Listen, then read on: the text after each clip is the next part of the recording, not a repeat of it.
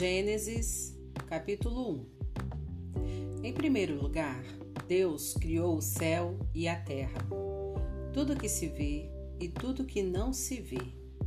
A terra era como uma massa sem forma, um vazio sem fim, uma escuridão quase palpável. O Espírito de Deus pairava sobre o abismo das águas. Deus disse: Luz e a luz apareceu. Deus viu que a luz era boa e separou a luz da escuridão, e chamou a luz dia, e a escuridão chamou noite.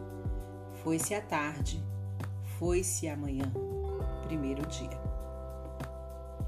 Deus disse: Firmamento, haja separação entre as águas, no meio das águas. Deus fez o firmamento. Separou as águas que estavam abaixo do firmamento das que estavam acima dele. E assim se fez. E deu ao firmamento o nome céu. Foi-se a tarde, foi-se a manhã, segundo dia. Deus disse: Separem-se águas debaixo do céu juntem-se num só lugar, apareça o continente. E assim se fez. E ao continente Deus chamou terra, e chamou oceano as águas que haviam se juntado. Deus viu que tudo aquilo era bom. Deus disse: Terra, cubra-se de vegetação, produza todo tipo de planta com semente todo tipo de árvore frutífera. E assim se fez. A terra produziu plantas que continham semente de todo tipo, e árvores frutíferas de todas as variedades. Deus viu que tudo aquilo era bom. Foi-se a tarde, foi-se a manhã, terceiro dia. E disse Deus: Astros, apareçam brilhem no firmamento do céu, separem o dia da noite, distingam as estações, os dias e os anos, astros no firmamento do céu para iluminar a terra. E assim se fez. Deus fez dois grandes astros, o maior para tomar conta do dia e o menor para tomar conta da noite e fez as estrelas. Deus as distribuiu pelo firmamento celeste, para iluminar a terra, para reger o dia e a noite, e para separar a luz da escuridão. Deus viu que tudo aquilo era bom. Foi-se a tarde, foi-se a manhã, quarto dia. Deus disse: Oceano, encha-se de peixes e de toda espécie de vida marinha. Pássaros voem pelo firmamento acima da terra. Deus criou as enormes baleias, todos os seres vivos que fervilham em grande quantidade nas águas, e todas as espécies de, de pássaro. Deus viu que tudo aquilo era bom e então os abençoou. Cresçam, reproduzam-se, encham os oceanos. Pássaros, reproduzam-se na terra. Foi-se a tarde, foi-se a manhã, quinto dia.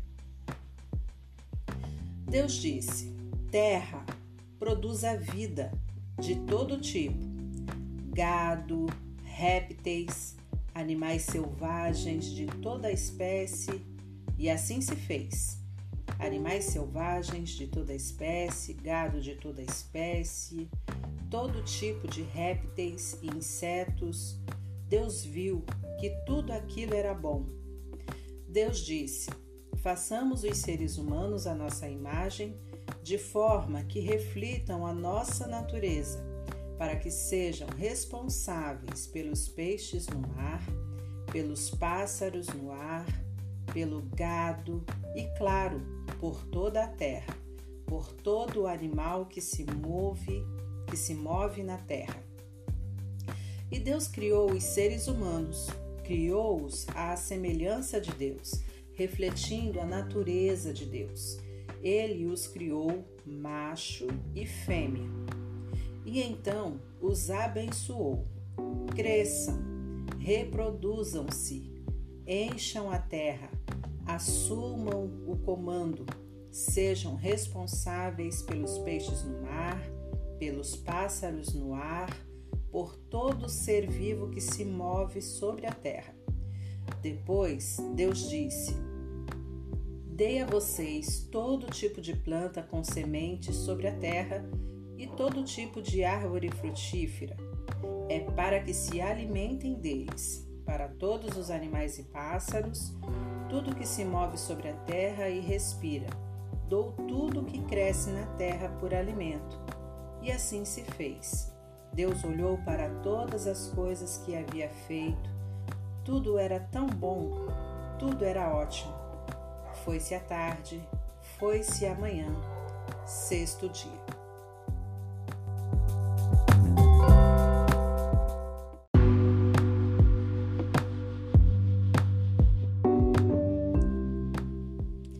Capítulo 2 O céu e a terra foram assim concluídos, até os últimos detalhes.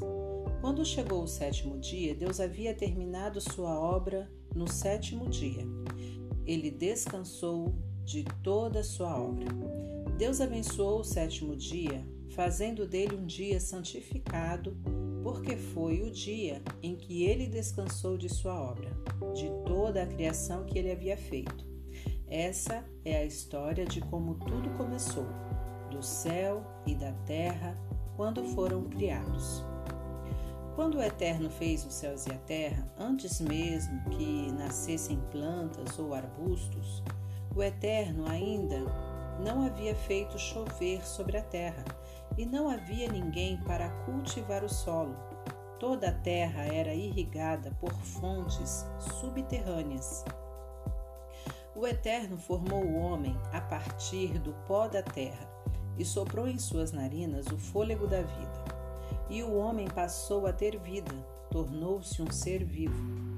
Então o Eterno plantou um jardim no Éden, no lado leste, e ali pôs o homem que havia acabado de criar.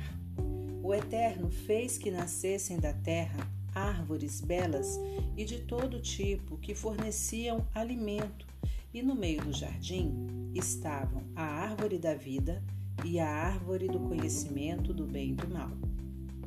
Do Éden corre um rio que irriga o jardim e dali se divide em quatro. O primeiro chama-se Pisson e corre desde Avilá, lugar em que há ouro. O ouro dali é de excelente qualidade. O lugar também é conhecido por causa de uma resina de cheiro adocicado e das pedras de ônix. O segundo rio chama-se Gion e corre desde a terra de Cush. O terceiro chama-se Tigre e corre pelo leste da Assíria. O quarto rio é o Eufrates. O Eterno levou o homem para o jardim do Éden para que cultivasse o solo e mantivesse tudo em ordem. O Eterno ordenou ao homem: Você tem permissão para comer de qualquer árvore do jardim, menos da árvore do conhecimento do bem e do mal. Dessa não poderá comer. No mesmo momento em que comer dessa árvore, você morrerá.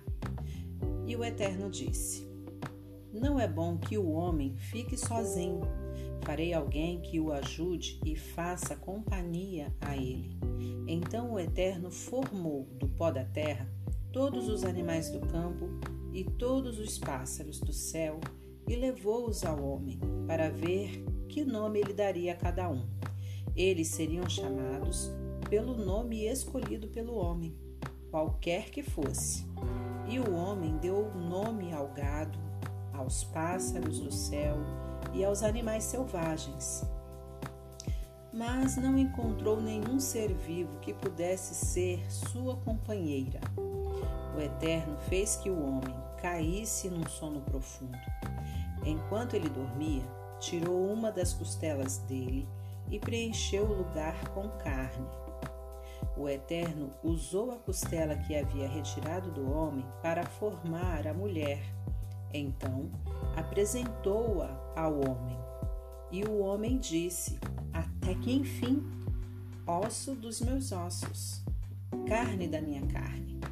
Seu nome será mulher, pois foi feita do homem.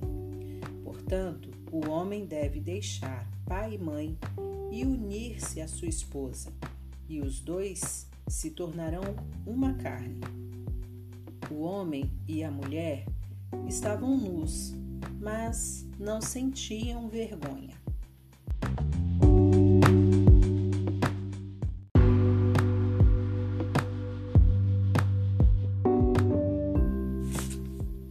Capítulo 3 A serpente era inteligente mais inteligente que qualquer outro animal selvagem que o Eterno havia criado.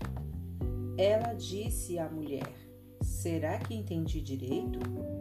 Deus disse a vocês que não comessem de árvore alguma do jardim?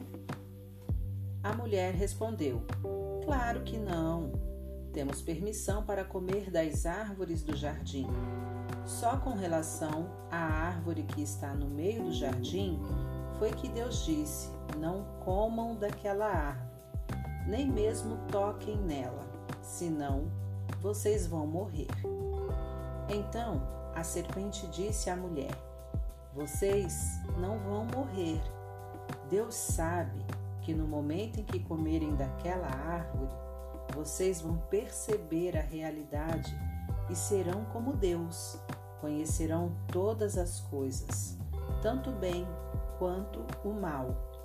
A mulher olhou para a árvore e percebeu que o fruto era apetitoso.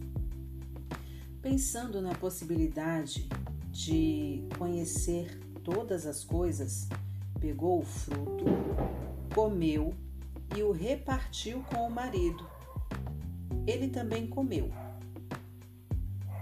Na mesma hora, os dois, de fato, perceberam a realidade. Descobriram que estavam nus. Então, costuraram umas roupas provisórias feitas de folhas de figueira. Quando escutaram o som do Eterno passeando pelo jardim, na hora da brisa da tarde, o homem e a mulher esconderam-se entre as árvores. Não queriam se encontrar com o Eterno. Mas o Eterno chamou o homem: Onde você está? Ele respondeu: Eu te ouvi no jardim e fiquei com medo, porque eu estava nu. Então me escondi. E o Eterno disse: Quem disse que você estava nu? Você comeu da árvore de que o proibi de comer? O homem respondeu: A mulher que tu me deste para ser minha companheira, ela me deu do fruto da árvore. E sim, acabei comendo. Então o Eterno disse à mulher: O que foi que você fez? Ela respondeu: A serpente me enganou e acabei comendo. Então o Eterno disse à serpente: por ter feito isso, você será amaldiçoada, mais que o gado e os animais selvagens, amaldiçoada para rastejar e comer o pó a vida toda. Declaro guerra entre você e a mulher, entre seu descendente e o descendente dela. Ele ferirá sua cabeça e você ferirá o calcanhar dele. E ele disse à mulher: Multiplicarei suas dores no parto. Você dará à luz seus filhos em meio a dores. Você vai querer agradar a seu marido, mas ele governará sobre você. E disse ao homem: Por ter dado ouvidos à mulher e comido da árvore de que o proibi de comer, não coma dessa árvore, até mesmo a terra será amaldiçoada por sua causa. Tirar o alimento da terra será tão sofrido quanto o parto da mulher. Você, sofrer, você sofrerá para trabalhar durante toda a sua vida. A terra produzirá espinhos e mato, e para você será penoso conseguir alimento. Você vai plantar, regar e colher. Vai suar na lavoura, de manhã cedo até bem tarde, até que você volte para a terra morto e enterrado. Você começou como pó, e como pó também acabará. O homem, conhecido como Adão, deu o nome de Eva à sua esposa, porque ela foi a mãe de todos os que vivem. O Eterno fez roupas de couro para que Adão e sua mulher vestissem. E o Eterno disse: O homem tornou-se como um de nós, capaz de conhecer todas as coisas, tanto bem quanto o mal. E agora? E se ele comer do fruto da árvore da vida e viver para sempre? Nunca. Isso não pode acontecer. Por isso, o Eterno os expulsou do jardim do Éden e mandou-os trabalhar na terra, a mesma de que eles haviam sido feitos. Ele os tirou do jardim e deixou um anjo querubim de guarda no lado leste e uma espada de fogo se movendo de um lado para o outro, guardando o caminho que leva à árvore da vida.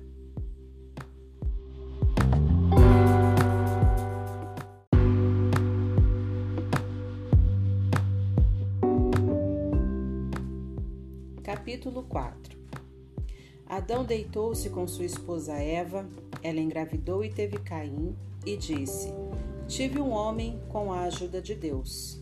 Ela teve outro filho, Abel. Ele era pastor de ovelhas e Caim era agricultor. O tempo passou, Caim apresentou ao Eterno uma oferta tirada da sua produção agrícola. Abel também apresentou uma oferta, mas tirou-a dos primeiros animais nascidos em seu rebanho, carne de primeira qualidade. O Eterno gostou de Abel e de sua oferta, mas Caim e a oferta que ele havia trazido não foram aprovados por Deus. Com isso, Caim ficou indignado e irritado. Mas o Eterno disse a Caim: Por que toda essa indignação? Por que você está irritado? Se você agir de maneira correta, será aceito. Mas se não agir direito, o pecado está à sua espera, pronto para atacá-lo. Está bem perto e pode agarrá-lo, mas você é quem deve dominar o pecado. Caim discutiu com Abel numa ocasião em que estavam no campo. Caim partiu para cima do irmão e o matou. Então o Eterno disse a Caim: Onde está seu irmão Abel? Caim respondeu: Como posso saber? Por acaso sou babado, meu irmão? O Eterno disse: Veja o que você fez. A voz do sangue do seu irmão está chamando a mim da terra. Daqui por diante você não vai tirar nada da terra, a não ser maldição. Você será levado desta terra que se abriu para receber o sangue do seu irmão assassinado. Você vai cultivar a terra, mas ela não irá mais produzir como deveria. Você será um sem-teto a vaguear pela terra. Então Caim disse ao Eterno: Esse castigo é demais para mim, não posso aguentar. Estás me mandando embora desta terra e nunca mais poderei olhar para ti. Virei um sem-teto, um andarilho, e quem me encontrar vai me matar. E o Eterno disse: Não, qualquer um que matar Caim será punido sete vezes mais. O Eterno pôs um sinal em Caim para protegê-lo, assim quem o encontrasse não tentaria matá-lo. Caim retirou-se da presença do Eterno e saiu para o lado leste do Éden, vagando pelo mundo. Caim deitou-se com sua esposa. Ela engravidou e teve Enoque. Então Caim construiu uma cidade e chamou-a Enoque, em homenagem ao filho. Enoque foi pai de Irade, Irade foi pai de Meujael, Meujael foi pai de Metusael, Metusael foi pai de Lameque. Lameque casou-se com duas mulheres, Ada e Zilá. Ada deu à luz Jabal, antepassado de todos os que moram em tendas e criam gado. Ele tinha um irmão chamado Jubal, antepassado de todos os que tocam lira e flauta. Zilá deu à luz Tubal-Caim, que se tornou fabricante de ferramentas de ferro e bronze. A irmã de Tubal-Caim chamava-se Naamá. Lameque disse às suas esposas: Ada e Zilá, ouçam-me. Vocês duas esposas de Lameque, escutem o que vou dizer. Matei um homem que me feriu, um jovem que me atacou. Se Caim é vingado sete vezes, Lameque será setenta e sete. Adão deitou-se outra vez com sua esposa. Ela teve um filho que se chamou Sete. Então disse: Deus me deu outro filho no lugar de Abel, que Caim matou. E Sete teve um filho que se chamou Enos. Foi nessa época que as pessoas começaram a orar e a prestar culto ao Eterno.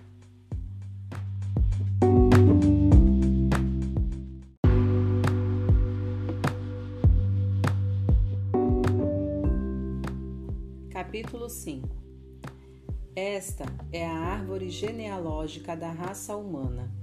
Deus criou a raça humana à sua semelhança, com natureza semelhante à dele. Deus criou macho e fêmea e os abençoou, a raça humana como um todo. Aos 130 anos de idade, Adão teve um filho semelhante a ele física e espiritualmente, e deu-lhe o nome de Sete. Depois do nascimento de Sete, Adão viveu mais 800 anos e teve outros filhos e filhas. Ao todo, ele viveu 930 anos e depois morreu. Aos 105 anos de idade, Sete teve Enos. Depois do nascimento de Enos, Sete viveu mais 807 anos e teve outros filhos e filhas. Ao todo, ele viveu 912 anos e depois morreu. Aos 90 anos de idade, Enos teve Cainã. Depois do nascimento de Cainã, Enos viveu mais 815 anos e teve outros filhos e filhas. Ao todo, ele viveu 905 anos e depois morreu. Aos 70 anos de idade, Cainã teve Maalalel. Depois do nascimento de Maalalel, Cainã viveu mais 840 anos e teve outros filhos e filhas. Ao todo, ele viveu 910 anos e depois morreu. Aos 65 anos de idade, Maalalel teve Jared. Depois do nascimento de Jared, Maalalel viveu mais 830 anos e teve outros filhos e filhas. Ao todo, viveu 895 anos e depois morreu. Aos 162 anos de idade, Jared teve Enoque. Depois do nascimento de Enoque, Jared viveu mais 800 anos e teve outros filhos e filhas. Ao todo, ele viveu 962 anos e depois morreu. Aos 65 anos de idade, Enoque teve Matusalém. Enoque andava constantemente com Deus. Depois do nascimento de Matusalém, Enoque viveu mais 300 anos e teve outros filhos e filhas. Ao todo, ele viveu 365 anos. Enoque andava com Deus. Então, certo dia, ele simplesmente se foi, pois Deus o levou. Aos 187 anos de idade, Matusalém teve Lameque. Depois do nascimento de Lameque, Matusalém viveu mais 782 anos ao todo. Matusalém viveu 969 anos e depois morreu. Aos 182 anos de idade, Lameque teve um filho e deu a ele o nome de Noé, dizendo: Este vai nos dar descanso do difícil trabalho de cultivar a terra que Deus amaldiçoou. Depois do nascimento de Noé, Lameque viveu mais 595 anos e teve outros filhos e filhas. Ao todo, Lameque viveu 777 anos, depois morreu. Aos 500 anos de idade, Noé teve Sem, Cã e Jafé.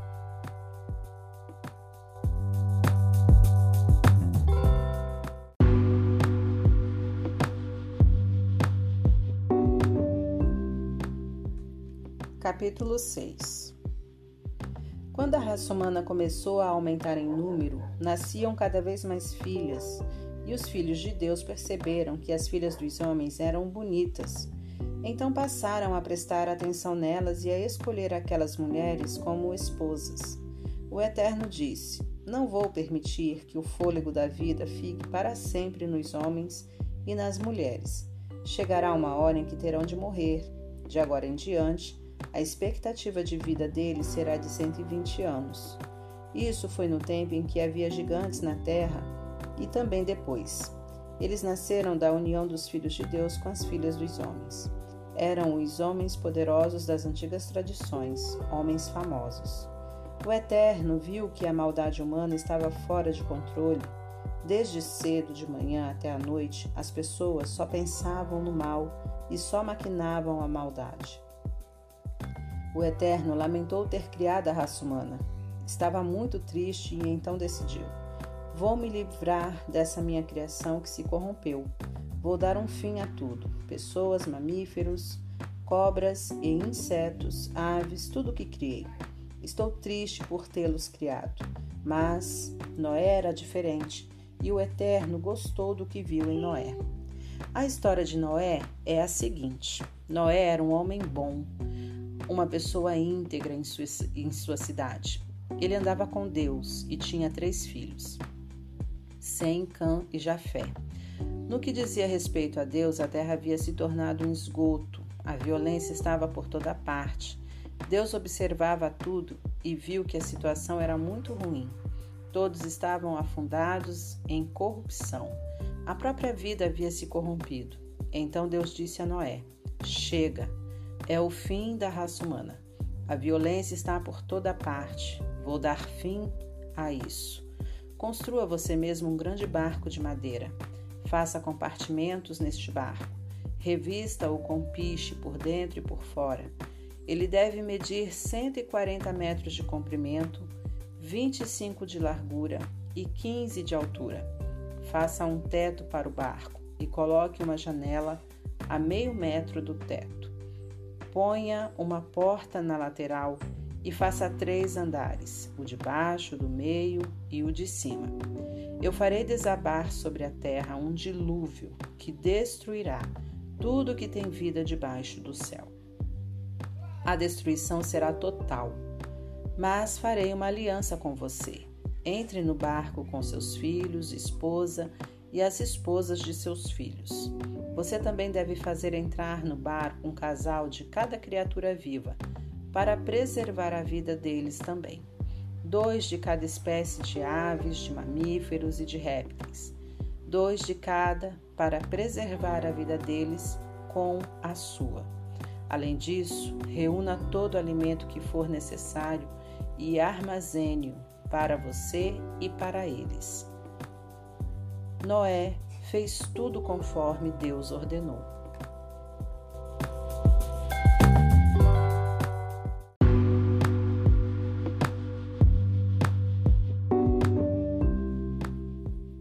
Capítulo 7 Depois dessas coisas, Deus disse a Noé: Agora entre no barco com toda a sua família. Você é a única pessoa justa no meio desta geração. Leve para dentro do barco, junto com você, sete casais de cada animal puro, macho e fêmea, um casal de cada animal impuro, macho e fêmea, sete casais de cada tipo de ave, macho e fêmea, para que a sobrevivência deles sobre a terra seja assegurada. Dentro de sete dias, derramarei chuva sobre a terra durante quarenta dias e quarenta noites. Vou dar um fim a todas as coisas que criei Noé fez tudo conforme Deus ordenou. Noé estava com 600 anos de idade quando as águas do dilúvio cobriram a terra. Ele, sua esposa, os filhos e as esposas de cada um entraram no barco para escapar do dilúvio. Animais puros e impuros, aves e criaturas que rastejam foram de dois em dois até Noé e o barco, macho e fêmea exatamente como Deus havia ordenado a Noé. Sete dias depois, as águas do dilúvio, do dilúvio chegaram. Isso aconteceu no ano 600 da vida de Noé. No dia 17 do segundo mês, as fontes subterrâneas irromperam e todas as janelas do céu se escancararam. E a chuva caiu durante quarenta dias e quarenta noites. Foi nesse dia que Noé, sua esposa, e seus filhos, Sem, Cã e Jafé, cada um com sua esposa, entraram no barco. Com eles entraram todos os tipos de animais, selvagens e domésticos, todos os tipos de criaturas que rastejam e todas as espécies de aves e tudo que voa. Eles se dirigiram de dois em dois até Noé e o barco. Todos os que tinham o fôlego da vida, macho e fêmea de cada criatura, exatamente como Deus havia ordenado a Noé. Então o Eterno fechou a porta. O dilúvio não cessou durante quarenta dias, e as águas subiram e elevaram o barco bem acima da terra. As águas continuaram subindo e aumentaram muito acima do solo, mas o barco flutuava. O dilúvio avolumou-se até todas as montanhas ficarem cobertas pela água. A inundação atingiu a marca de quase sete metros acima do topo das montanhas. Tudo morreu, tudo que se movia estava morto: aves, animais domésticos, animais selvagens, todas as numerosas e exuberantes formas de vida morreram. Todos os seres vivos morreram todas as criaturas que viviam em terra seca, tudo foi exterminado. Pessoas e animais, criaturas que rastejavam e que voavam sem exceção. Apenas Noé e os que estavam no barco continuaram vivos. As águas do dilúvio permaneceram por 150 dias.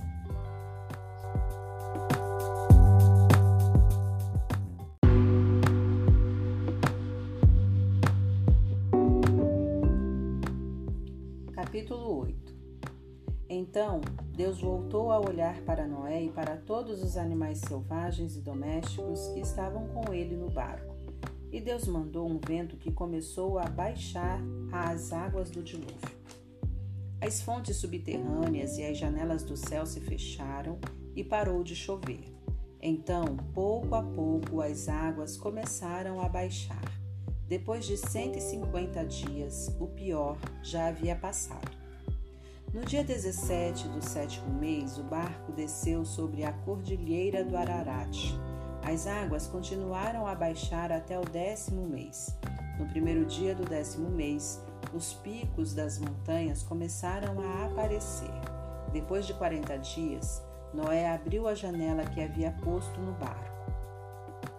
Ele soltou um corvo mas a ave ficou indo e voltando, esperando que as águas do dilúvio secassem. Depois ele soltou uma pomba para verificar as condições do dilúvio. Ele também não, ela também não encontrou lugar para pousar, porque as águas ainda cobriam a terra. Noé estendeu a mão e recolheu a ave para o barco. Ele esperou mais sete dias e soltou de novo a pomba. Ela voltou ao entardecer, mas trazia no bico uma folha nova de oliveira. Noé entendeu que o dilúvio estava chegando ao fim. Ele esperou mais sete dias e soltou a pomba pela terceira vez, mas dessa vez ela não retornou. No ano 601 da vida de Noé, no primeiro dia do primeiro mês, as águas do dilúvio haviam secado em definitivo. Noé abriu o teto do barco e pôde ver a terra seca. No dia 27 do segundo mês, a terra estava completamente seca. E Deus disse a Noé: Saiam do barco, você, sua esposa, seus filhos e a esposa de cada um deles, e leve junto com você todos os animais que estavam em cativeiro, aves, mamíferos e criaturas que rastejam toda aquela riqueza de vida de modo que possam reproduzir-se na terra. Noé desembarcou com seus filhos, com sua esposa e com a esposa de cada um dos filhos. Depois deles, todos os animais, criaturas que rastejam, aves, todos os seres vivos da face da terra saíram do barco, família por família. Então Noé edificou um altar para o Eterno. Ele escolheu a animais e aves puros de cada espécie e os apresentou como ofertas queimadas sobre o altar. O Eterno sentiu o doce aroma e disse consigo mesmo: Nunca mais amaldiçoarei a terra por causa do ser humano. Sei que há muito tempo eles têm essa inclinação para o mal. Mesmo assim, nunca mais vou exterminar os seres vivos como acabei de fazer. Pois enquanto durar a terra, semeadura e colheita, frio e calor, verão e inverno, dia e noite, nunca deixarão de existir.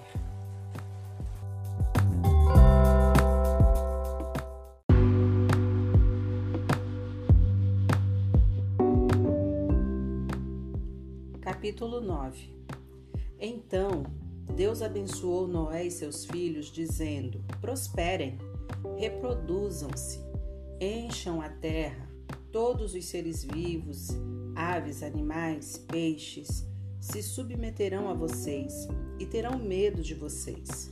Vocês são responsáveis por eles. Todos os seres vivos servirão de alimento para vocês Assim como providenciei as plantas como alimento, agora libero o restante para vocês. A exceção será a carne com o sangue ainda presente nela. Não a como. Mas vingarei o sangue de vocês contra os animais e contra outros seres humanos. Qualquer pessoa que derramar sangue humano terá seu sangue derramado pelas mãos de seres humanos pois Deus fez os seres humanos conforme a sua imagem, refletindo sua natureza. Vocês estão aqui para dar fruto, reproduzir-se, disseminar a vida pela terra para viver plenamente.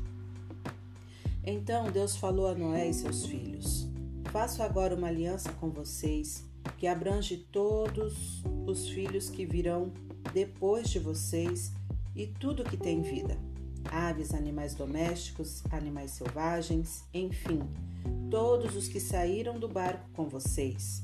Faço minha aliança com vocês. Nunca mais outro ser vivo será destruído pelas águas do dilúvio. Eu prometo. Nunca mais um dilúvio destruirá a terra. Deus continuou. Este é o sinal da aliança que estou fazendo com vocês e que abrange todos os seres vivos que vivem com vocês hoje e os que viverão depois. Estou pondo o meu arco-íris nas nuvens, um sinal da aliança entre mim e a terra. De agora em diante, sempre que eu puser uma nuvem acima da terra e o arco-íris aparecer nela, vou me lembrar da minha aliança com vocês e com todos os seres vivos. Nunca mais as águas do dilúvio destruirão algo que tenha vida. Quando o arco-íris aparecer nas nuvens, eu o verei e me lembrarei da aliança eterna de Deus com tudo que tem vida, com todos os seres vivos sobre a terra. Deus disse também: Este é o sinal da aliança que estou estabelecendo entre mim e tudo que tem vida sobre a terra. Os filhos de Noé que saíram do barco foram Sem, Cã e Jafé. Cã foi pai de Canaã. Eram esses os três filhos de Noé. Desses três, toda a terra foi repovoada. Noé era agricultor e foi o primeiro a plantar uma vinha.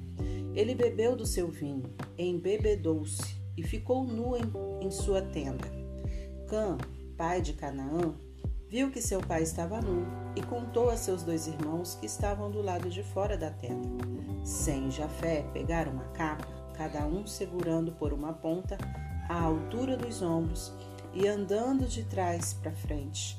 Cobriram a nudez do pai, cada um mantendo o rosto virado para não ver o pai com o corpo descoberto. Ao acordar, já com os sintomas da ressaca, Noé ficou sabendo que o seu filho caçula tinha feito. Então disse: Maldito seja Canaã, escravo de escravos, escravo de seus irmãos. Bendito seja o Eterno o Deus de Sem, mas Canaã será seu escravo.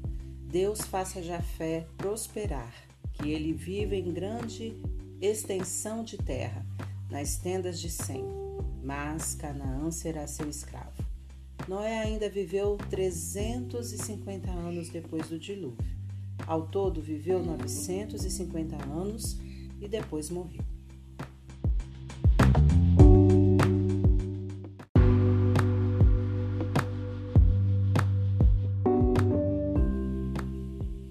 Capítulo 10 Essa é a descendência de Noé, Sem, Cã e Jafé. Passado o dilúvio, eles tiveram filhos. Os filhos de Jafé, Gomer, Magog, Madai, Javã, Tubal, Meseque e Tirás. Os filhos de Gomer, Askenaz, Rifate, Togarma. Os filhos de Javã, Elisá, Tarsis, Quitim, Rodanim. Foram deles que saíram os povos que trabalham no mar, cada um em seu lugar e segundo sua família, cada um com um idioma próprio. Os filhos de Cã, Cush, Egito, Put e Canaã. Os filhos de Cush, Seba, Avilá, Rabitá, Ramá e Sabitecá. Os filhos de Ramá, Sabá e Dedã. Cush também foi o pai de Nimrod, o primeiro grande guerreiro na terra. Ele foi um exímio caçador diante do Eterno. Havia até um ditado: assim como Nimrod, exímio caçador diante do Eterno. Seu reino começou com Babel, depois Ereque, Acade e Calné, na terra de Sinear. Dali ele subiu para a Assíria e construiu Nínive Reobote-ir, Calá, Rezém, que fica entre Nínive e a grande cidade de Calá. Misraim foi antepassado dos Luditas, dos Anamitas, dos Leabitas, dos Naftuitas, dos Patruzitas, dos Casluitas, dos quais saíram os filisteus, e dos Caftoritas. Canaã teve seu primeiro filho chamado Sidom, depois, Et, e também teve com, como descendentes os Jebuseus, os Amorreus, os Girgazeus, os Eveus, os Arqueus, os Sineus, os Arvadeus, os Emareus e os Amateus. Depois, tempos depois, os cananeus saíram de Sidom e se espalharam em direção a Gerar, chegando até Gaza, no sul, e em seguida na direção ao leste, até Sodoma, Gomorra, Admá e Zeboim, chegando a Lasa. Esses são os descendentes de Cã, segundo suas famílias, suas línguas, seus territórios e suas nações. Sem, irmão mais velho de Jafé, Jafé também teve filhos. Sem foi antepassado de todos os filhos de Eber. Os filhos de Sem, Elão, Assur, Arfaxade, Lude e Arã. Os filhos de Arã, Uz, U, Jéter e Meseque. Arfaxade foi pai de Selá, que por sua vez foi pai de Eber. Eber teve dois filhos, Peleg, chamado assim porque foi nos dias dele que a raça humana se dividiu, e Joquitã. Joquitã foi pai de Almoudá, Salef, Azarmavé, Gerá, Adorão, Uzá, Dicla, Obal, Abimael, Sabá, Ofir, Avilá e Jobabe.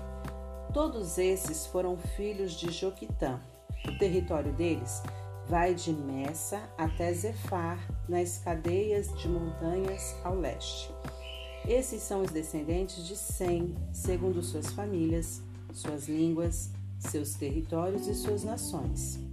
Essa é a árvore genealógica dos filhos de Noé ao constituírem nações. Começando por eles, essas nações se multiplicaram pela terra depois do dilúvio.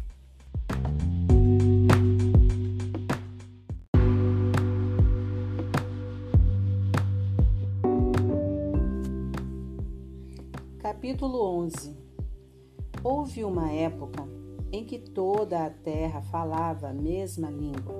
E aconteceu que o povo mudou-se do Oriente e chegou a uma planície na terra de Simear. Eles se fixaram ali. Então disseram uns aos outros: Vamos fabricar tijolos e queimá-los bem? Eles usavam tijolos no lugar das pedras e piche no lugar da argamassa. Disseram também: Vamos construir uma cidade, uma torre que chegue ao céu. Vamos nos tornar famosos. Assim, não seremos espalhados pela terra. O Eterno desceu para olhar a cidade e a torre que eles estavam construindo. Ele analisou a situação e disse: Um só povo, uma só língua. Pois bem, isso é só o começo. Imaginem o que vão inventar depois. Vamos descer e causar uma confusão de palavras, de modo que um não consiga entender o outro. Então o Eterno os dispersou dali pelo mundo inteiro, e eles tiveram de interromper a construção da cidade. É por isso que ela ficou conhecida como Babel, porque foi ali que o Eterno transformou a língua do povo numa confusão de palavras e dali os dispersou pelo mundo inteiro. Esta é a história de Sem. Aos 100 anos de idade, ele gerou Arfaxade. Isso aconteceu dois anos depois do dilúvio. Após o nascimento de Arfaxade, ele viveu mais 500 anos e teve outros filhos e filhas. Aos 35 anos de idade, Arfaxade gerou Salá. Após o nascimento de Salá, ele viveu mais 403 anos e teve outros filhos e filhas. Aos 30 anos de idade, Salá gerou Eber. Após o nascimento de Eber, ele viveu mais 403 anos e teve outros filhos e filhas. Aos 34 anos de idade, Eber gerou Peleg. Após o nascimento de Peleg, ele viveu mais 430 anos e teve outros filhos e filhas. Aos 30 anos de idade, Peleg gerou Reu. Após o nascimento de Reu, ele viveu mais 209 anos e teve outros filhos e filhas. Aos 32 anos de idade, Reu gerou Serug. Após o nascimento de Serug, ele viveu mais 207 anos e teve outros filhos e filhas. Aos 30 anos de idade, Serug gerou Naor. Após o nascimento de Naor, ele viveu mais 200 anos e teve outros filhos e filhas. Aos 29 anos de idade, Naor gerou Terá. Após o nascimento de Terá, ele viveu mais 119 anos e teve outros filhos e filhas. Aos 70 anos de idade, Terá havia gerado Abrão, Naor e Arã. Essa é a história de Terá. Ele gerou Abrão, Naor e Arã. Arã gerou Ló e morreu antes de seu pai. Terá no território de sua família, Ur dos Caldeus. Tanto Abrão quanto Naor eram casados. A mulher de Abrão era Sarai e a mulher de Naor era Milca, filha do seu irmão Arã. Ele teve duas filhas, Milca e Isca.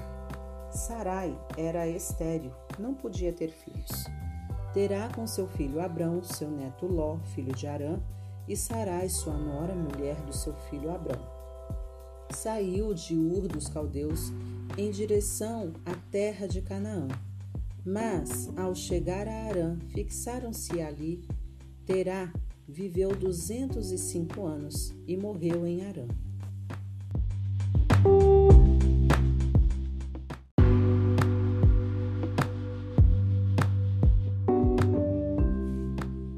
Capítulo 12 O Eterno disse a Abrão: Deixe sua terra, sua família e a casa de seu pai e vá para uma terra que eu mostrarei a você.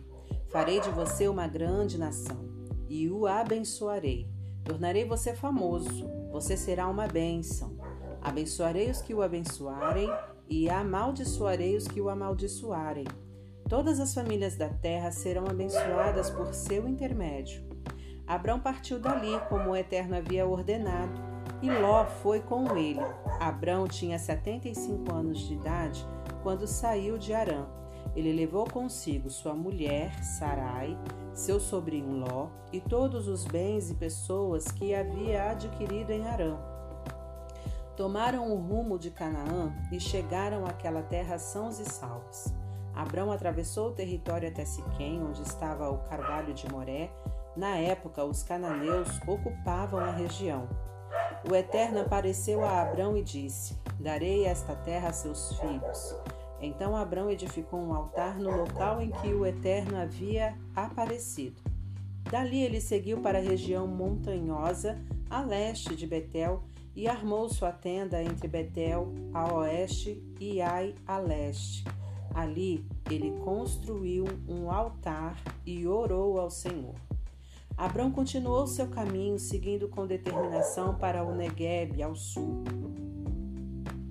Então aquela região foi assolada por um período de fome. Para sobreviver, Abrão teve de se mudar para o Egito, porque a fome era devastadora. Aproximando-se do Egito, ele disse à sua mulher Sarai: Olhe, nós dois sabemos que você é bonita. Quando os egípcios virem você, vão dizer: Ah, então essa é a mulher dele, e vão me matar, mas deixarão você viver. Faça-me um favor. Diga a eles que você é minha irmã, por causa das, é, por sua causa. Eles irão me receber bem e me deixarão viver. Quando Abrão chegou ao Egito, os egípcios logo perceberam que a mulher dele era linda. Os membros da corte elogiaram Sarai diante do faraó. Em consequência disso, ela foi levada para viver com ele. Por causa dela, Abrão deu-se muito bem. Adquiriu ovelhas, gados, jumentos e jumentas, servos e servas e camelos em grande quantidade. Mas o Eterno puniu com muito rigor o Faraó, por causa de Sarai, mulher de Abrão. Todos no palácio ficaram gravemente doentes. Então o Faraó mandou chamar Abrão. Que é isso que você me fez? Por que não me disse que ela é a sua mulher? Por que você me disse que ela é sua irmã, deixando que eu a tomasse como minha mulher? Aqui está ela de volta.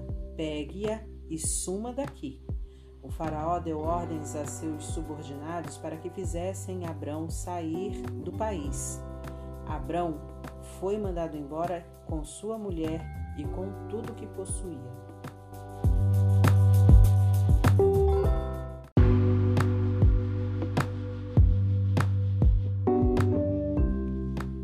Capítulo 13 Abrão saiu do Egito e voltou para o Negueb, ele, sua mulher e tudo que possuía. Ló também estava com ele. A essa altura, Abrão já era muito rico, sendo proprietário de muito gado, prata e ouro. Ele saiu do Negueb e foi acampando pelo caminho até chegar a Betel, o mesmo lugar em que havia armado sua tenda entre Betel e Ai, e edificou seu primeiro altar. E ali, Abrão orou ao Eterno. Ló, que acompanhava Abrão nas viagens, também estava rico. Possuía ovelhas, gados e tendas. Assim, aquela terra ficou pequena para os dois, porque eram muitos bens. Logo começaram a ocorrer brigas entre os pastores de Abrão e os pastores de Ló. Eles perceberam que já não tinham condições de viver juntos ali. Na época, os cananeus e os ferezeus viviam na mesma terra. Abrão disse a Ló: não deve haver brigas entre nós, entre seus pastores e meus pastores. Afinal, somos parentes. Olhe em volta deste lugar. Há muita terra aqui. Vamos nos separar. Se você for para a esquerda, eu vou para a direita. Se você for para a direita, eu vou para a esquerda. Ló estudou a região e viu toda a planície do Jordão, que era muito bem irrigada. Isso foi antes de o Eterno destruir Sodoma e Gomorra. Parecia até o jardim do Eterno ou o Egito, e a terra se estendia até Zoar. Ló ficou com toda a planície do Jordão e partiu na direção leste. Foi assim que tio e sobrinho se separaram. Abrão fixou-se em Canaã. Ló estabeleceu-se nas cidades da planície e armou sua tenda perto de Sodoma. O povo de Sodoma era mau, gente que pecava abertamente contra o Eterno. Depois que Ló se separou do tio, o Eterno disse a Abrão: Olhe para o norte, sul, leste e oeste, tudo que você está vendo, toda a terra que se estende diante dos seus olhos, eu darei para sempre a você e a seus filhos. Farei que seus descendentes sejam como pó, tanto que contá-los será impossível, será como contar o pó da terra. Por isso, levante-se e ponha-se a caminho, ande por esta terra, de uma extremidade à outra. Estou dando a você. Abrão desmontou sua tenda, ele partiu dali e se estabeleceu perto dos carvalhos de Mani, em Hebron, onde edificou um altar para o Eterno.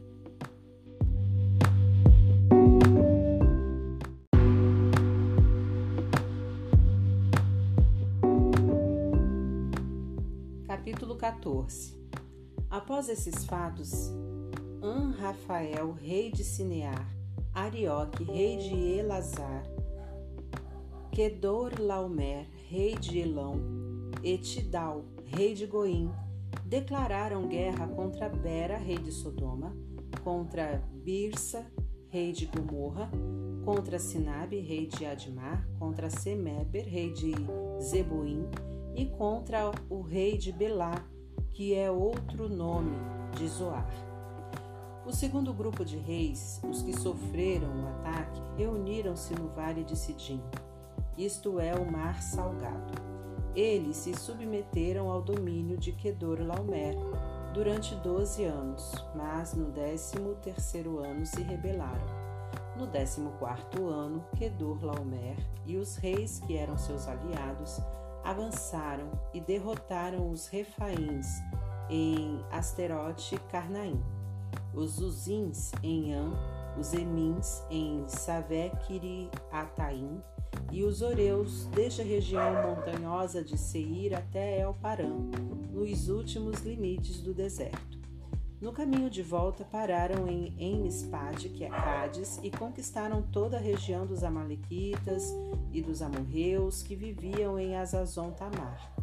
Foi então que o rei de Sodoma, com o apoio dos reis de Gomorra, Admazeboim e Belá, que é Zoar, entrou em guerra eles se alinharam para combater os inimigos no vale de Sidim contra Kedor Laomer, rei de Elão, Tidal, rei de Goim, Anrafael, rei de Sinear, e Arioque, rei de Elazar, quatro reis contra cinco. O vale de Sidim era pontilhado com poços de piche. Na fuga, os reis de Sodoma e de Gomorra caíram nos poços de piche, mas os outros escaparam e foram para as montanhas. Os quatro reis se apoderaram de todos os bens que havia em Sodoma e Gomorra, todo alimento e todas as ferramentas, e seguiram seu caminho. Nessa investida, capturaram Ló, sobrinho de Abraão, que morava em Sodoma na época. Eles levaram tudo que ele possuía. Um habitante da cidade conseguiu fugir e foi dar notícia a Abrão, o hebreu.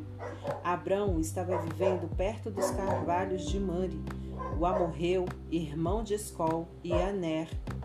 Eles eram aliados de Abraão. Quando ele ficou sabendo que seu sobrinho havia sido levado prisioneiro, convocou seus empregados, todos os que haviam nascido na casa dele. Eram 318 homens que saíram em perseguição aos captores no caminho para Adão. Abrão e seus homens dividiram-se em pequenos grupos e atacaram durante a noite. Eles perseguiram os inimigos até Obá, logo ao norte de Damasco, e recuperaram tudo o que havia sido levado, entre eles Ló e seus bens, as mulheres e os restantes dos prisioneiros. Depois que Abrão voltou da batalha, em que derrotou Kedorlaomer e seus aliados, o rei de Sodoma saiu para cumprimentá-lo no vale de Savé, que é o vale do rei. Melquisedeque, rei de Salém, era sacerdote do Deus Altíssimo. Ele trouxe pão e vinho e abençoou Abrão. Abençoado seja Abrão pelo Deus Altíssimo, Criador dos céus e da terra, e bendito seja o Deus Altíssimo que entregou em suas mãos os seus inimigos. Abrão deu a Melquisedeque a décima parte de tudo que havia recuperado. O rei de Sodoma disse a Abrão: Devolva-me as pessoas, mas pode ficar com o restante do espólio. Mas Abrão respondeu ao rei de Sodoma: Faça um juramento solene diante do Eterno, Deus Altíssimo, Criador do céu e da terra. Não levarei nada do que pertence a você, nem mesmo um fio de linha ou um cadarço. Não quero que você fique por aí dizendo: enriqueci Abrão. Não quero nada além daquilo que meus empregados comeram e a parte que cabe aos homens que me acompanharam. Aner, Escol e Mari, eles devem receber a parte deles.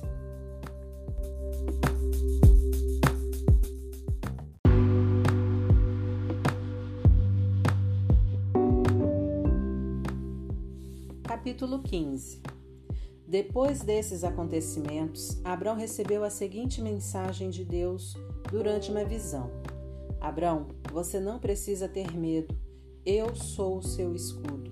Sua recompensa será muito grande. Abrão respondeu: Eterno e soberano, de que me servem tuas dádivas se não tenho filhos? Se Eliezer de Damasco vai ficar com toda a minha herança? Abrão prosseguiu: Tu não me deste filhos, e agora um simples empregado vai ficar com tudo. Então veio a seguinte mensagem do Eterno: Não se preocupe, porque ele não será seu herdeiro. Um filho com seu sangue é que será seu herdeiro.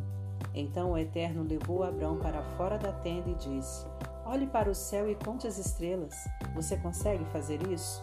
Imagine que assim serão seus descendentes. Abrão, sua família será muito grande. E Abrão acreditou, acreditou no Eterno, e Deus o declarou justificado diante de Deus. O Eterno prosseguiu: Eu sou o mesmo Eterno que o trouxe de Ur dos Caldeus e deu a você esta terra para que a possuísse. E Abrão disse: Eterno, soberano, como vou saber que tudo isso será meu? E o Eterno respondeu: Traga-me um novilho, uma cabra e um carneiro, todos com três anos de idade, e uma rolinha e uma pombinha. Abrão trouxe os animais à presença do Eterno, cortou-os ao meio e pôs as metades uma de frente para a outra. Mas as aves ele não cortou.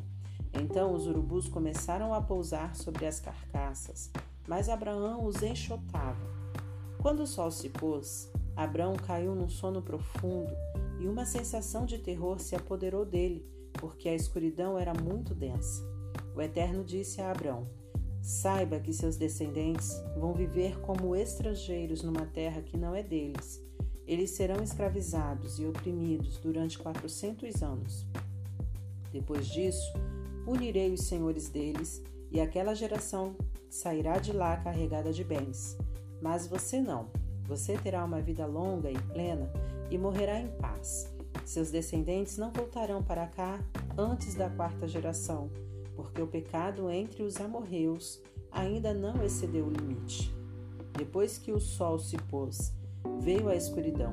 Um fogareiro fumegante e uma tocha acesa passavam entre as carcaças que haviam sido cortadas.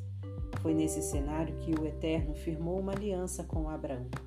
Dou esta terra a seus filhos desde o rio Nilo, no Egito, até o rio Eufrates, na Síria, território dos queneus, dos quenezeus, dos cadmoneus, dos hititas, dos ferezeus, dos refaíns, dos amorreus, dos cananeus, dos girgazeus e dos jebuseus.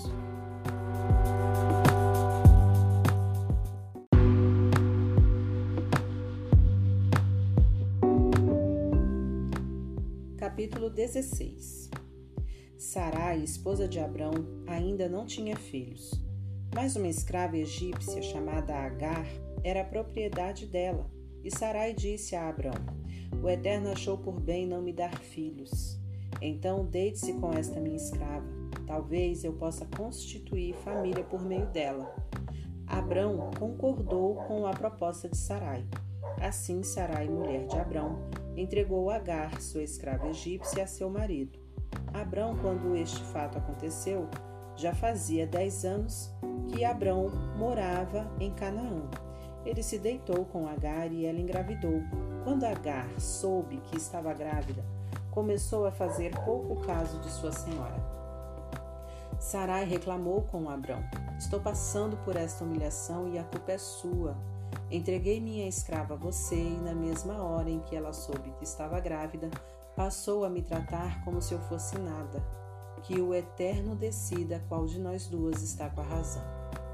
Abrão respondeu: decida você mesma, pois sua escrava é assunto seu. Sarai começou a maltratar a escrava, que por causa disso acabou fugindo. Mas um anjo do Eterno encontrou Agar junto a uma fonte no deserto. Era a fonte que está no caminho para Sur. E ele disse: Agar, escrava de Sarai, o que você está fazendo aqui? Ela respondeu: Estou fugindo de Sarai, minha senhora. Mas o anjo do Eterno disse: Volte para sua senhora, ainda que ela maltrate você. Ele continuou: Vou dar a você uma família numerosa, tantos descendentes que não será possível contá-los. Você está grávida de um menino. Dê a ele o nome de Ismael, pois o Senhor, o Eterno, ouviu você e respondeu. Ele escoiceará como um cavalo bravo, porque será um guerreiro. Combaterá e será combatido, sempre criando problemas, sempre em conflito com a família. Agar atendeu à orientação do Eterno, chamando-o pelo nome, orando ao Deus que havia se comunicado com ela. Tu és o Deus que me vê. Sim, ele me viu e eu também o vi. Por isso, aquela fonte no deserto passou a ser chamada O Deus Vivo Me Vê.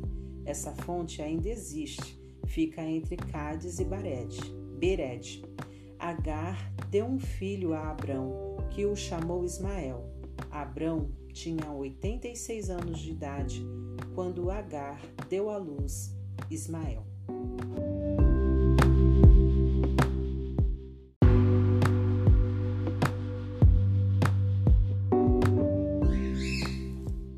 Capítulo 17 Quando Abrão tinha 99 anos de idade, o Eterno apareceu a ele e disse: Eu sou o Deus forte. Viva com integridade diante de mim. Faça todo o esforço possível para se manter assim. Vamos fazer uma aliança e darei eu a você uma família enorme.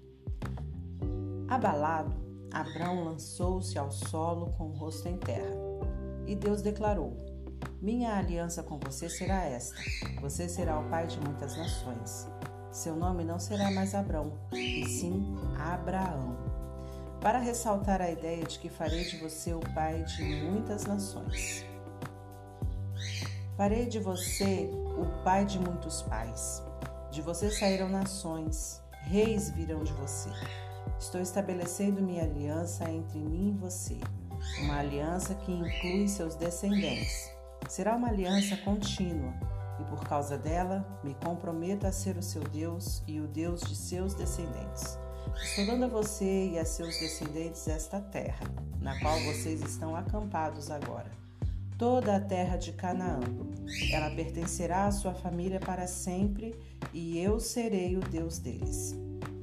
Deus disse também a Abraão: E agora, esta é a sua parte. Você irá honrar a minha aliança você e seus descendentes, uma geração após a outra. Esta é a aliança que você deverá honrar, uma aliança que inclui todos os seus descendentes. Todos do sexo masculino deverão passar pela circuncisão. Faça isso cortando e removendo a dobra da pele que recobre a cabeça do pênis.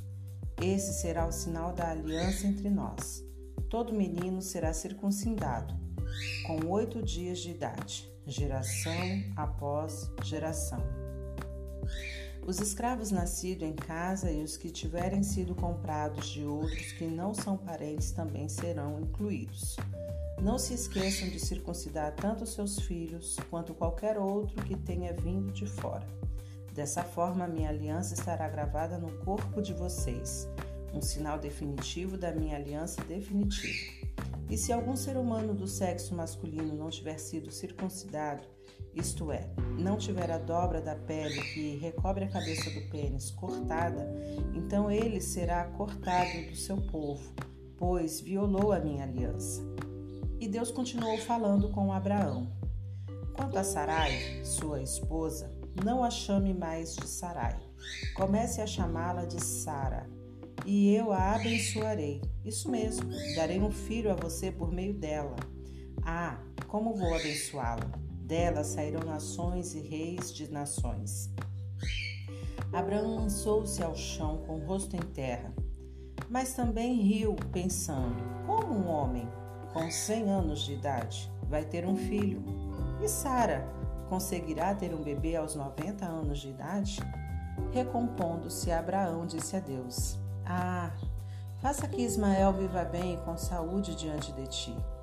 Mas Deus retrucou: Não foi isso que eu quis dizer. Sua esposa, Sara, terá um bebê, um menino. Chame-o Isaque, riso. Vou fazer uma aliança com ele também e com seus descendentes, uma aliança que não terá fim. Quanto a Ismael, sim, ouvi você orar por ele. Também vou abençoá-lo e farei que tenha muitos filhos, uma família enorme. Ele será o pai de doze príncipes. Farei dele uma grande nação. Mas a aliança que vou fazer será com Isaac, seu filho, que nascerá de Sara, por esta época do ano que vem. Deus então se retirou depois de falar com Abraão. Então Abraão chamou seu filho Ismael e todos os seus empregados, tanto os nascidos em casa quanto os que ele havia comprado, todos os do sexo masculino que eram de sua família, e os circuncidou, cortando naquele mesmo dia a dobra da pele que recobria a cabeça do pênis de cada um, como Deus havia ordenado. Abraão tinha 99 anos quando foi circuncidado. Ismael tinha 13 anos. Os dois foram circuncidados no mesmo dia, e também todos os empregados, tanto os nascidos em casa quanto os que haviam sido comprados de terceiros. Todos foram circuncidados com Abraão.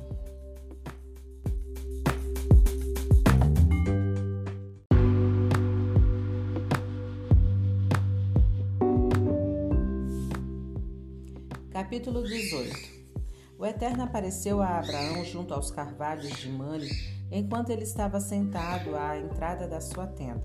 Era a hora mais quente do dia. Ele olhou e viu três homens de pé. Então saiu apressado da tenda e curvou-se diante deles.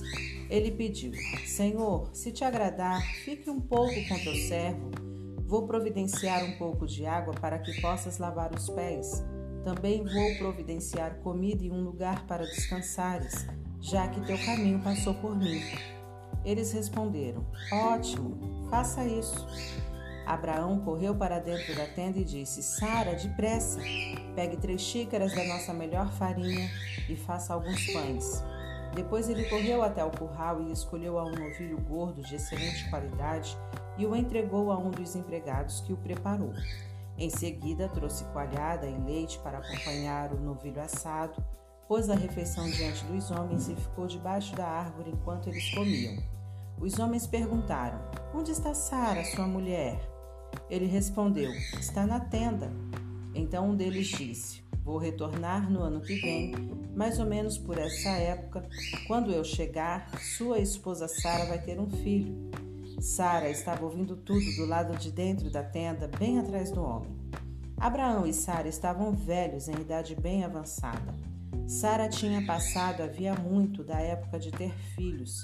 Então ela riu consigo mesma e disse: Uma velha como eu ficar grávida com um marido velho como esse? Mas o Eterno disse a Abraão: Por que Sara riu?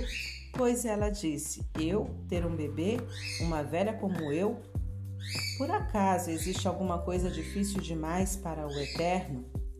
Eu voltarei no ano que vem por esta mesma época e Sara terá um bebê. Sara ficou com medo e mentiu para ele. Eu não ri não. Mas ele disse: Sim, você riu sim. Os homens se levantaram para ir embora e começaram a caminhar na direção de Sodoma. Abraão os acompanhou para se despedir deles. Então o Eterno disse: Seria justo esconder de Abraão o que estou para fazer? Ele vai se tornar uma nação grande e forte, e todas as nações do mundo serão abençoadas por meio dele. Eu o escolhi para que ele ensine seus filhos e sua futura família a andar no caminho do Eterno, a serem bons e generosos e justos, para que o Eterno possa cumprir o que prometeu a ele. O Eterno prosseguiu: Os gritos das vítimas em Sodoma e Gomorra são de ensurdecer. O pecado dessas cidades é gigantesco. Descerei para ver eu mesmo o que eles estão fazendo.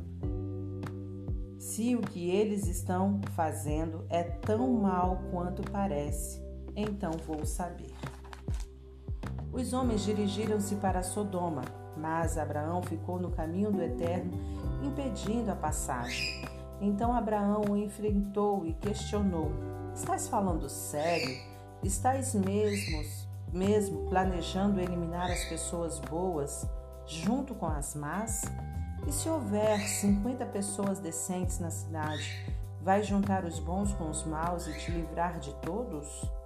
Não pouparias a cidade por causa desses 50 inocentes?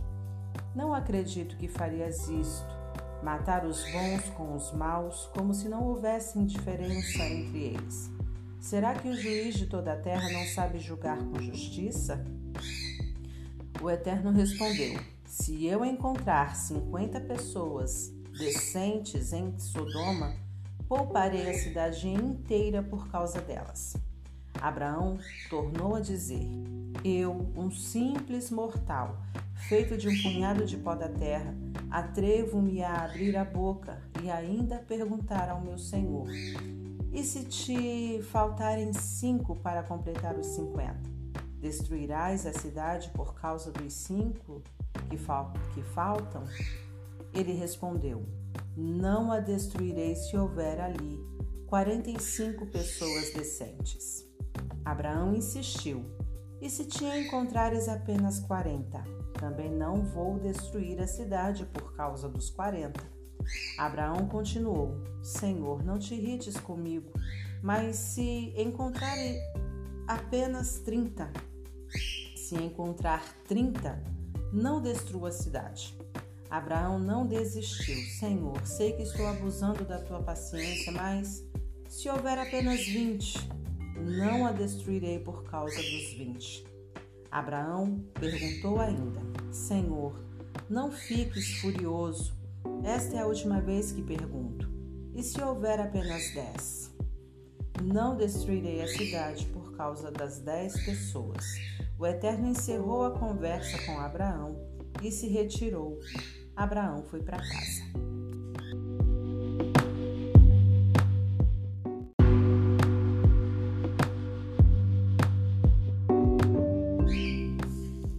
Capítulo 19 Os dois anjos chegaram a Sodoma no início da noite.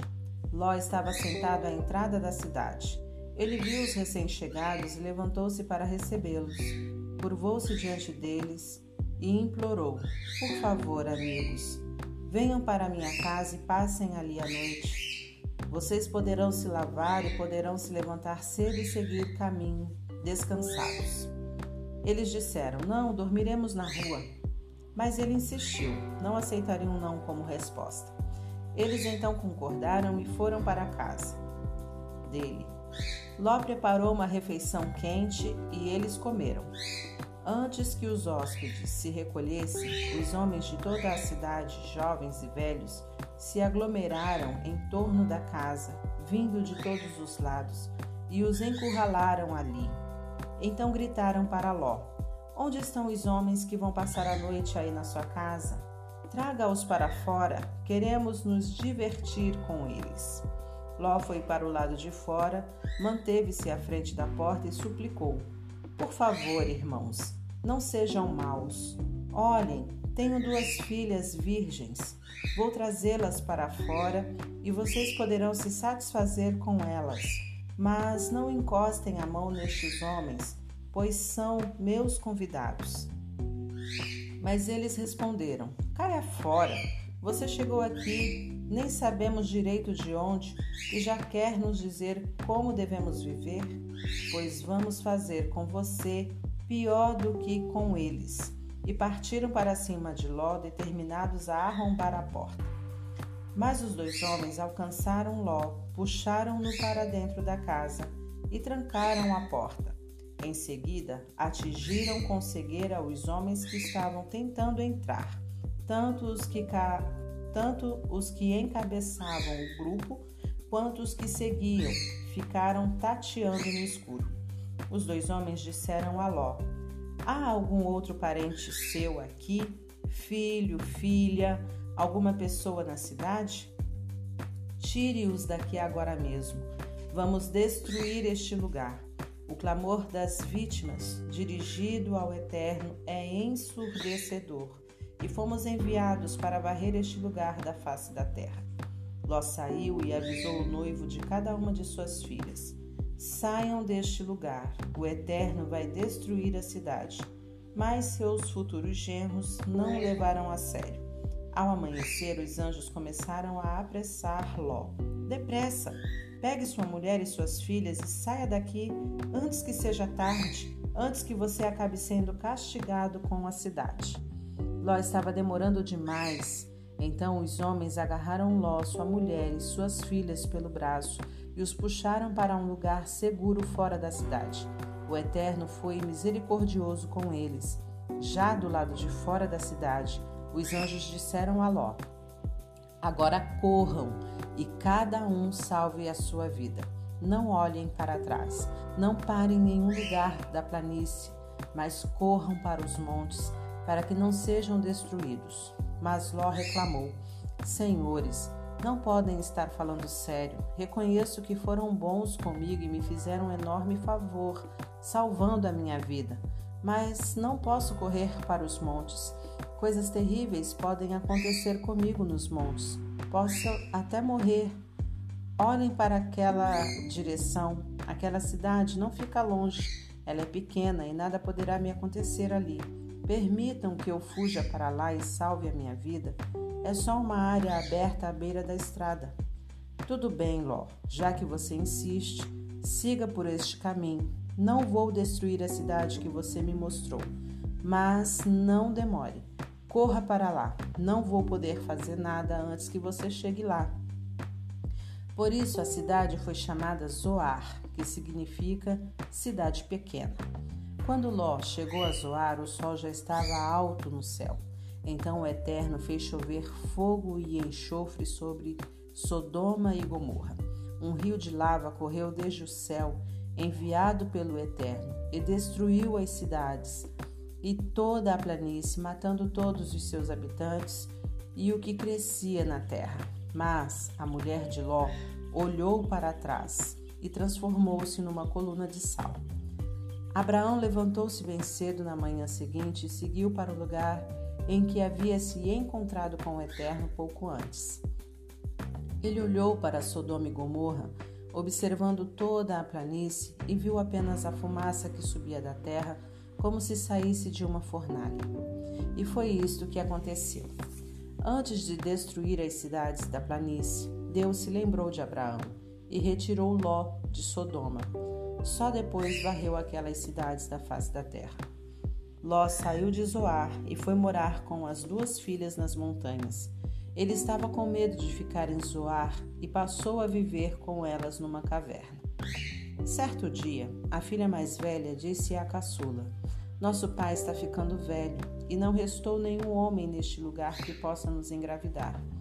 Vamos embebedar nosso pai com vinho e nos deitar com ele ele poderá nos dar filhos. É a única chance de manter nossa família viva.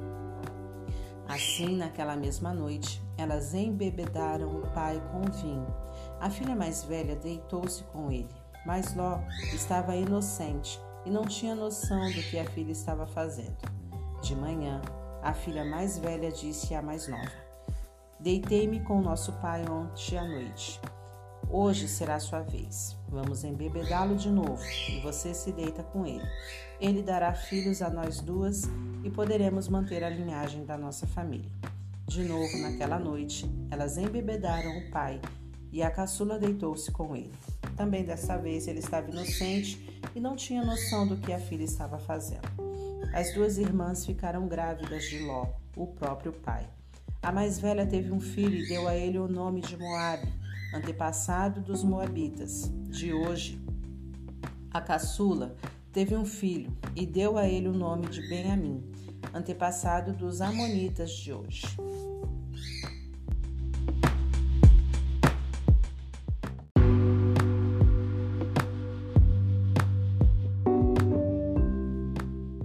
Capítulo 20 Abraão partiu dali e foi para o sul, na direção do Negueb, e estabeleceu-se entre Cádiz e Sur, acampado em Gerar.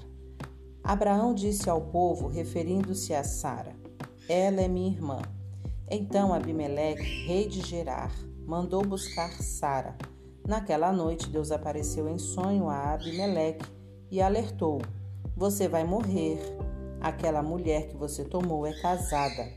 Mas Abimeleque ainda não havia se deitado com ela nem a havia tocado. Ele respondeu: Senhor, vais matar um inocente? Por acaso ele não me disse ela é minha irmã? E ela mesma não me disse ele é meu irmão?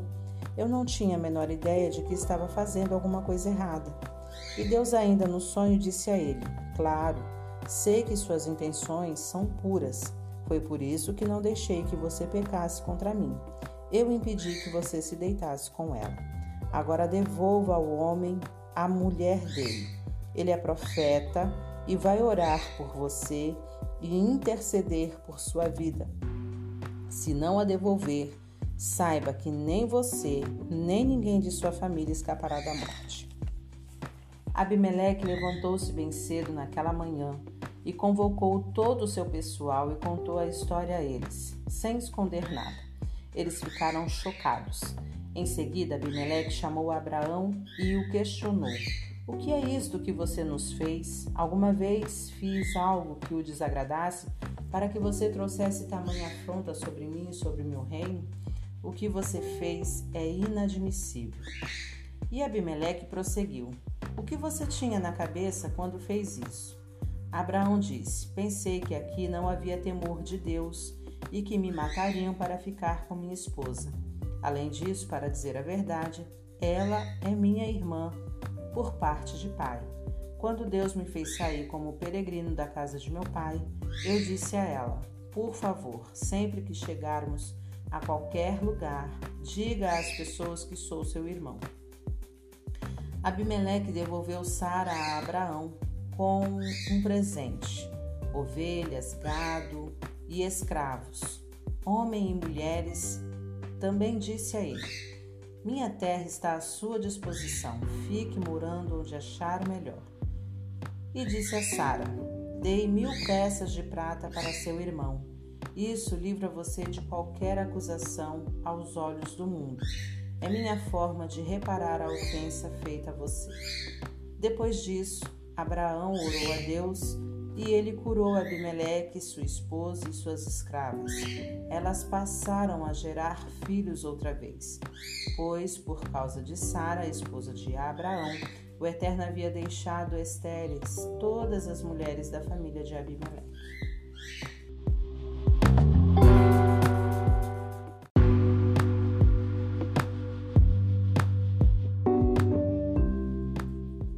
Capítulo 21 o Eterno visitou Sara exatamente como disse que faria e cumpriu o que havia prometido. Ela engravidou e deu a Abraão um filho no tempo exato que Deus havia prefixado.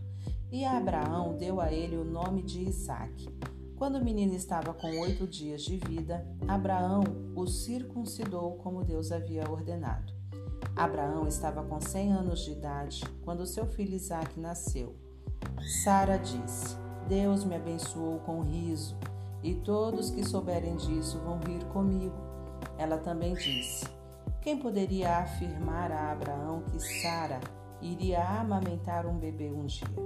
Mas estou aqui, dei um filho ao homem idoso. O bebê cresceu e foi desmamado, e Abraão deu uma grande festa no dia em que Isaac foi desmamado. Certo dia, Sara viu que o filho que a egípcia Agar tinha dado a Abraão estava debochando de Isaac. Ela foi reclamar com Abraão: Livre-se dessa escrava e do filho dela. Nenhum filho de escrava vai participar da herança com meu filho Isaac. Abraão ficou muito aflito, afinal Ismael era filho dele. Mas Deus disse a Abraão: Não fique assim por causa do menino e de sua escrava. Faça o que Sara diz. Sua descendência virá mesmo por meio de Isaque. Quanto ao filho de sua escrava, garanto que também farei dele uma grande nação, porque ele também é seu filho. Abraão levantou-se cedo no dia seguinte, separou um pouco de comida e um cantil com água, entregou os poucos suprimentos a Agar e mandou-a embora de casa com o filho. Ela ficou andando sem rumo pelo deserto de Berseba. Quando acabou a água, pôs a criança debaixo de um arbusto e ficou a uma distância de cerca de 50 metros. Dizia: Não aguento ver meu filho morrer. Então, sentando-se, caiu em prantos. Mas Deus ouviu o menino chorar. O anjo de Deus chamou Agar lá do alto. Agar, o que aconteceu? Não fique com medo. Deus ouviu o menino e sabe que ele está numa situação difícil. Agora levante-se, pegue seu filho e abrace-o Vou fazer dele uma grande nação. Na mesma hora, Deus abriu os olhos dela. Agar avistou um poço de água. Então ela foi até o poço, encheu o cantil e deu água fresca para o menino. Enquanto o menino crescia, Deus ficou ao lado dele. Ele morava no deserto e tornou-se um arqueiro muito habilidoso. O deserto em que ele vivia era o de Parã. Sua mãe conseguiu para ele uma esposa do Egito. Por essa mesma época, Abimeleque e o comandante de suas tropas, Ficol, disseram a Abraão: Independentemente do que você fizer, Deus está do seu lado. Portanto, prometa-me que você não agirá com desonestidade para comigo, nem ninguém da minha família. Enquanto viver aqui, prometa que tratará a mim e a minha família com a mesma bondade com que tratei você. Abraão respondeu: Eu prometo. Foi também nessa época que Abraão questionou Abimeleque a respeito de um poço de água que os empregados de Abimeleque havia tomado à força. Abimeleque disse: Não tenho a menor ideia de quem possa ter feito isso, e você nunca comentou, comentou nada comigo. É a primeira vez que ouço falar no assunto. Então os dois fizeram um acordo. Abraão pegou ovelhas e gado e deu-os a Abimeleque. Abraão separou sete ovelhas do rebanho e Abimeleque disse: O que significam estas sete ovelhas que você separou? Abraão respondeu: Significa que, quando você aceitar estas sete ovelhas, você aceitará como prova de que cavei este poço e de que ele é meu. Foi assim que o lugar passou a ser chamado Berseba, Poço do Juramento, porque ali os dois fizeram um acordo por meio de juramento. Tendo feito o acordo em Berseba, Abimeleque e Ficol, seu comandante, voltaram para o território filisteu. Abraão plantou uma tamargueira em Berseba e ali cultuou o Eterno, orando a Deus. Abraão morou em território filisteu por um longo período.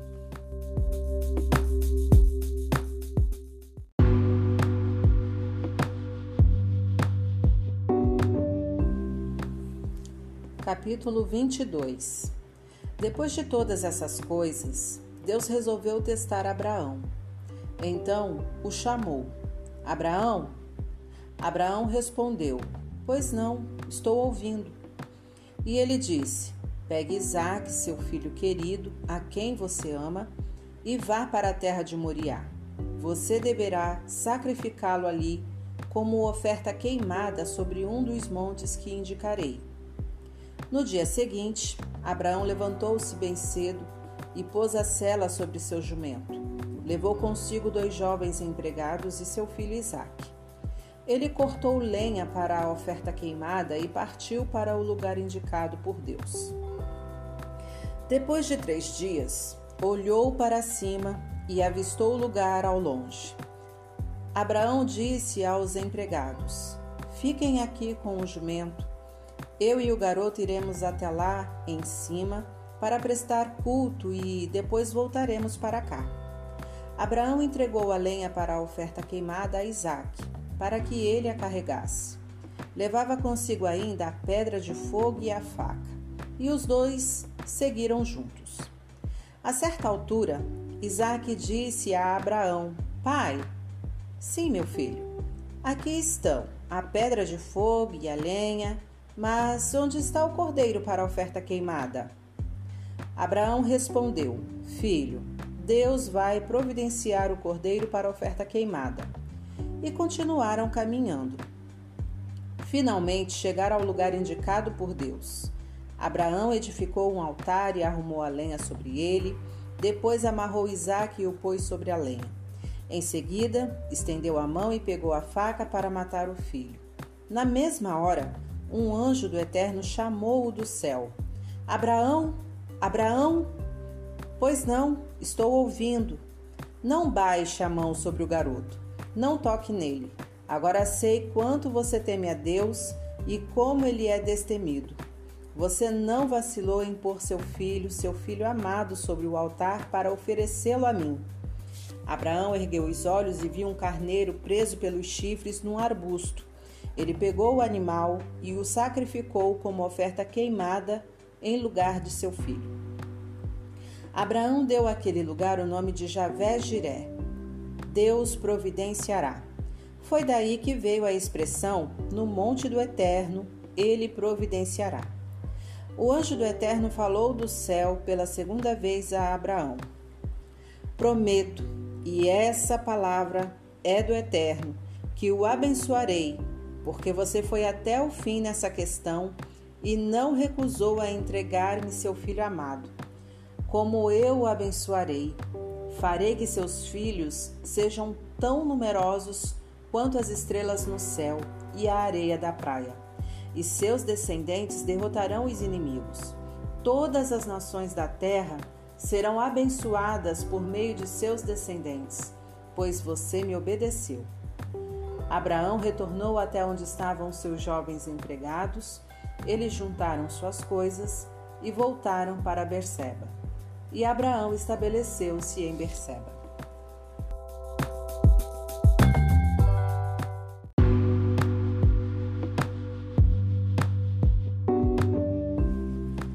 Capítulo 23 Sara viveu 127 anos e morreu em Kiriat Arba, que hoje é Hebron, na terra de Canaã. Abraão chorou e guardou luto por ela. Quando encerrou o período de luto, Abraão propôs aos hititas: Tenho consciência de que não passo de um estrangeiro no meio de vocês, mas preciso que me vendam um local de sepultamento para que eu possa dar um enterro digno para os meus mortos. Os hititas responderam: O que você está dizendo? Você não é um simples estrangeiro para nós, é um príncipe de Deus. Faça o enterro da sua esposa na melhor das nossas sepulturas. Nenhum de nós vai recusar um local para o sepultamento dela. Diante da resposta, Abraão curvou-se em reverência ao povo da terra, os hititas, e disse: se vocês estão falando sério e querem mesmo me ajudar a conseguir um enterro digno para minha esposa, intercedam por mim junto a Efron, filho de Zoar. Peçam a ele que me venda a caverna de Macpela, de sua propriedade, aquela que fica na divisa das terras dele, e que me faça um preço justo, e vocês serão testemunhas. Efron era membro da comunidade local de Hititas. O Itita respondeu assim à proposta de Abraão, ouvida pelos outros Ititas que faziam parte do conselho da cidade. Não, meu senhor, eu não poderia fazer isso. O campo é seu, é um presente. Dou a você o campo e a caverna. Não vou cobrar nada e meu povo será testemunha disso. Faça ali o sepultamento de sua esposa. Abraão curvou-se em respeito perante o conselho reunido e respondeu a Efron: Por favor, permita-me pagar o preço da terra, aceite meu dinheiro para que eu possa sepultar minha esposa com tranquilidade. Então Efron respondeu a Abraão: Já que insiste, eu aceito. O que significam quatrocentas peças de prata entre mim e você? Vá agora e faça o sepultamento de sua esposa. Abraão aceitou o preço estipulado por Efron e pagou integralmente o valor que este havia sugerido perante o conselho da cidade dos Hititas, quatrocentas peças de prata, de acordo com a taxa de troca daqueles dias. Foi assim que o campo de Efron, ao lado de Manre, tornou-se propriedade de Abraão, e além do campo, a caverna e todas as árvores dentro dos seus limites. O conselho da cidade dos Hititas foi testemunha dessa transação. Assim, Abraão fez o sepultamento de Sara na caverna do campo de Macpela, que fica perto de Mare, hoje Hebron, na terra de Canaã. A propriedade do campo e da caverna que havia nele foi transferida dos Hititas para Abraão como local de sepultamento.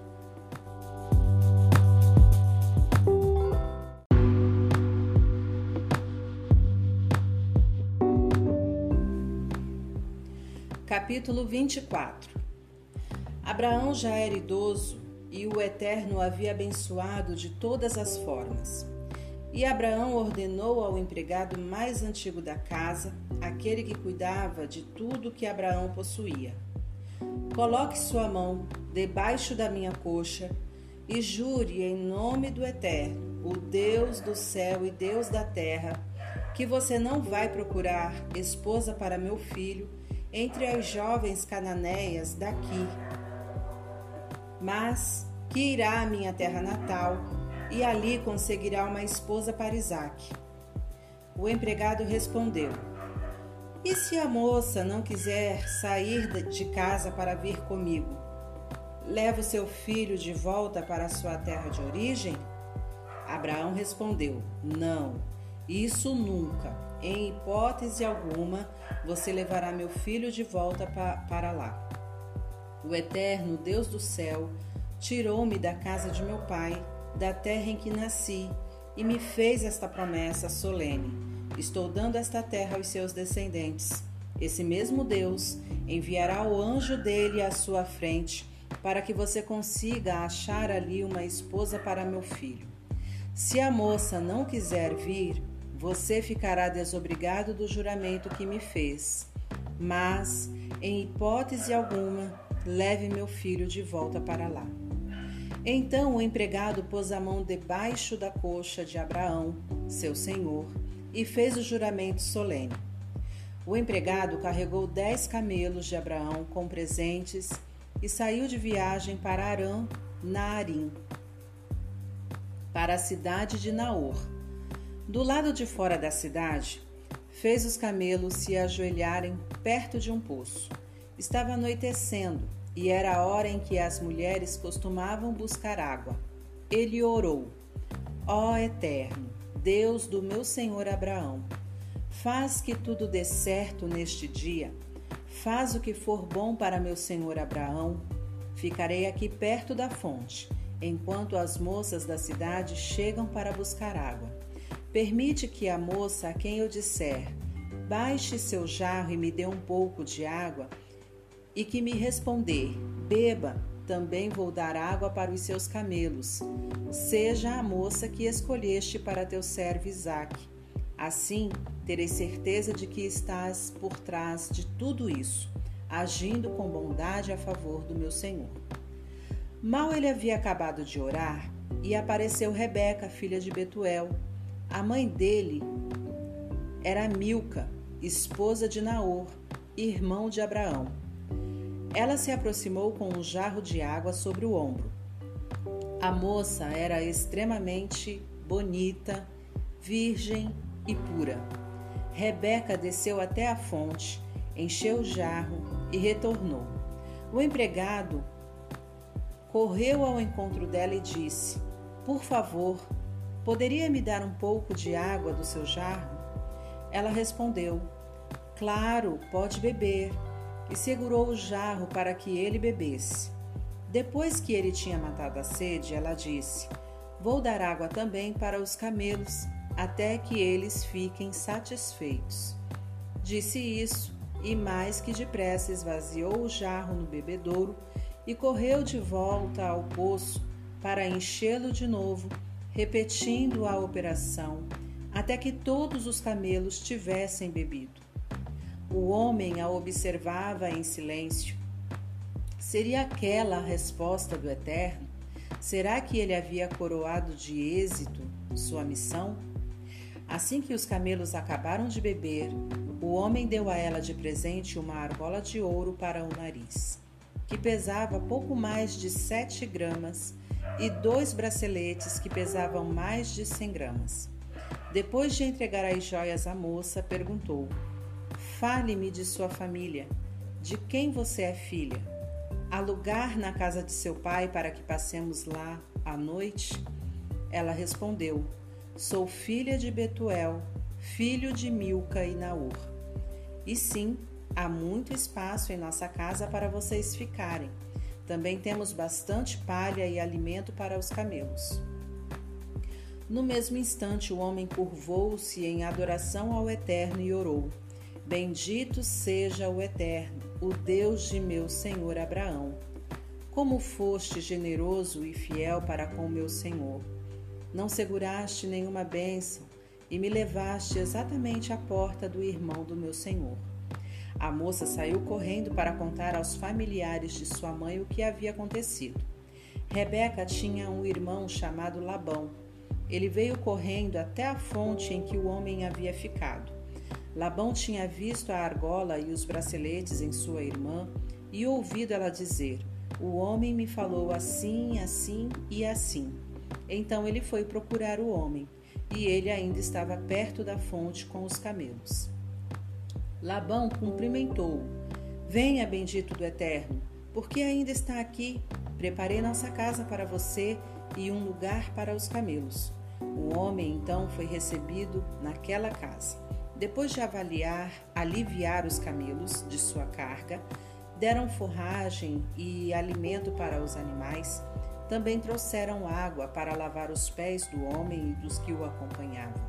Depois disso, Labão trouxe comida para eles. Mas o homem disse: Não vou comer antes de contar minha história. Labão respondeu: Então vá em frente, conte-nos. O recém-chegado explicou: Sou empregado de Abraão. O Eterno tem abençoado meu senhor, que é uma excelente pessoa, e tem dado a ele ovelhas e gados, prata e ouro, empregados e empregadas, camelos e jumentos. E para coroar tudo isso, Sara, esposa de meu senhor, deu-lhe um filho na velhice. Ele passou todas as coisas para o filho e me fez prometer não procure uma esposa para meu filho entre as filhas dos cananeus, na terra em que eu estou morando. Não, vá até a casa de meu pai, procure minha família e consiga ali uma esposa para meu filho. Eu disse ao meu senhor: E se a moça não quiser me acompanhar? Ele respondeu: O Eterno, diante de quem tenho andado com fidelidade, enviará seu anjo com você e fará que tudo dê certo. Você vai conseguir uma esposa para meu filho, uma moça de minha família da casa de meu pai. Só depois você estará livre do juramento. Mas, se minha família não quiser entregar a moça, você estará livre do juramento. Então, hoje, quando cheguei à fonte, orei: Eterno Deus do meu senhor Abraão, faz que tudo dê certo nessa missão que me foi confiada. Estou aqui junto a este poço quando uma moça vier aqui para tirar água e eu pedir, por favor, dê-me um pouco da água do seu jarro, e ela responder, vou dar água não apenas ao Senhor, mas também para os camelos. Que seja essa moça a esposa que escolheste para o filho do meu Senhor. Eu havia acabado de fazer esta oração quando Rebeca chegou com um jarro sobre o ombro. Ela foi até a fonte, retirou água e eu pedi: Por favor, Posso beber um pouco? Ela não pensou duas vezes, ofereceu-me o jarro e disse: Beba, e depois que o Senhor beber, também vou dar água aos camelos. Então bebi, e ela deu água aos camelos. Depois perguntei de quem você é filha. Ela respondeu: Sou filha de Betuel, e os pais dele são Naor e Milca. Então dei de presente a ela uma argola para o nariz e braceletes. Ela se curvou em atitude de adoração ao Eterno, e eu também louvei ao Deus do meu senhor Abraão, que me conduziu exatamente à casa da família do meu senhor para conseguir uma esposa para o filho dele. E agora, diga-me se vão ser generosos e atender ao meu pedido. Caso contrário, sejam francos, para que eu possa decidir o que fazer em seguida. Labão e Betuel responderam: tudo isso vem do Eterno. Não nos compete dizer nada sobre isso, nem sim, nem não. Rebeca está à sua disposição. Pode levá-la e que ela seja esposa do filho do seu senhor, como o Eterno deixou claro. Quando o empregado de Abraão ouviu a decisão deles, curvou-se em atitude de adoração ao Eterno. Em seguida, trouxe presentes de ouro e de prata e também roupas e deu tudo a Rebeca. Deu também presentes caros ao irmão e à mãe de Rebeca. Então ele e os homens que estavam com ele jantaram e passaram a noite ali. De manhã, bem cedo, já estavam em pé, e ele disse: Preciso voltar para o meu senhor. Mas o irmão e a mãe dela pediram: Deixe a moça ficar mais um pouco, digamos mais uns dez dias. Depois disso, vocês poderão ir. Mas o homem estava decidido: Não, por favor, não me façam esperar mais. O Eterno fez que tudo desse tão certo. Preciso voltar para o meu senhor. Então chamaram Rebeca e perguntaram: Você quer acompanhar este homem? Ela respondeu: Sim, já estou pronta para ir. Então eles concordaram em que Rebeca, a irmã deles, e sua acompanhante fosse com o empregado de Abraão e sua comitiva. Eles abençoaram Rebeca, dizendo: Nossa irmã, que você viva com fartura e que seus filhos sejam vitoriosos. Rebeca e suas empregadas montaram nos camelos e acompanharam o homem, e o empregado seguiu para casa com Rebeca. Isaac morava perto do Negueb. Ele tinha acabado de voltar de uma visita a Bir La Roy. De tardezinha, saiu para o campo. Enquanto meditava, olhou e viu os camelos que se aproximavam. Quando Rebeca avistou Isaac, desceu do camelo e perguntou ao empregado: Quem é aquele homem que está vindo em nossa direção? Aquele é meu senhor, foi a resposta. Então ela pegou o véu e se cobriu. Depois que o empregado deu a Isaac o relatório completo da viagem, Isaac levou Rebeca para a tenda de sua mãe Sara. Ele se casou com Rebeca e ela se tornou sua esposa. Ele a amava muito. Foi assim que Isaac se consolou depois da morte de sua mãe.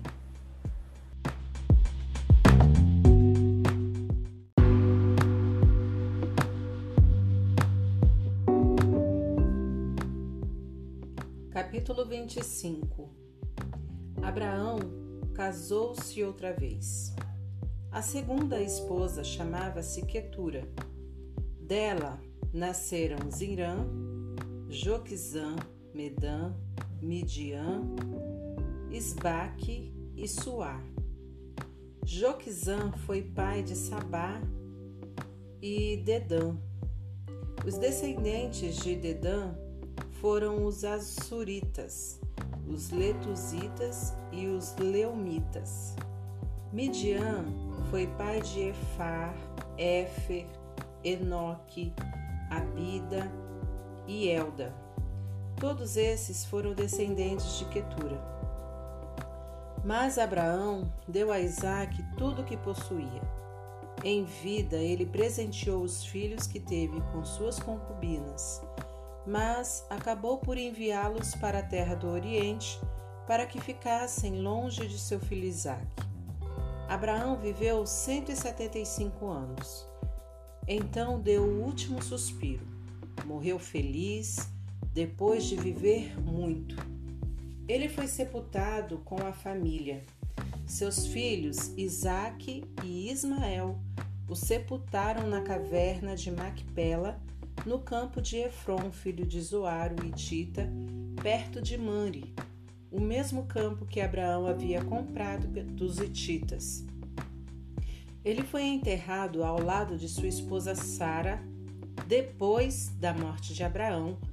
Deus abençoou seu filho Isaque. Ele morava em Bet-Laaroi.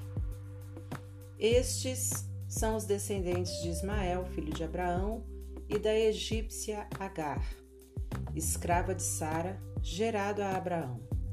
São estes os nomes dos filhos de Ismael por ordem de nascimento: Nebaiote, filho mais velho de Ismael, Kedar, Adbeel, Mibizão, Misma, Dumá, Massá, Haddad, Temar, Getur, Nafis e Quedemá.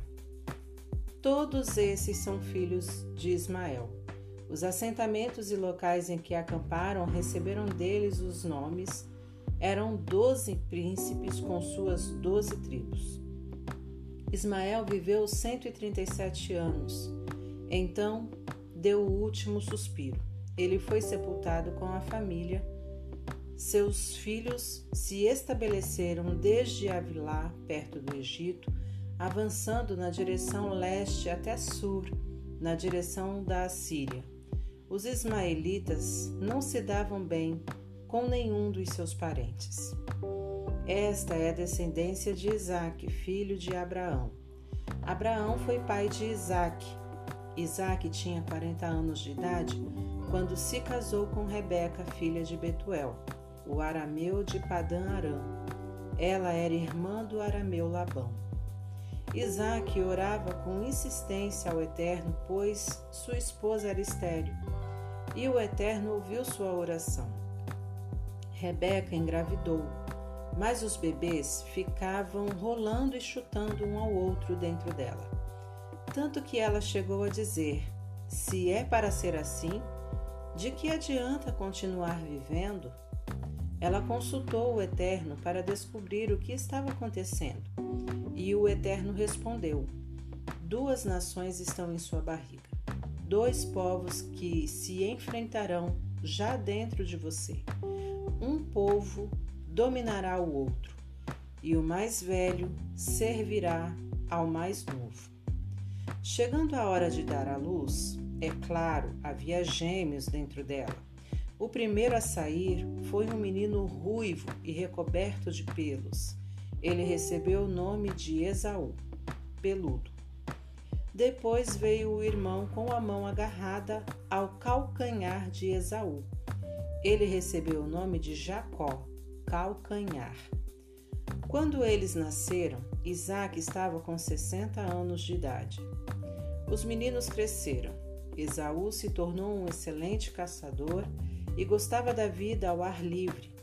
Jacó era mais pacato e preferia ficar dentro das tendas. Isaac amava Esaú porque gostava de suas caças, mas Rebeca amava Jacó Certo dia, Jacó estava preparando um ensopado de cor avermelhada e Esaú chegou do campo. Estava faminto e pediu a Jacó: Dê-me um pouco desse ensopado, porque estou morrendo de fome. Foi assim que ele passou a ser chamado Edom, vermelho. Jacó respondeu: Vamos fazer uma troca. Meu ensopado pelos seus direitos de filho mais velho. Esaú retrucou: Estou morrendo de fome. De que me valem os direitos de primogenitura se estou quase morto? Jacó exigiu: Primeiro vai ter que jurar. Esaú concordou. Por meio de um juramento, abriu mão de seus direitos de filho mais velho a favor de Jacó, que finalmente deu ao irmão faminto um pouco de pão e ensopado de lentilha. Esaú comeu, bebeu e saiu dali. Foi assim que ele desprezou seus direitos de filho mais velho.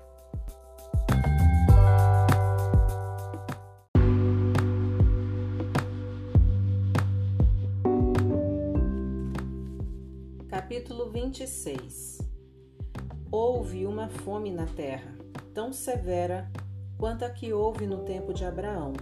Por isso, Isaque mudou-se para Gerar, terra de Abimeleque, rei dos filisteus. O Eterno apareceu a ele e disse: Não desça para o Egito, mas fique aqui, permaneça aqui nesta terra, e vou estar com você e o abençoarei. Dou a você e a seus filhos toda esta terra para cumprir a promessa que fiz a seu pai Abraão. Farei que seus descendentes sejam tão numerosos quanto as estrelas no céu, e darei a eles toda esta terra. Todas as nações do mundo serão abençoadas por meio de seus descendentes. Tudo isso porque Abraão obedeceu ao meu chamado e obedeceu à minha ordem, meus mandamentos, minhas orientações e meus ensinamentos. Então Isaac ficou em Gerar. Os homens do lugar vieram perguntar sobre sua esposa. Isaac respondeu: Ela é minha irmã. Ele ficou com medo de dizer: Ela é minha esposa, pois pensava: Estes homens são capazes de me matar para ficar com Rebeca por causa da beleza dela.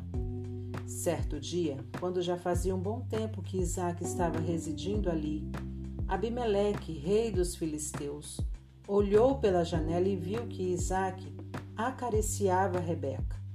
O rei mandou chamar Isaac para esclarecer a situação.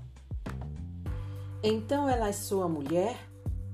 Por que você nos disse, ela é minha irmã? Isaac respondeu: Porque achei que alguém pudesse querer me matar para ficar com ela. Abimeleque retrucou: Pense um pouco no que você nos fez. Se passasse mais algum tempo, alguns dos homens poderia ter se deitado com sua esposa e você seria responsável por trazer culpa sobre nós. Então o rei transmitiu esta ordem ao povo: Quem encostar a mão nesse homem ou em sua mulher morrerá. Isaac resolveu plantar naquela terra e a colheita foi excelente. O Eterno o abençoou. Os bens foram se acumulando e ele ficou muito rico.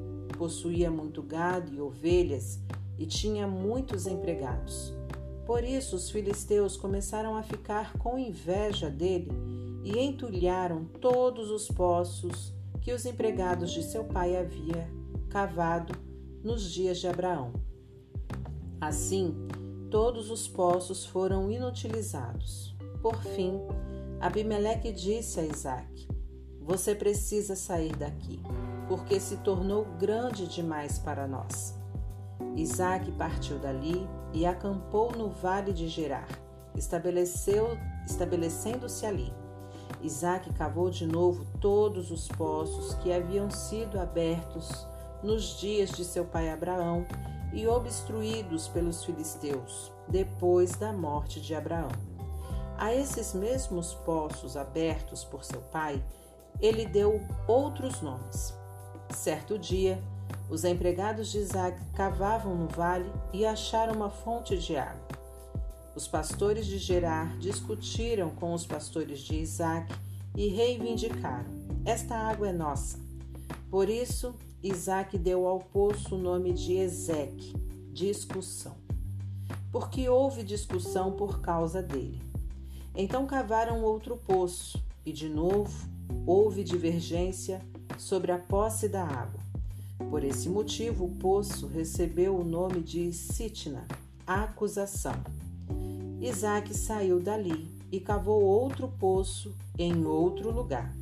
Dessa vez não houve disputa por causa da água, e o poço foi chamado Reobote, espaço amplo. Isaac disse: Agora sim, o Eterno nos deu espaço de sobra para nos espalharmos sobre a terra. Dali, ele subiu para Berzeba.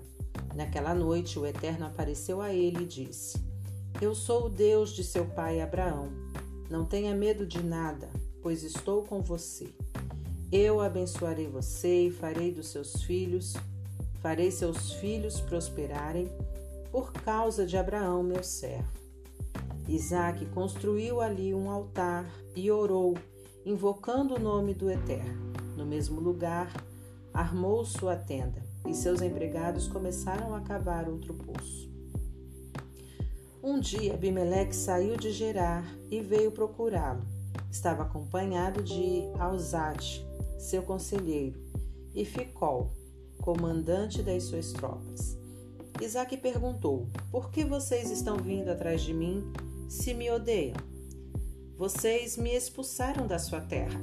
Eles responderam: É que percebemos que o Eterno está do seu lado. gostaríamos de fazer um acordo com você, uma aliança que cele o nosso relacionamento de amizade. Não incomodamos você no passado. Nós o tratamos bem e deixamos que você vivesse em paz. Assim, que a bênção do Eterno esteja com você. Isaac deu uma festa e eles comeram e beberam juntos. No outro dia de manhã fizeram os juramentos. Logo depois se despediram de Isaac. Agora eram oficialmente amigos. Mais tarde, no mesmo dia, os empregados de Isaac vieram trazer uma notícia sobre o poço que estavam cavando. Encontramos água. Isaac deu o nome de Seba, Seba, juramento, ao poço. E até hoje, esse é o nome da cidade, Berseba, poço do juramento.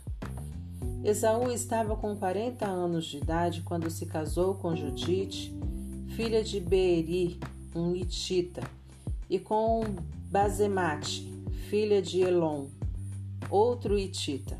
As duas foram um tormento na vida de Isaac e Rebeca.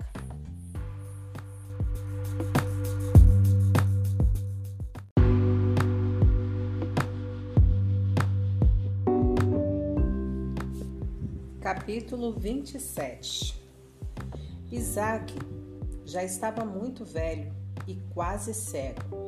Por isso, um dia ele chamou Esaú e disse ao seu filho mais velho: Meu filho, sim, pai. Isaac disse: Já estou velho e posso morrer qualquer dia desses. Faça-me um favor, pegue sua aljava com as flechas e o seu arco, saia para o campo e traga-me alguma caça. Em seguida, prepare uma boa refeição do jeito que você sabe que eu gosto, para que eu coma. Assim, antes de morrer, poderei dar a bênção que tenho para você. Rebeca escutou toda a conversa entre Isaac e Esaú. Logo que Esaú saiu para caçar, Rebeca disse a Jacó: Acabei de escutar seu pai falando com seu irmão Esaú. Ele disse: Traga alguma caça para mim e me prepare uma boa refeição, para que eu coma e possa abençoá-lo com a bênção de Deus antes de morrer. Meu filho, agora escute bem o que vou dizer e faça exatamente o que eu mandar. Vá até o rebanho e traga-me dois cabritos. Escolha os melhores Vou preparar uma boa refeição com eles, do jeito que seu pai gosta, e você vai levar a comida para ele. Assim, ele vai abençoar você depois de comer e antes de morrer. Jacó argumentou: Mas, mãe, meu irmão Esaú é cheio de pelos e eu tenho a pele lisa. E se meu pai encostar em mim? Ele vai pensar que estou tentando enganá-lo Vou acabar atraindo maldição sobre mim, não bênção. Sua mãe respondeu: Se isso acontecer, que a maldição recaia sobre mim. Agora faça o que eu te disse. Vá buscar os cabritos. Ele foi, escolheu os cabritos e trouxe-os para sua mãe. Ela preparou uma boa refeição do jeito que Isaac tanto gostava. Rebeca pegou as melhores roupas de Esaú, filho mais velho, e vestiu Jacó o mais novo com elas. Com o couro dos cabritos, cobriu as mãos e a nuca de Jacó e depois entregou a seu filho Jacó a deliciosa refeição que havia preparado e um pão que havia acabado de assar. Assim, ele foi até onde seu pai estava e apresentou-se. Meu pai? Sim, qual dos meus filhos está aí? perguntou Isaac. Jacó respondeu: é Esaú, seu filho mais velho. Fiz o que o Senhor me disse. Agora sente-se e coma da minha caça, para que possa dar a bênção que o Senhor tem para mim. Isaac estranhou, mas já? Como você conseguiu a caça tão depressa? Seu Deus, o Eterno, preparou o caminho para mim. Isaac pediu: Chegue mais perto, filho, para que eu possa tocá-lo. Você é mesmo meu filho Esaú? Jacó aproximou-se do pai Isaac o tocou e disse: A voz é de Jacó, mas as mãos são de Esaú. E não o reconheceu, porque as mãos de Jacó estavam peludas como as de seu irmão Esaú. O momento de dar a benção estava chegando e Isaac insistiu na pergunta: Você tem certeza? É mesmo meu filho Esaú? Sim, sou eu mesmo. Diante da resposta, Isaac disse: Traga-me a comida para que eu coma da caça que meu filho apanhou, e então dê a bênção que tenho preparada. Jacó trouxe a comida e Isaac comeu. Trouxe vinho também, e ele bebeu. Quando terminou, Isaac disse: Filho, chegue mais perto e me dê um beijo. Jacó se aproximou e beijou o pai. Isaac sentiu o cheiro das roupas que ele estava usando e, por fim, o abençoou. Ah, o cheiro de meu filho é como o cheiro do campo. Abençoado pelo Eterno, que Deus dê a você do orvalho do céu e fartura de grãos e de vinho da terra. Que os povos sirvam a você e as nações o respeitem. Você dominará sobre seus irmãos e os filhos de sua mãe haverão de honrá-lo. Os que amaldiçoarem você serão amaldiçoados, e os que abençoarem você serão abençoados. Instantes depois de Isaac ter abençoado Jacó, assim que este se retirou, Esaú chegou da caçada.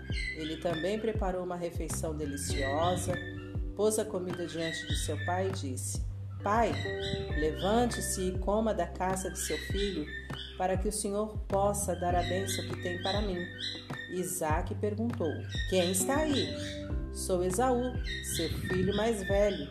Isaac começou a tremer, mal podendo se controlar, e perguntou: Então, quem foi que trouxe aquela caça para mim? Porque terminei de comê-la logo antes de você entrar. Além disso, eu abençoei o outro e ele está abençoado.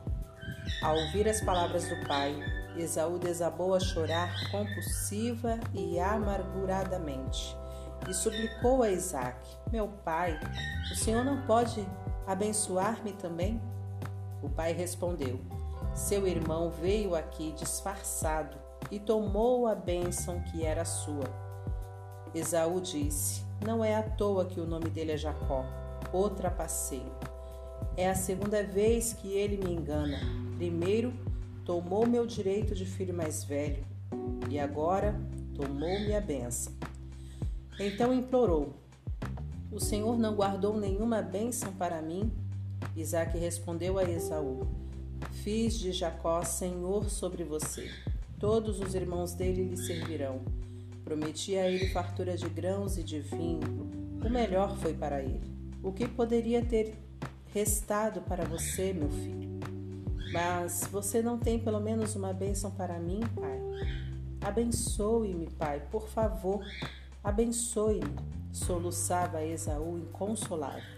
Então Isaac pronunciou esta bênção: Você viverá longe da fartura da terra, afastado do orvalho do céu, Viverá pela espada, que sempre estará em sua mão, e servirá seu irmão. Mas, quando não puder mais suportar, você se libertará e correrá livre. Esaú passou a nutrir um ódio profundo contra seu irmão por causa da bênção que havia subtraído de seu pai.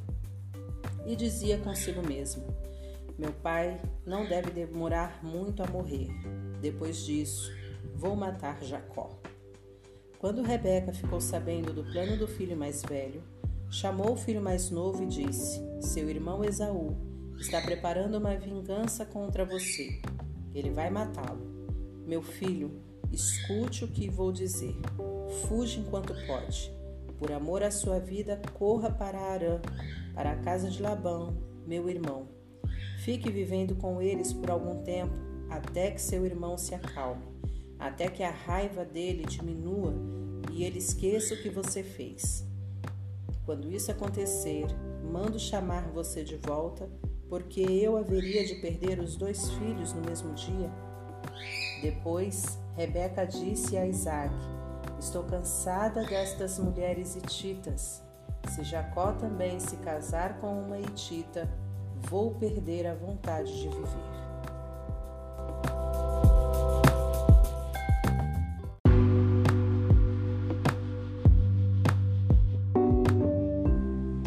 Capítulo 28 Isaac mandou chamar Jacó e o abençoou. Ele ordenou ao filho: Não se case com mulher alguma do povo cananeu, não fique por aqui. Vá para Padã Arã, para a família de Betuel, pai de sua mãe. Case-se com uma das filhas de seu tio Labão. Que o Deus forte abençoe você com muitos filhos, um verdadeiro ajuntamento de povos, e que ele dê a você e aos seus descendentes a bênção de Abraão para que tomem posse desta terra por herança, a terra que Deus deu a Abraão. Essa foi a despedida de Isaac e Jacó, que partiu para Padã Arã, ao encontro de Labão, filho de Betuel, o arameu, irmão de Rebeca, mãe de Jacó e Esaú. Esaú ficou sabendo que Isaac havia abençoado Jacó e que tinha mandado para Padã Arã, a fim de casar-se ali. Também soube da ordem acrescentada à benção, não se case com mulher alguma do povo cananeu, e que Jacó havia obedecido e seguido para Padarã.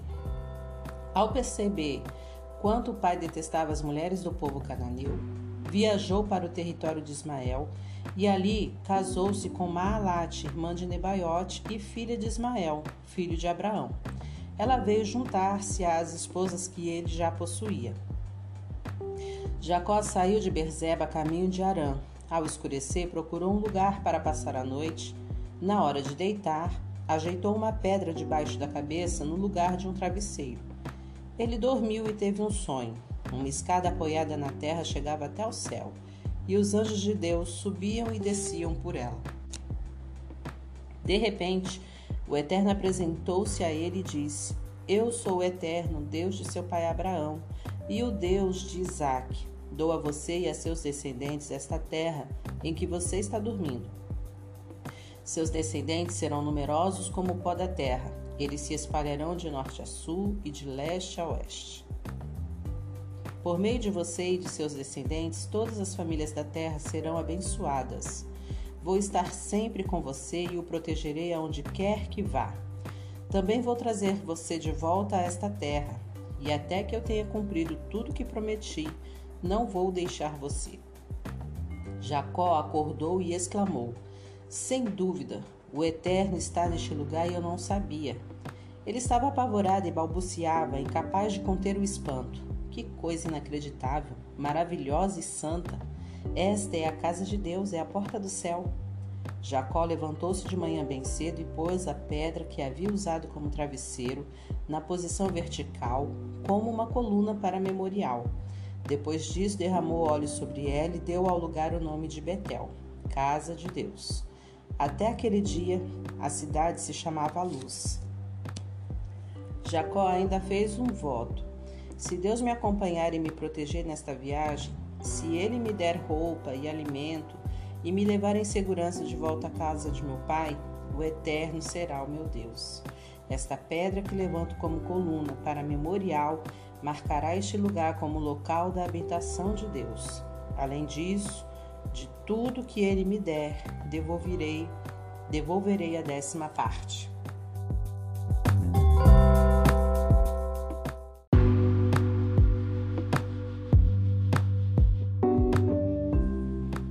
Capítulo 29 Jacó seguiu viagem em direção ao povo do Oriente e chegou a um poço situado numa área aberta. Três rebanhos de ovelhas se aglomeravam à volta dele. Era daquele poço que os rebanhos bebiam, e ele estava coberto por uma pedra muito grande. Depois que todos os rebanhos chegavam, os pastores rolavam a pedra e davam água para as ovelhas. Em seguida, rolavam a pedra de volta para cobrir o poço. Jacó perguntou aos pastores: Amigos, de onde vocês são? Eles responderam: Somos de Arã. Vocês conhecem Labão, filho de Naor? indagou, indagou Jacó. Sim, conhecemos. Jacó continuou perguntando: Ele está bem? E eles responderam: Sim, muito bem. E ali está chegando Raquel, filha dele, trazendo o rebanho. Jacó disse: Ainda vai demorar para escurecer. Acho que ainda não está na hora de recolher as ovelhas, está? Deem água para os rebanhos e levem as ovelhas de volta ao pasto. Eles disseram: Não podemos fazer isso. Temos de esperar até que todos os pastores cheguem aqui. É preciso muita gente para rolar a pedra do poço. Só depois é que os rebanhos podem beber.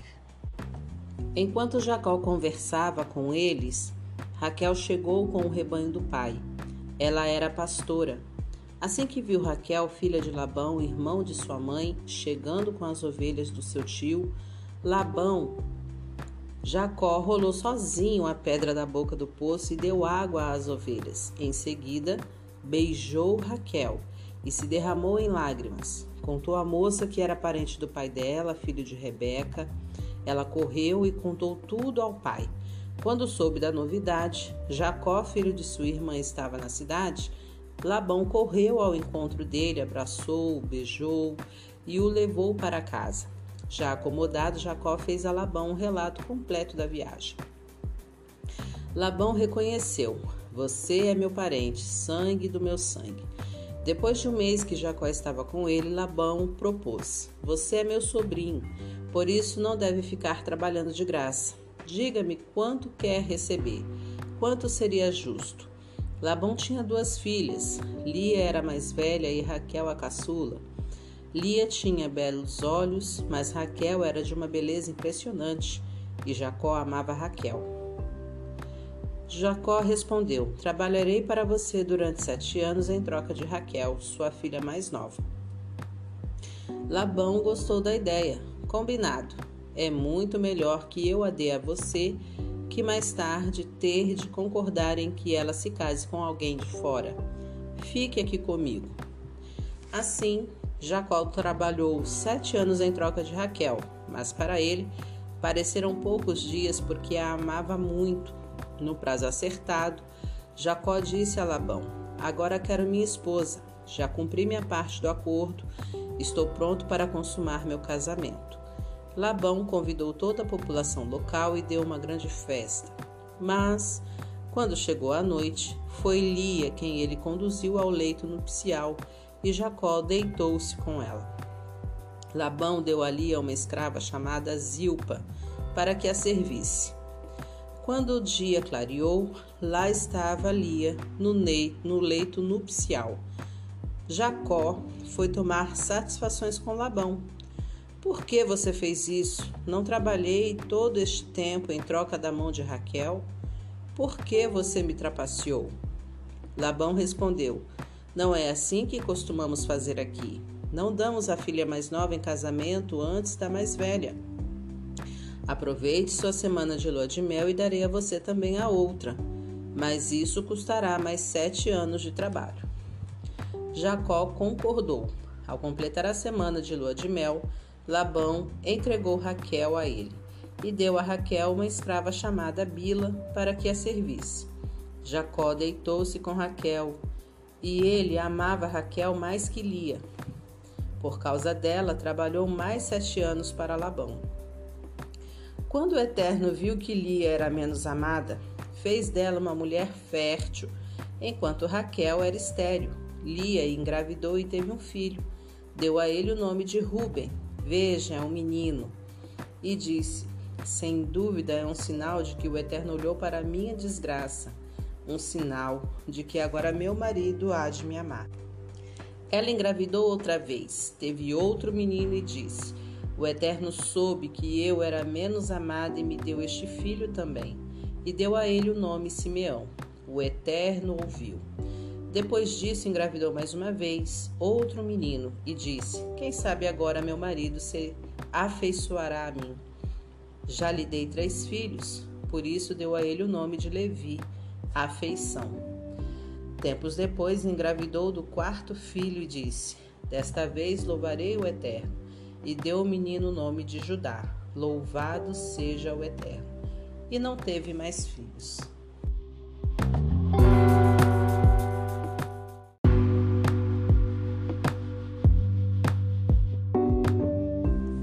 Capítulo 30 Quando Raquel se deu conta de que não conseguia dar filhos a Jacó, teve ciúme da sua irmã e foi reclamar com Jacó: Dê-me filhos, senão morrerei.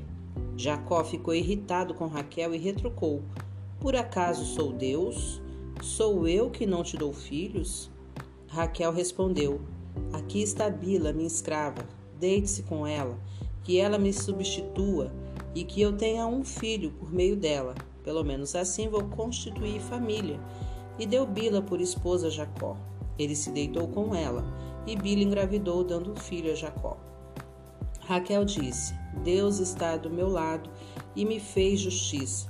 Ele me ouviu e deu-me um filho, e deu a ele o nome de Dan, justiça. Bila, serva de Raquel, engravidou de novo e deu o segundo filho a Jacó. Raquel disse: Fui para uma luta de tudo ou nada com minha irmã e venci. E deu a ele o nome de Naphtali, luta. Quando Lia percebeu que não procriava mais, deu sua escrava Zilpa como esposa a Jacó, e Zilpa teve um filho dele. Lia disse: Que sorte! E deu o nome ao menino de Gade, afortunado. Quando Zilpa, serva de Lia, teve o segundo filho com Jacó, Lia exclamou: que dia feliz! As mulheres me darão os parabéns pela minha felicidade. E deu a esse filho o nome de Azer, feliz. Certo dia, durante a colheita do trigo, Ruben achou algumas mandrágoras no campo e levou-as para casa como presente para Lia.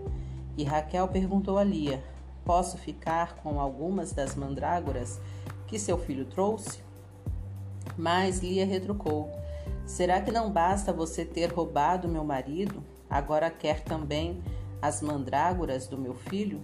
Raquel respondeu: Tudo bem, vou deixar que ele se deite com você esta noite, em troca das mandrágoras que seu filho trouxe. Quando Jacó voltou do campo e chegou em casa, à noite, Lia foi ao seu encontro. Deite-se comigo esta noite. Troquei as mandrágoras de meu filho por esta noite com você. Então ele se deitou com ela naquela noite, e Deus ouviu, ouviu a oração de Lia. Ela engravidou e teve seu quinto filho com Jacó.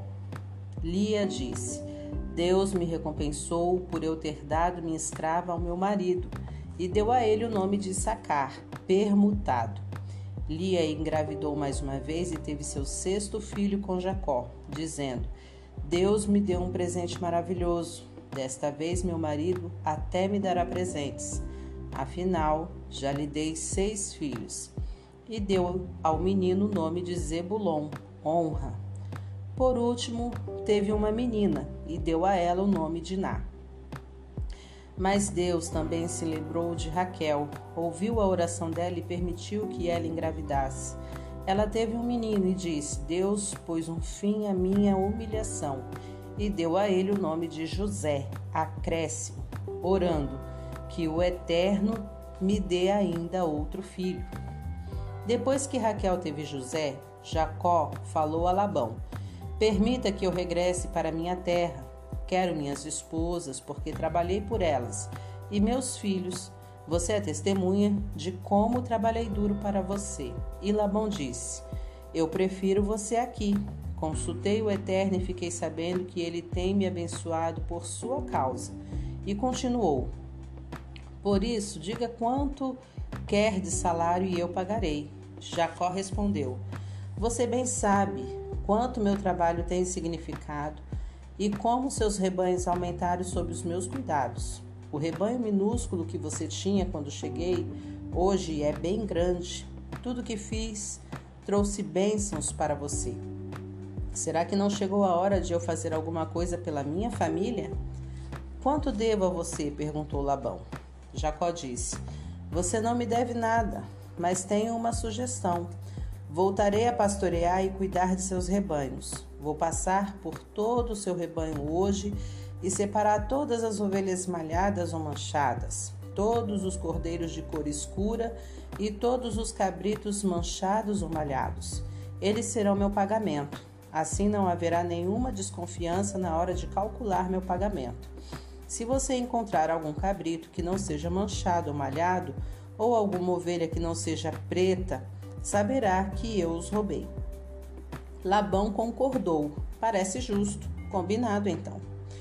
Mas naquele mesmo dia, Labão retirou todos os bodes manchados e listrados e todas as cabras manchadas e malhadas, todo animal que tivesse mesmo uma única pinta branca e também as ovelhas pretas, e os pôs aos cuidados dos filhos, longe de Jacó, numa distância equivalente a três dias de viagem. Enquanto isso, Jacó continuava a pastorear o que havia restado do rebanho de Labão. Mas Jacó tinha um plano arrancou galhos de álamo, amendoeira e plátano e retirou a casca, criando o efeito de listras brancas. Ele prendeu os galhos descascados diante do bebedouro, usando, usado pelos rebanhos. Na época do acasalamento, os animais vinham beber e se acasalavam em frente aos galhos listrados. Como resultado, os filhotes que nasciam eram listrados, malhados ou manchados.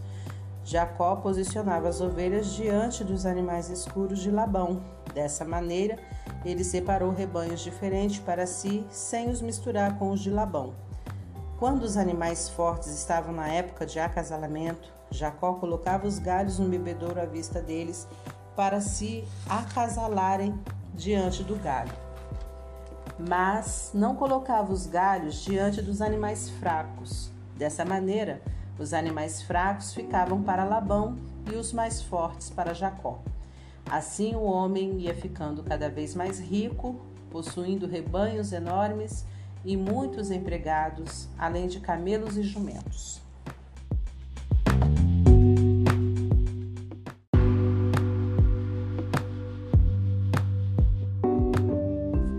Capítulo 31 Jacó ficou sabendo o que os filhos de Labão falavam dele. Jacó usou a riqueza de nosso pai para enriquecer à custa dele. Ao mesmo tempo, Jacó percebeu que o comportamento de Labão havia mudado para com ele. Não existia mais cordialidade. Foi então que o Eterno disse a Jacó: Volte para casa, para o lugar em que você nasceu. Eu acompanharei você. Jacó mandou um recado para Raquel e Lia para que fossem se encontrar com ele no campo, onde os rebanhos estavam. Ele disse: Tenho notado que o pai de vocês não é mais o mesmo comigo, não me trata como antes, mas o Deus de meu pai ainda é o mesmo e está comigo. Vocês são testemunhas de como trabalhei para seu pai. Ainda assim, ele me enganou diversas vezes, mudando sempre meu salário mas Deus nunca permitiu que ele me prejudicasse. Quando ele dizia seu salário agora será pago com os animais listrados, o rebanho inteiro começava a ter filhotes listrados. Várias vezes Deus usou os animais do pai de vocês para me recompensar. Certa vez os rebanhos estavam na época de acasalamento e tive um sonho. Vi os bodes todos listrados, manchados ou malhados e estavam acasalando.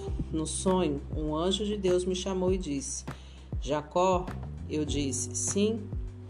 Ele me disse: Olhe bem, veja que todos os bodes do rebanho que estão acasalando são listrados, manchados ou malhados. Sei o que Labão tem feito a você.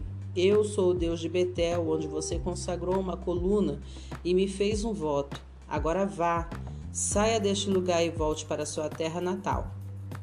Raquel e Lia disseram: Por acaso ele nos tratou melhor? Recebemos tratamento pior que o de estranhas. Ele só queria o dinheiro que conseguiu nos vendendo e até já gastou tudo. Todos os bens que Deus tirar do nosso pai e nos devolver será justo, pois são nossos e de nossos filhos. Vá em frente, faça o que Deus te diz. E foi o que Jacó fez. Acomodou seus filhos e esposa sobre camelos, reuniu seus animais e tudo que havia adquirido em Padã Arã, disposto a tomar o rumo da casa de seu pai Isaque na terra de Canaã. Numa hora em que Labão não estava tosqueando as ovelhas, Raquel roubou os deuses da casa de seu pai. Jacó havia ocultado seus planos tão bem que Labão nem fazia ideia do que estava acontecendo. Toda aquela movimentação passou despercebida a ele. Jacó partiu com tudo que ele possuía e em pouco tempo já estava do outro lado do Eufrates, seguindo para a região montanhosa de Gileade. Três dias depois, Labão recebeu a notícia. Jacó fugiu. Labão reuniu seus parentes e saiu em perseguição dele. Sete dias depois alcançou-o na região montanhosa de Gileade. Mas naquela noite Deus apareceu em sonho a Labão, o arameu, e disse: Cuidado com o que você vai fazer a Jacó. Quando Labão o alcançou, as tendas de Jacó já estavam armadas nas montanhas de Gileade, e Labão armou as suas no mesmo lugar. Labão disse: O que você tinha na cabeça quando resolveu não me contar nada e sair às escondidas, levando embora minhas filhas como se fossem prisioneiras de guerra? Por que você resolveu fugir como faz um ladrão durante a noite? Por que não me contou nada? Pois eu teria feito uma grande festa de despedida para você, com música, flautas e tamborins, mas você não permitiu nem mesmo que eu desse um beijo em minhas filhas e meus netos. Foi uma burrice da sua parte. Se eu quisesse, poderia acabar com você agora mesmo, mas o Deus de seu pai falou comigo na noite passada. Cuidado com o que você vai fazer com Jacó. Eu até entendo, você foi embora porque estava com saudades de casa, mas por que roubou os deuses da minha casa? Jacó respondeu a Labão: Eu fiquei com medo de tirar suas filhas de mim por meio da força bruta, mas quanto aos seus deuses, se você os encontrar com alguma pessoa aqui, esta pessoa será morta. Procure aqui na frente de todos se encontrar alguma coisa que pertence a você, pode levar. Jacó não sabia que Raquel havia roubado os deuses. Labão entrou na tenda de Jacó, na de Lia e nas tendas das duas escravas, mas não os encontrou. Quando saiu da tenda de Lia, foi para a de Raquel, mas ela havia escondido os deuses dentro de uma almofada e estava sentada sobre ela. Depois que Labão revirou a tenda sem achar alguma coisa, Raquel disse a ele: meu Senhor, não pense que não o respeito por não me levantar diante do Senhor, mas estou naqueles dias. Por isso ele virou e revirou o lugar, mas não encontrou os deuses da sua casa. Então foi a vez de Jacó ficar zangado, e ele esbravejou contra Labão. E agora? Que crime eu cometi e que mal eu fiz para que você me atormentasse desse jeito? Você já deu uma busca em toda a casa por acaso encontrou uma única coisa que pertencesse a você? Mostre-a, quero ver. As duas famílias aqui podem ser os jurados e decidir por nós. Durante os 20 anos que trabalhei com você, as fêmeas de ovelhas e cabras nunca perderam suas crias. Nunca me alimentei dos carneiros do seu rebanho. Jamais deixei de indenizar você por algum animal que tivesse sido devorado por alguma fera. Paguei tudo do meu bolso. Na verdade, você me obrigava a pagar, quer eu tivesse culpa, quer não. Eu saía sempre, não importava como estivesse o tempo, fosse calor de rachar, fosse um frio de congelar, e passei muitas noites em claro. Durante 20 anos foi o que fiz. Trabalhei como escravo durante 14 anos em troca de suas duas filhas e mais seis anos por seu, por seu rebanho e você mudou meu salário dez vezes. Se o Deus de meu pai, o Deus de Abraão e o temor de Isaac não estivesse comigo, você teria me mandado embora sem um centavo no bolso. Mas Deus viu a situação em que eu me encontrava e como trabalhava duro. Então, ontem à noite, ele pronunciou seu veredito. Mas Labão se defendeu: As filhas são minhas, as crianças são minhas e o rebanho é meu. Tudo que está aí é meu, mas que posso fazer no caso de minhas filhas e dos filhos que elas tiveram? Vamos acertar as coisas entre nós e fazer uma aliança. Deus será nossa testemunha. Jacó pôs uma pedra na posição vertical como uma coluna. Em seguida, chamou sua família e disse: Tragam mais pedras. Eles ajuntaram pedras, fizeram uma pilha e comeram ali, ao lado do monumento improvisado. Labão deu a ele o nome aramaico Gegar Saduta, monumento da testemunha. Jacó fez o mesmo, mas com o nome hebraico Galeed, monumento da testemunha. Labão disse: A partir de agora, este monumento será testemunha entre mim e você. É por isso que se chama Galeede, monumento da testemunha. Ele também se chama Mispar, torre de vigia, pois Labão disse: O eterno vigia entre mim e você, quando um não estiver vendo o outro. Se você maltratar minhas filhas ou tomar outra mulher por esposa quando ninguém estiver por perto, Deus verá e será testemunha entre nós. Labão disse ainda a Jacó: Este monumento e esta coluna de pedras que erigi servirão de testemunhas de que não passei, não passarei deste ponto para prejudicá-lo, nem você passará para o outro lado com a intenção de me prejudicar. O Deus de Abraão e o Deus de Naor, o Deus do antepassado deles, fará justiça entre nós. Jacó jurou em nome do temor, o Deus de seu pai, Isaque, e ofereceu um sacrifício na montanha. Também prestou culto ali, chamando todos os membros da família para a refeição. Eles comeram e passaram a noite na montanha. Labão levantou-se bem cedo na manhã seguinte, beijou os netos e as filhas, abençoou todos eles e foi embora para casa.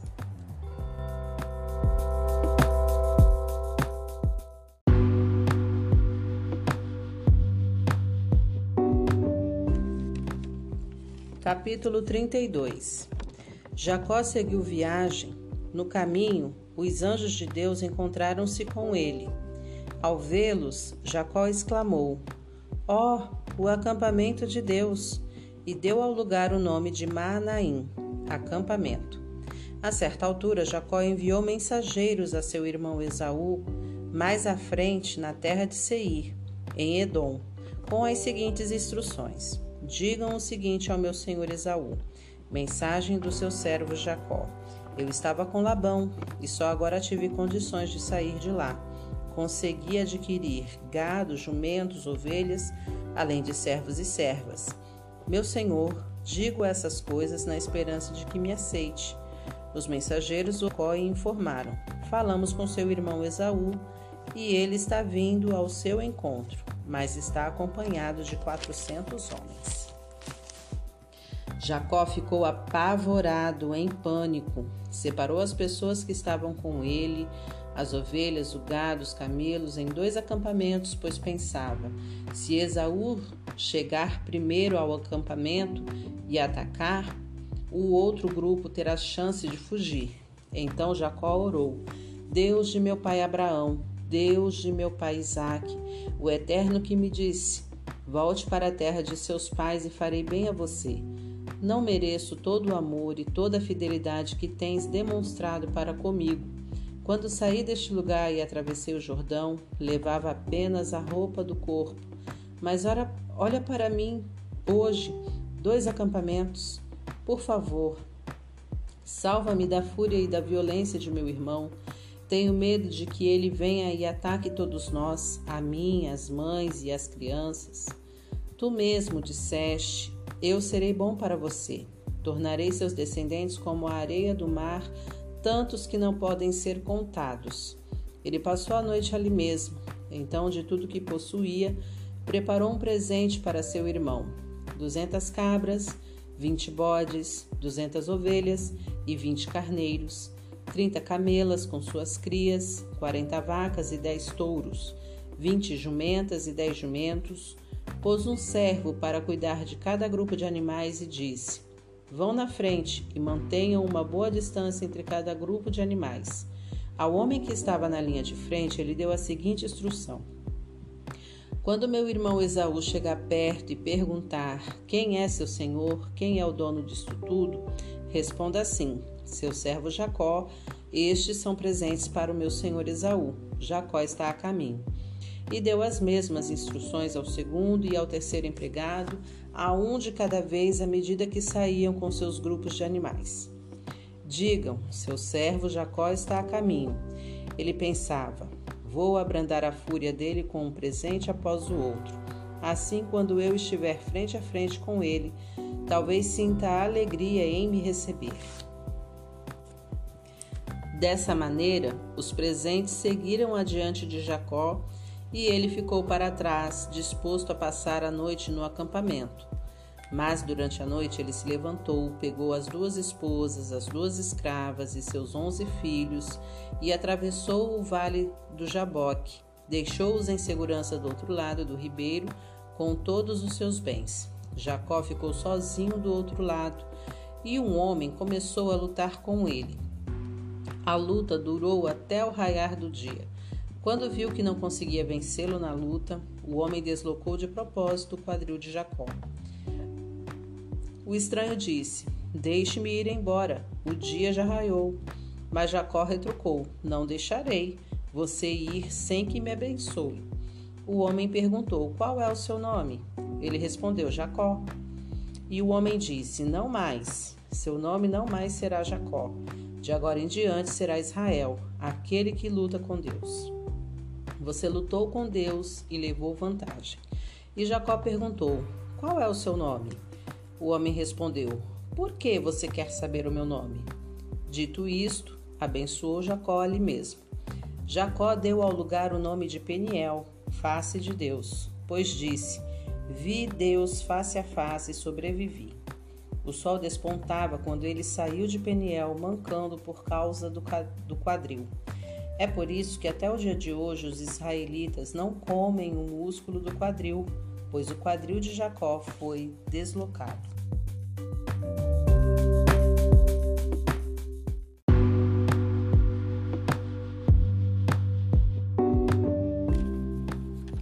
Capítulo 33 Jacó estava observando a estrada e viu quando Esaú se aproximava com seus quatrocentos homens. De imediato separou as crianças, deixando-as com Lia, Raquel e as duas escravas. Pôs as escravas à frente de todos. Depois Lia e seus filhos, e por último Raquel e José. Ele foi adiante deles e, à medida que se aproximavam, que se aproximava de seu irmão, curvou-se sete vezes em sinal de respeito. Mas Esaú correu ao seu encontro e o abraçou e beijou, e os dois choraram. Esaú olhou para o grupo à volta dele, as mulheres e as crianças, e perguntou: Quem são estes que estão com você? Jacó disse: São os filhos com os quais Deus se agradou em me abençoar. As escravas com seus filhos se aproximaram e se curvaram diante de Esaú em seguida vieram Li e seus filhos, e eles também se curvaram. Por fim, José e Raquel se curvaram diante de Esaú. Esaú perguntou: E o que são todos aqueles animais que encontrei no caminho? Eu os enviei na esperança de que preparassem o caminho para meu senhor me receber. Esaú disse: Ora, meu irmão, eu tenho tudo de que precise, de que preciso. Fique com o que é seu. Mas Jacó insistiu: por favor, se você sentir no coração que deve me receber, aceite os presentes. Quando vi seu rosto, foi como se tivesse visto o rosto de Deus sorrindo para mim. Aceite os presentes. Deus tem sido bom para comigo e tenho mais do que preciso. Diante da insistência do irmão, Esaú aceitou os presentes. Esaú propôs: Vamos recomeçar juntos a viagem? Eu irei à frente. Mas Jacó respondeu: Meu senhor, Pode ver que meus filhos são frágeis e os rebanhos têm suas crias para amamentar, o que exige um ritmo lento na viagem. Se eu exigir muito deles, mesmo que por só um dia, posso perdê-los. Assim, meu senhor, siga na frente de seu servo, enquanto vou com calma no ritmo dos meus rebanhos e filhos, e me encontrarei com você em Seir. Esaú disse: Ao menos deixe-me pôr a seu serviço alguns dos homens que estão comigo. Jacó respondeu: Não é preciso. A forma generosa como me recebeu era tudo de que eu precisava. Então, Esaú pôs-se a caminho de Seir naquele mesmo dia. Jacó seguiu para Sucote. Ele construiu um abrigo para si e um local para recolher os animais. Foi assim que o que o lugar ficou conhecido como Sucote, abrigos. E foi assim que Jacó chegou são e salvo a Siquém, na terra de Canaã, depois de percorrer todo o caminho desde Padã Arã. Ele acampou perto da cidade e comprou dos filhos de Amor, pai de Siquém, a terra em que armou suas tendas. Pagou cem moedas de prata por ela. Construiu um altar ali e deu-lhe o nome de El Elohe, Israel. Poderoso é o Deus de Israel.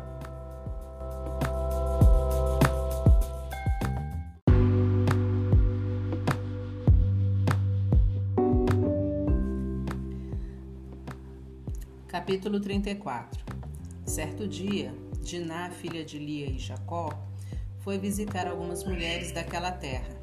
Siquém, filho de Amor o Eveu, líder do local, viu Diná e a estuprou. Mas depois passou a sentir forte atração pela moça. Apaixonado por ela, tentava ganhar sua afeição. Por isso foi pedir a seu pai Amor: Consiga essa moça como esposa para mim. Jacó ficou sabendo que Siquém havia estuprado Diná. Como seus filhos haviam saído para cuidar dos animais no campo, ficou esperando que eles chegassem em casa para discutir o assunto. Nesse meio tempo, Amor, pai de Siquém, procurou Jacó para tentar um contrato de casamento. Enquanto isso, no caminho de casa, os filhos de Jacó ficaram sabendo o que havia acontecido e ficaram furiosos. O estupro que Siquém havia cometido contra a filha de Jacó era algo que podia ser, que não podia ser tolerado nem suportado na família de Israel. Amor falou a Jacó e a seus filhos: Meu filho Siquém está perdidamente apaixonado por sua filha. Peço que você a dê em casamento a ele. Façamos casamentos entre nossas famílias Entregue suas filhas a nós e entregaremos as nossas a vocês. Vocês podem viver no meio de nós como uma família. Podem fixar residência aqui e viver como um de nós. Há boas oportunidades de prosperar aqui. Depois, se quem falou em causa própria, dirigindo-se ao pai e aos irmãos de Diná. Por favor, aceitem, pagarei qualquer preço Estipulem o preço que quiserem pela noiva, o céu é o limite. Mas permitam que esta moça seja minha esposa. Os filhos de Jacó deram uma resposta dissimulada a Siquém e ao pai dele. Afinal, a irmã havia sido vítima de estupro. A proposta deles foi esta: Isso não é possível. Jamais daríamos nossa irmã a um homem incircunciso Seria uma desgraça para nós. A única forma de chegarmos a um acordo é se todos os homens do seu povo forem circuncidados como nós. Aí sim, poderemos trocar livremente nossas filhas e realizar outros casamentos entre nós. Só assim ficaremos à vontade e poderemos ser uma família grande e feliz. Mas, se essa condição não for aceitável para vocês, pegaremos nossa irmã e iremos embora. A sugestão pareceu justa para Amor e Siquém. O moço estava tão apaixonado pela filha de Jacó que concordou em fazer o que eles estavam pedindo. Ele era o filho mais admirado da família de seu pai. Na intenção de cumprir o acordo, Amor e seu filho foram para a praça principal da cidade e falaram ao conselho de cidadãos. Esses homens nos estimam, são nossos amigos Devemos permitir que se estabeleçam aqui e fiquem à vontade. Há espaço de sobra para eles na terra.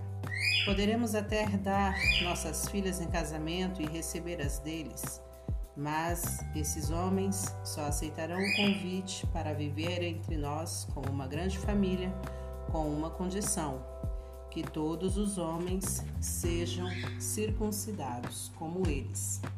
Trata-se de um ótimo negócio para nós. Essa gente é rica e tem grandes rebanhos de animais. Com essa aliança, tudo passará a ser nosso também. Portanto, vamos fazer o que eles nos pedem para que se estabeleçam em nosso meio. Todos os que tinham influência na cidade concordaram com Amor e com Siquém. Assim, todos os homens ali foram circuncidados. Três dias depois, quando todos os homens ainda sentiam dores, Simeão e Levi, filhos de Jacó e irmãos de Diná, cada um com sua espada, saíram pela cidade como se fossem donos do lugar. e mataram todos os habitantes do sexo masculino. Também mataram Amor e seu filho Siquém.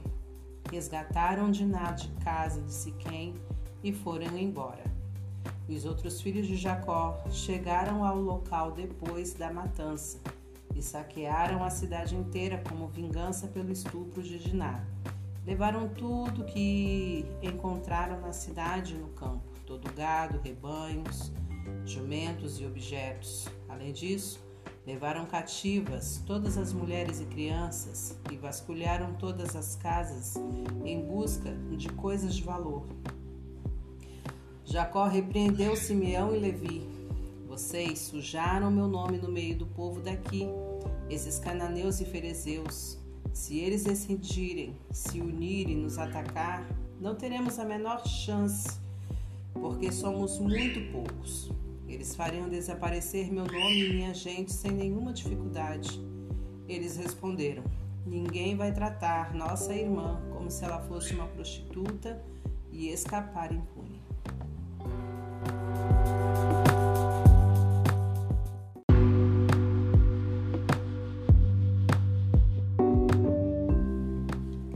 Capítulo 35 Disse Deus a Jacó: Volte para Betel, fique ali e construa um altar para o Deus que se revelou a você quando você fugia de seu irmão Esaú.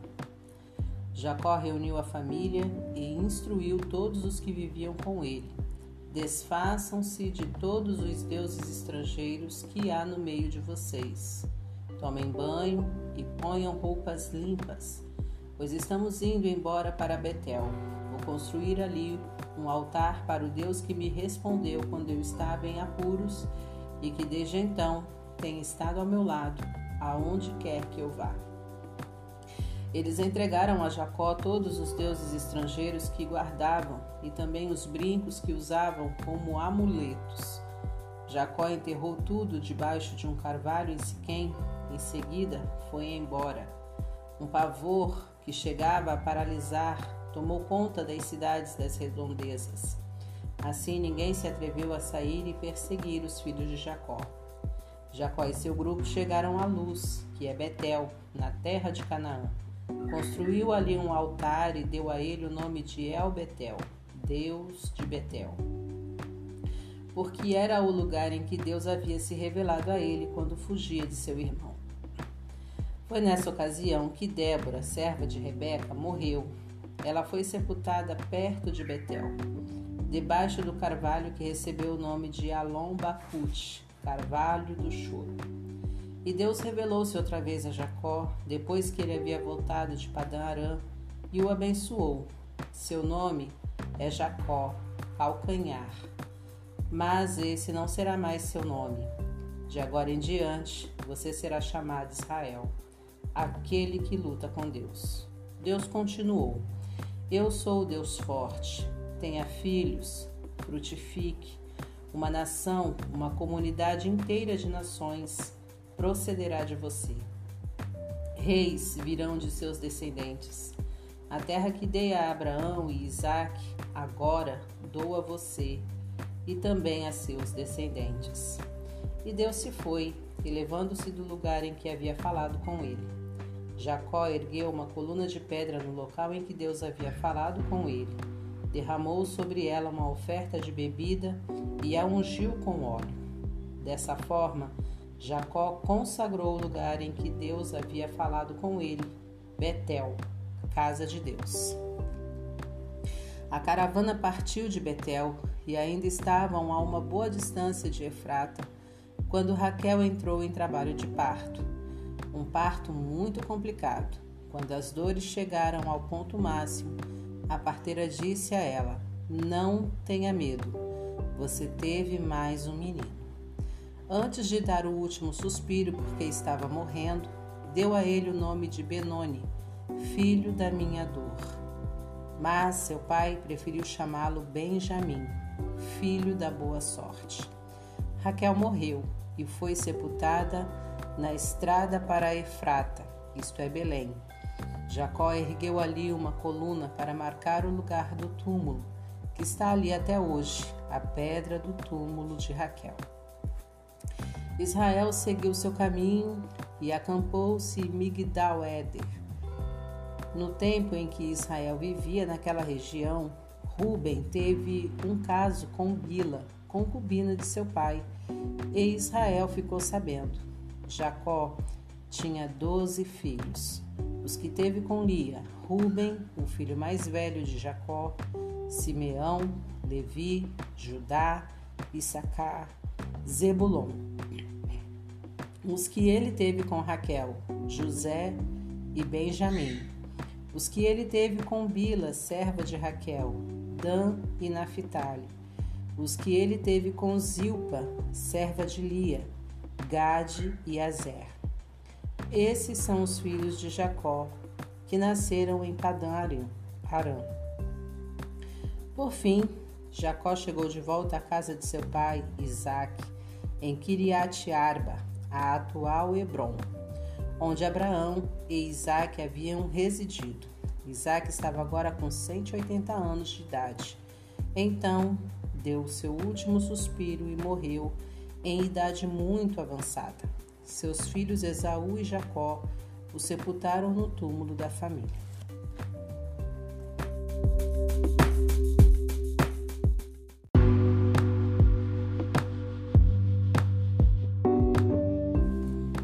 Capítulo 36 Esses são os descendentes de Esaú, também chamado Edom. Esaú casou-se com mulheres de Canaã, Ada, filha de Elão, o Itita, Olibama, filha de Aná e neta de Zibeão, o Eveu, Bazemate, filha de Ismael e irmã de Nebaiote. Ada deu a Esaú um filho, ele faz. Bazemate deu à luz Reuel. Olibama deu à luz Jeus, Jalão e Corá. São esses os filhos que nasceram a Esaú na terra de Canaã. Esaú reuniu com suas esposas, filhos e filhas, todos os de sua casa, e também os animais e bens adquiridos em Canaã, e mudou-se para longe de seu irmão Jacó. Os dois tinham tantos bens que não era possível viverem no mesmo lugar. A terra não comportava os rebanhos que os dois possuíam. Por isso, Esaú acabou fixando residência na região montanhosa de Seir. Esaú e Edom são a mesma pessoa. Estes são os, os descendentes de Esaú, antepassado do povo de Edom, na região montanhosa de Seir. São estes os nomes dos filhos de Esaú. Ele faz filho de Esaú, com a sua esposa Ada, Reuel, filho de Esaú, com a sua esposa Basemate. Os filhos de Elifaz, Temã, Omar, Zefo, Caetã e Kenaz. Elifaz tinha uma concubina chamada Tina, com quem teve Amaleque. Esses foram os netos de Ada, esposa de Esaú. E estes são os filhos de Reuel, Naate, Zerá, Samar e Mizá, netos de Bazemate, esposa de Esaú. Esses são os filhos de Olibama, esposa de Esaú, filha de Aná, filha de Zibeão. Ela teve com Esaú os filhos Jeus, Jalão e Corá.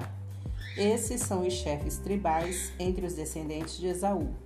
De Elifaz, filho mais velho de Esaú, vieram os chefes Temã, Omar, Zef, Kenaz, Corá, Gaetã e Amaleque, chefes de Elifaz na terra de Edom, todos eles filhos de Ada.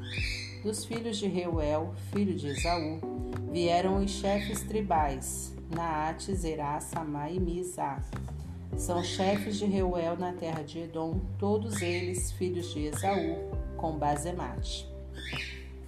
Estes são os filhos de Olibama, esposa de Esaú, os chefes tribais, Jeus, Jalão e Corá, chefes que Esaú teve com Olibama, filha de Aná. São esses os filhos de Esaú, isto é, Edom, e seus chefes tribais. Estes são os descendentes de Seir, o Oreu, nascidos naquela terra. Lotã, Sobal, Zibeão, Aná, Dizon, Ezer e Dizã, são esses os chefes tribais dos Oreus, filhos de Seir, na terra de Edom. Os filhos de Lotã: Ori, Emã, a irmã de Lotã era Tina. Os filhos Sobal, de Sobal, Alvá, Maanate, Ebal, Zefo e Oná. Os filhos de Zibeão: Aiá e Aná. Esse é o Aná que descobriu as fontes de águas quentes no deserto, enquanto levava os jumentos de seu pai Zibeão para pastar. Os filhos de Aná: Dizon e sua filha Olibama. Os filhos de Dizon: Endã, Esban, Itran e Querã. Os filhos de Ezer: Bilã, Zavã e Acã. Os filhos de Dizã: Uz e Arã. Estes eram os chefes tribais dos, dos Oreus, Lotã, Sobal, Zibeão, Aná, Dizon, Ezer e Dizã, chefe dos, dos Oreus, segundo a casa segundo cada tribo na terra de Seir. São estes os reis que reinaram em Edom antes que houvesse rei em Israel. Belá, filho de Beor, foi rei de Edom. De Nabá era o nome de sua cidade. Belá morreu e Jobabe, filho de Zerá de Bosra, assumiu em seu lugar. Jobabe morreu e foi sucedido por Uzã na terra dos Temanitas. Uzã morreu e foi sucedido por Haddad, filho de Bedad. Ele foi o rei que derrotou os midianitas em Moabe. Avite era o nome de sua cidade. Haddad morreu e Sanlá de Masreca assumiu em seu lugar. Sanlá morreu e Saúl de Reobote, que ficava perto do rio Eufrates, assumiu em seu lugar. Saul morreu e foi sucedido por Baal-Anã, filho de Aquibor. Baal-Anã, filho de Aquibor, morreu e Haddad assumiu em seu lugar. Paú era o nome da sua cidade. Sua esposa chamava-se Meetabel, filha de Matred, neta de Mesaabe. E esses são os chefes tribais da linhagem de Esaú, segundo suas tribos e de acordo com suas regiões. Tina, Alva, Getete, Olibama, Elá, Pinon, Kenaz, Temã, Mibizar, Magdiel e Irã, líderes de Edom nas várias regiões que ocuparam. Esses foram descendentes de Esaú, antepassado dos Edomitas.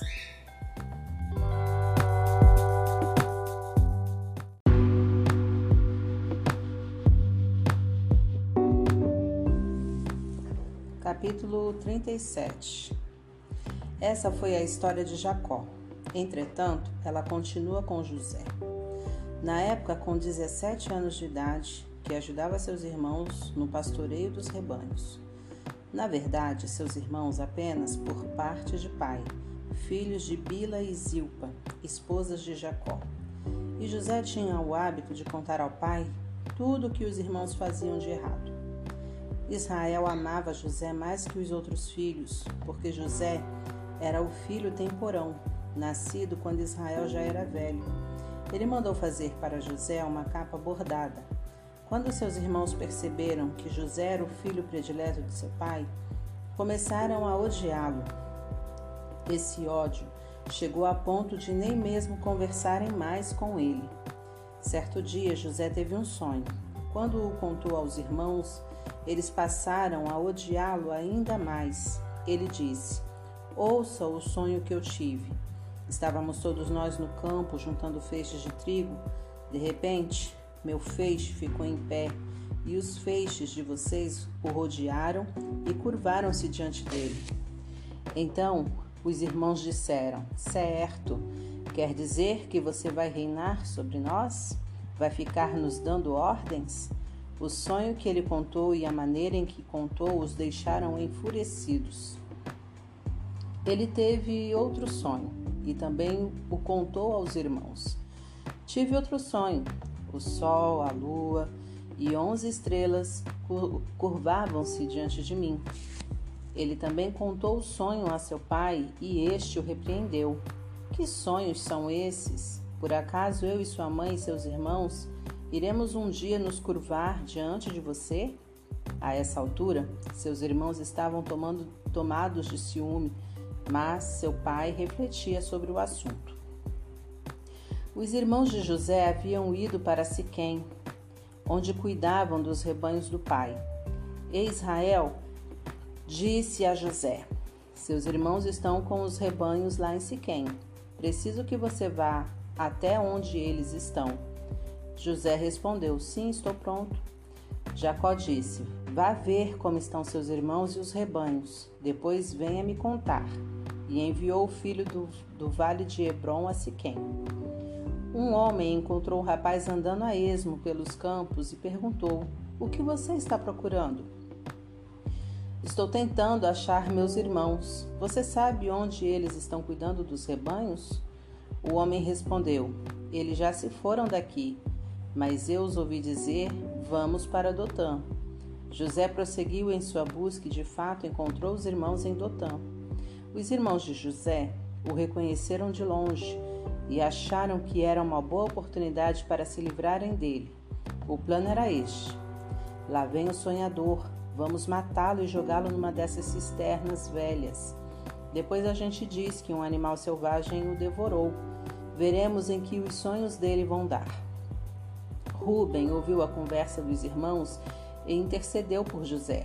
Por favor, não vamos matá-lo, nem pensem em cometerem assassinato. Vamos jogá-lo naquela cisterna ali, mas ninguém vai machucá-lo. A intenção de Ruby era voltar mais tarde, tirá-lo do poço e levá-lo de volta ao pai. Quando José chegou ao local em que estavam os irmãos, eles o agarraram, arrancaram dele a capa bordada e o jogaram na cisterna. O reservatório estava seco, não havia nem mesmo um pouco d'água para beber. Mais tarde, sentaram-se para jantar. De repente, avistaram uma caravana de ismaelitas que vinham de Gileade com os camelos carregados de especiarias, óleos e perfumes para vender no Egito. Judá sugeriu: Irmãos, o que vamos ganhar se matarmos nosso irmão e ocultarmos as provas? Vamos vendê-lo para os ismaelitas em vez de matá-lo. Afinal de contas, ele é nosso irmão, sangue do nosso sangue. Os outros concordaram com ele. Na hora em que os comerciantes estavam passando, José foi tirado da cisterna e seus irmãos o venderam por 20 peças de prata aos ismaelitas. Os compradores levaram José para o Egito. Mais tarde, Rubem foi procurar José na cisterna, mas ele não estava lá. Então rasgou as roupas em sinal de desespero e interrogou os irmãos: O menino não está mais lá, o que vou fazer?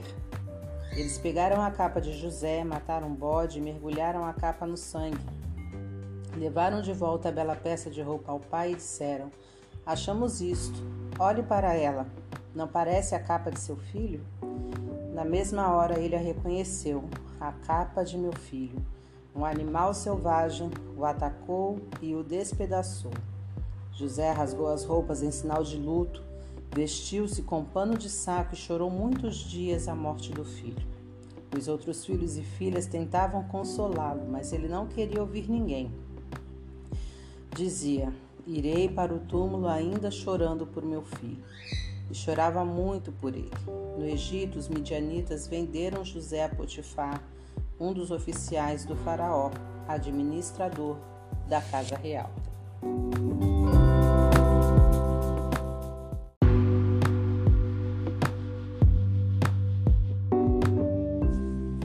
Capítulo 38 Na mesma época, Judá separou-se dos irmãos e associou-se a um homem de Adulão, chamado Ira. Ali, Judá conheceu a filha de um cananeu chamado Suá e casou-se com ela. Eles tiveram relações. Ela engravidou e teve um menino chamado Er. Engravidou outra vez e teve outro menino chamado Onã. E teve mais um filho, a quem deu o nome de Selá. Quando ele nasceu, eles viviam em Quesib. Judá conseguiu uma esposa para Er, seu filho mais velho. O nome dela era Tamar.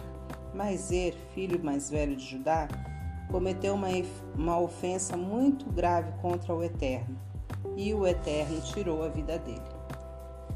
Então Judá disse a Onã: Vá e deite-se com a viúva de seu irmão é obrigação do cunhado manter viva a descendência do irmão. Mas Onan sabia que a criança não seria dele, por isso, sempre que se deitava com a viúva, derramava o sêmen no chão para que seu irmão não tivesse descendência. O Eterno desaprovou sua atitude e tirou a vida dele também. Então Judá interveio e disse à sua nora: Vá viver com seu pai na condição de viúva, até que meu filho Selá fique adulto. Ele tinha medo de, de que Selá também acabasse morto como os irmãos. Tamar concordou e foi morar com o pai. Passado algum tempo, morreu a esposa de Judá, filha de Suá. Terminado o período de luta, Judá e seu amigo Ira, de Adulão, foram tosquear ovelhas em Tina. Alguém disse a Tamar: Seu sogro foi tosquear ovelhas em Tina. Ela tirou as roupas da viuvez, pôs um véu para se disfarçar e sentou-se à entrada de Enaim, que fica no caminho para Tina. A essa altura, Selá já havia crescido e ela percebeu que jamais iria se casar com ele. Judá viu Tamar e supôs que fosse uma prostituta, porque ela havia coberto o rosto com um véu. Ele foi até onde ela estava e disse: Quero deitar com você. Ele não a tinha, ele não a tinha reconhecido e, e nem pensava que falava com a sua nora. Ela perguntou: Como você vai me pagar? Ele respondeu: Vou enviar a você um cabrito do meu rebanho. Ela retrucou: Só se você me der alguma garantia. Que garantia você quer? Ela disse: seu selo, o cordão de identificação pessoal e o cajado que você carrega. Ele entregou o que ela pediu e deitou-se com ela. Como resultado, Tamar engravidou. Depois de se deitar com o sogro, ela voltou para casa, tirou o véu e pôs de volta suas roupas de viúva. Mais tarde, Judá mandou em mãos por seu amigo Adulão o cabrito prometido à mulher a ser trocado pelos objetos dados em garantia. Não conseguindo encontrá-la, indagou dos homens do lugar: Vocês sabem onde está a prostituta que costuma sentar-se à beira da estrada aqui perto de Enaim? Eles responderam: Nunca vimos nenhuma prostituta aqui. Ira voltou para casa e informou a Judá. Não consegui encontrá-la. Os homens do lugar disseram que nunca viram nenhuma prostituta ali. Judá disse: Pois que ela fique com a garantia. Se continuarmos a procurar, vamos virar piada na cidade. Já cumpri minha parte do acordo enviando o cabrito, mas você não conseguiu encontrá-la. Cerca de três meses depois, vieram contar a novidade a Judá. Sua nora bancou a prostituta e agora é uma prostituta grávida. Judá, enfurecido, ordenou aos gritos: tragam-na para fora e queimem-na viva. Enquanto era arrancada de casa, ela mandou um recado para o sogro: Estou grávida do homem a quem pertencem essas coisas. Por favor, vejam de quem elas são. Quem é o dono deste selo do cordão e do cajado? Judá reconheceu de imediato os objetos e disse: Ela está com a razão. Eu é que estou errado. Eu não ia deixar que ela se casasse com meu filho Selá, e nunca mais se deitou com ela. Quando chegou a hora de dar à luz, havia gêmeos dentro dela. No momento em que estavam nascendo, um deles pôs a mão para fora e a parteira amarrou um fio vermelho na mão do bebê, dizendo: Este nasceu primeiro. Mas ele puxou a mão de volta e o irmão foi quem saiu. Ela disse: Olha que brecha para sair e deu a ele o nome de Pérez, brecha. Em seguida saiu o irmão com o fio vermelho na mão. Ele recebeu o nome de Zerá, brilhante.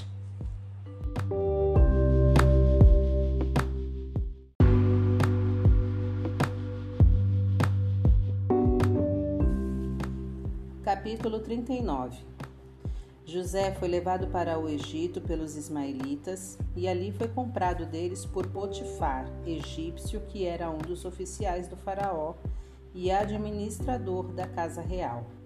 Mas o Eterno estava com José, e tudo dava certo para ele de tal forma que acabou indo morar na casa de seu senhor egípcio. Potifar reconheceu que o Eterno estava do lado de José e abençoava tudo que o escravo fazia. Estava muito satisfeito com José, tanto que fez dele seu auxiliar pessoal e pôs sob a responsabilidade dele seus assuntos pessoais, deixando tudo nas mãos de José. Daí em diante, o Eterno passou a abençoar a casa do egípcio por causa de José. A bênção do Eterno era percebida em tudo que Potifar possuía, tanto em casa quanto nos campos. A única preocupação do senhor de José era sentar-se à mesa na hora do almoço e do jantar. José era um homem muito atraente. Com o passar do tempo, a esposa do seu senhor sentiu-se atraída por ele. Um dia, o convidou: Deite-se comigo. Mas ele recusou e disse a ela: Veja, meu senhor não se preocupa com nada do que acontece aqui, pois confia em mim. Ele pôs sob minha responsabilidade tudo o que possui e me trata como se eu fosse alguém do nível dele. A única coisa que ele me vetou foi você. Afinal, você é mulher dele. Eu jamais poderia trair a confiança dele e pecar contra Deus. No entanto, ela insistia com ele dia após dia, enquanto ele, ele se mantinha firme, recusando-se a ter um caso com ela. Certo dia ele chegou para cumprir suas tarefas e nenhum dos que trabalhavam na casa estavam presentes. A mulher aproveitou-se aproveitou disso, agarrou José pela capa. Deite-se comigo, dizia ela.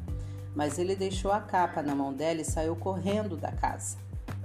Quando ela viu que ele havia deixado a capa e fugido, foi chamar os que trabalhavam na casa e disse: Vejam, esse hebreu apareceu aqui e, como quem não quer nada, tenta se aproveitar de nós.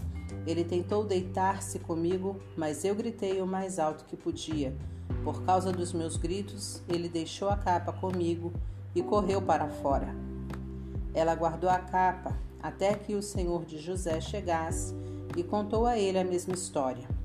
Esse escravo hebreu que você pôs aqui veio atrás de mim e tentou me violentar. Quando comecei a gritar, ele saiu correndo e largou a capa comigo. Quando viu a história que sua mulher havia contado, a denúncia contra o, o escravo hebreu, o senhor de José ficou furioso. Ele mandou buscar José e fez que o trancassem na prisão na qual costumavam ficar os prisioneiros do rei. Entretanto, mesmo na prisão, o Eterno ainda estava do lado de José, e a bondade divina garantiu que ele ganhasse a simpatia do chefe da carceragem, que fez de José o responsável por todos os presos, o administrador do complexo penitenciário. O chefe, o chefe da cercaragem deu tanta liberdade a José que nem sequer o vigiava, pois o Eterno estava do lado dele. Dessa maneira, tudo que José fazia dava certo.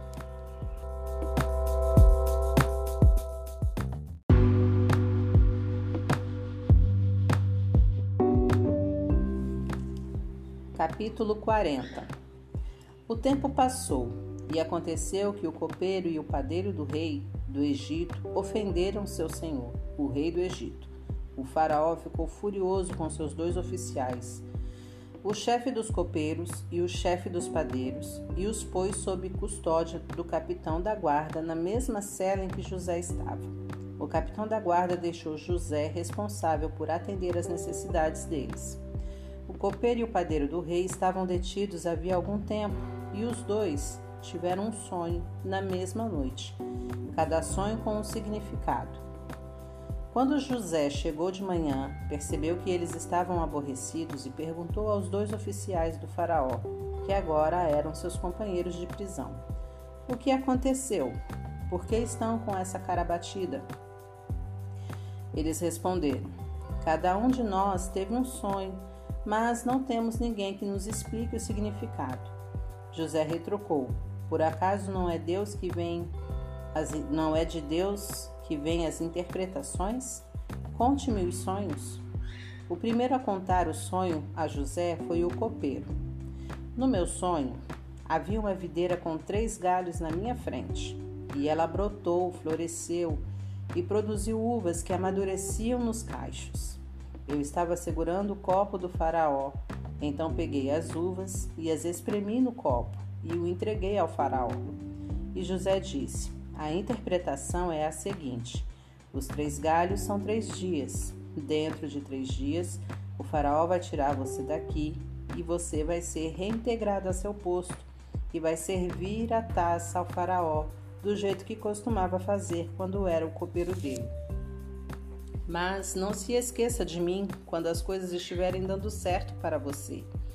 Fale de mim ao Faraó e tire-me daqui. Fui sequestrado na terra dos Hebreus e agora estou preso sem ter feito nada que justificasse eu ter sido jogado neste buraco. O chefe dos padeiros percebeu que a interpretação de José havia sido boa e disse: Meu sonho foi assim. Haviam três cestas de vime sobre a minha cabeça. Na cesta de cima havia diversos tipos de pães e doces, e os passarinhos vinham comer na cesta que estava por sobre a minha cabeça. José disse: A interpretação é a seguinte: as três cestas são três dias. Dentro de três dias o faraó mandará cortar a sua cabeça.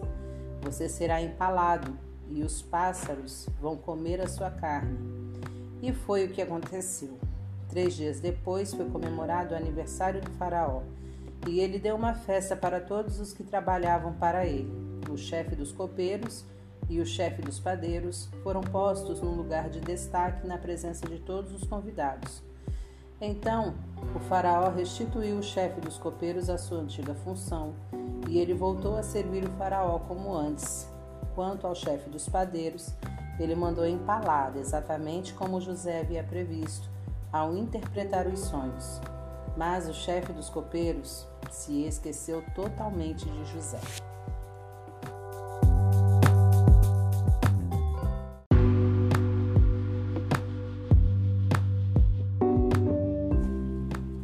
Capítulo 41 Passaram-se mais dois anos e o Faraó teve um sonho.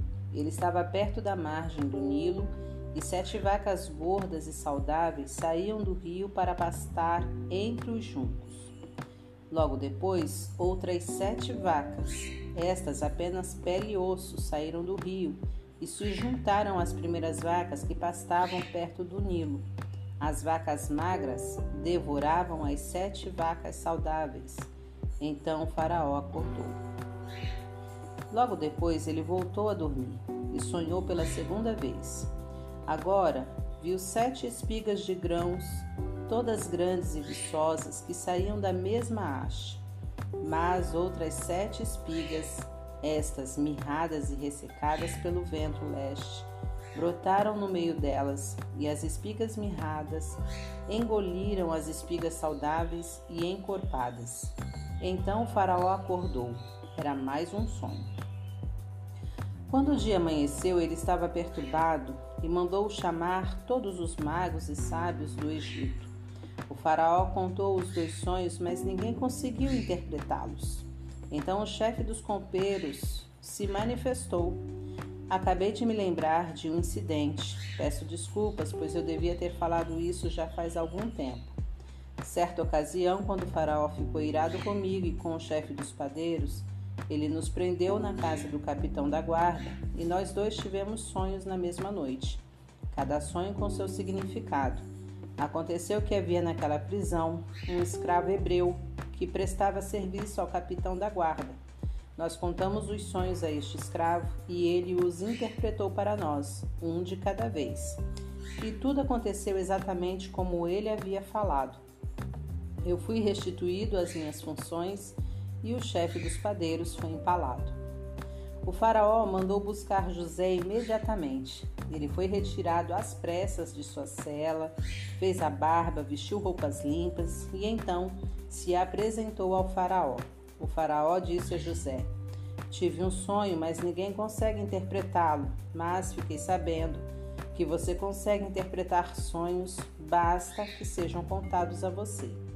José respondeu: Eu não mas Deus, ele vai acalmar o coração do faraó.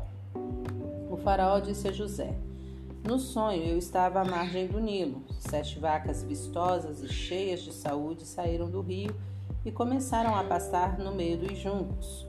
Logo em seguida saíram outras sete, todas magras, só pele e osso. Eu nunca tinha visto vacas tão feias em todo o Egito. As sete vacas magras e feias comeram as sete vacas saudáveis. Mas, por incrível que pareça, depois de comê-las, elas continuaram magras e feias como antes. Então acordei. No meu segundo sonho, vi sete espigas viçosas, cheias de grãos, que saíam da mesma haste. Logo depois delas, brotaram outras sete mirradas e ressecadas pelo vento leste, e as espigas mirradas engoliram as espigas cheias. Contei os dois sonhos aos magos, mas eles não chegaram a conclusão alguma. José disse ao Faraó: Os dois sonhos do Faraó têm o mesmo significado. Deus está dando aviso sobre o que ele está para fazer. Tanto as sete vacas saudáveis quanto as sete espigas cheias representam sete anos. O significado é um só. As sete vacas magras e feias que apareceram depois representam sete anos, e as sete espigas de grãos mirradas e ressecadas pelo vento leste representam a mesma coisa, sete anos de fome. O significado é o que eu já disse. Deus está dizendo ao Faraó o que ele está para fazer. Então, para chegar sete anos de fartura em todo o Egito, estão para chegar. Mas logo em seguida virão sete anos de fome, e não ficará no Egito nem sinal dessa fartura. O país será arrasado pela fome e não restará nada da fartura anterior. A fome será devastadora. O Faraó teve o mesmo sonho duas vezes para ressaltar que Deus não vai demorar a agir. Por isso, o Faraó precisa escolher um homem experiente e sábio para administrar o país e também designar outros encarregados por todo o Egito para que organizem tudo durante os anos de fartura. Eles deverão reunir todo o alimento produzido nos anos bons que estão por vir, sob a autoridade do Faraó, estocar os grãos em cidades armazéns. Esses grãos serão preservados para os sete anos de fome que estão por vir sobre o Egito. É a única forma de o país não, ter, não ser arrasado pela fome. O faraó e seus oficiais acharam a ideia excelente. Dirigindo-se a seus oficiais, o faraó perguntou: Por acaso não é ele o homem de quem precisamos? Encontraremos outra pessoa igual a ele, em quem esteja o Espírito de Deus? Em seguida, dirigindo-se a José, declarou: Você é a pessoa de quem estamos precisando. Parece que Deus entregou a você o plano detalhado e ninguém tem a experiência e a sabedoria que você demonstra. De hoje em diante você será responsável pelos meus negócios. Todo o meu povo seguirá suas ordens. Apenas eu, na condição de rei, estarei acima de você. E foi assim que José recebeu essa incumbência. Estou pondo sob seus cuidados toda a terra do Egito. Em seguida, o faraó tirou seu anel de autoridade e o pôs no dedo de José. Também ordenou que ele fosse vestido com roupas do melhor linho e pôs em seu pescoço um colar de ouro. A segunda carruagem na hierarquia de comando ficou à sua disposição. E quando ele passava, o povo gritava: Viva! Desse modo, toda a terra do Egito foi posta sob o comando de José. O faraó disse ainda a José: Sou o faraó, mas no Egito Nada acontecerá sem seu selo de aprovação. Ele deu a José um nome egípcio, Zafenat Paneia. Deus fala e ele vive. Deu a ele também uma esposa egípcia, Azenate, filha de Potífera, sacerdote de On, Heliópolis. Assim José assumiu seu cargo na terra do Egito. Ele estava com 30 anos de idade quando começou a trabalhar para o Faraó, rei do Egito. Logo que saiu da presença do rei, ele começou a desempenhar sua tarefa no Egito. Nos sete anos de fartura que se seguiram, a terra produziu safras excepcionais. José juntou o alimento dos sete anos bons no Egito e o armazenou em diversas cidades. Em cada cidade, ele estocava o excedente das plantações da região e reuniu uma quantidade de grãos tão grande que ele acabou desistindo de contar, pois competiam em quantidade com a areia da praia. José teve dois filhos que nasceram antes dos anos de fome. Azenate, filha de Potífera, sacerdote de On, era a mãe.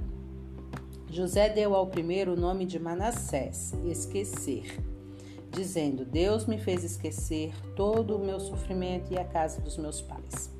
Ao segundo filho deu ele o nome de Efraim, prosperidade em dobro, dizendo: Deus me fez prosperar na terra da minha tristeza. Os sete anos bons no Egito chegaram ao fim e começaram os sete anos de fome, exatamente como José havia predito. Na verdade, a fome atingiu todos os países, mas o Egito era o único em que havia alimento. A fome era sentida em toda a terra do Egito e o povo, em desespero, veio pedir comida ao Faraó. A resposta dele aos egípcios era: Procurem José e façam o que ele disser. No momento em que a fome se agravou, todo o país, em todo o país, José abriu os celeiros e começou a vender os mantimentos aos egípcios. A fome era severa. Não demorou até que o mundo inteiro viesse comprar mantimentos com José. A fome era grande em todo lugar.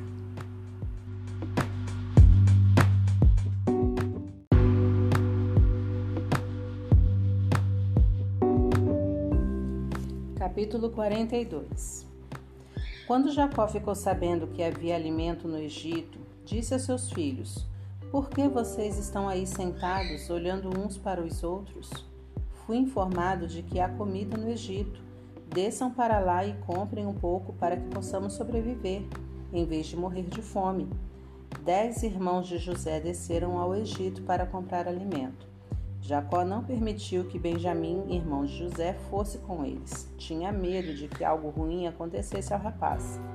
Os filhos de Israel acompanharam a caravana que seguia para o Egito, pelo mesmo motivo, pois a terra de Canaã também havia sido atingida pela fome. José estava administrando o país. Era ele quem fornecia alimento para o povo. Quando os irmãos de José chegaram, eles o trataram com reverência, curvando-se diante dele. José os reconheceu de imediato, mas resolveu tratá-los como estranhos e falou asperamente com eles. Ele perguntou: De onde vocês são? Eles responderam: De Canaã. Estamos aqui para comprar alimento. José sabia quem eles eram, mas eles não o reconheceram. Lembrando-se dos sonhos que havia tido a respeito deles, José falou: vocês são espiões, vieram ver os pontos mais desguarnecidos de nossa terra. Mas eles se defenderam: Senhor, não é isso. Viemos apenas comprar alimento. Somos todos filhos de um único homem, somos homens honestos. Jamais pensaríamos em espionar a terra. José insistiu: Não acredito. Vocês são espiões e vieram ver os pontos fracos do país. Eles responderam: Éramos doze irmãos filhos do mesmo pai na terra de Canaã. O caçula ficou com nosso pai e o outro já não está mais entre nós. Mas José estava irredutível. Nada me convence de que vocês não sejam espiões. Vou fazer uma prova com vocês. Juro pela vida do Faraó que vocês não vão sair daqui enquanto não trouxerem seu irmão mais novo para que eu o veja. Mandem um de vocês ir buscá-lo e os outros ficam presos aqui. Assim vou saber se estão dizendo a verdade ou não. Pela vida do Faraó afirmo que vocês são espiões. Em seguida, mandou prendê-los por três dias. No terceiro dia, José disse a eles: Vamos fazer o seguinte, para que vocês não morram, porque sou um homem temente a Deus. Se forem honestos, como dizem, um de vocês ficará preso aqui e os outros voltarão para levar alimento e matar a fome de suas famílias, mas terão de trazer seu irmão caçula à minha presença para confirmar o que me disseram. Assim nenhum de vocês morrerá. Eles concordaram. Quando José terminou, eles começaram a falar entre si: Estamos pagando pelo que fizemos com nosso irmão. Vimos como ele estava apavorado, pedindo clemência e nem ligamos. Agora somos nós que estamos em apuros. Rubem os interrompeu. Eu não disse a vocês: não façam mal ao garoto? Mas vocês não me ouviram. Agora estamos pagando pelo assassinato dele.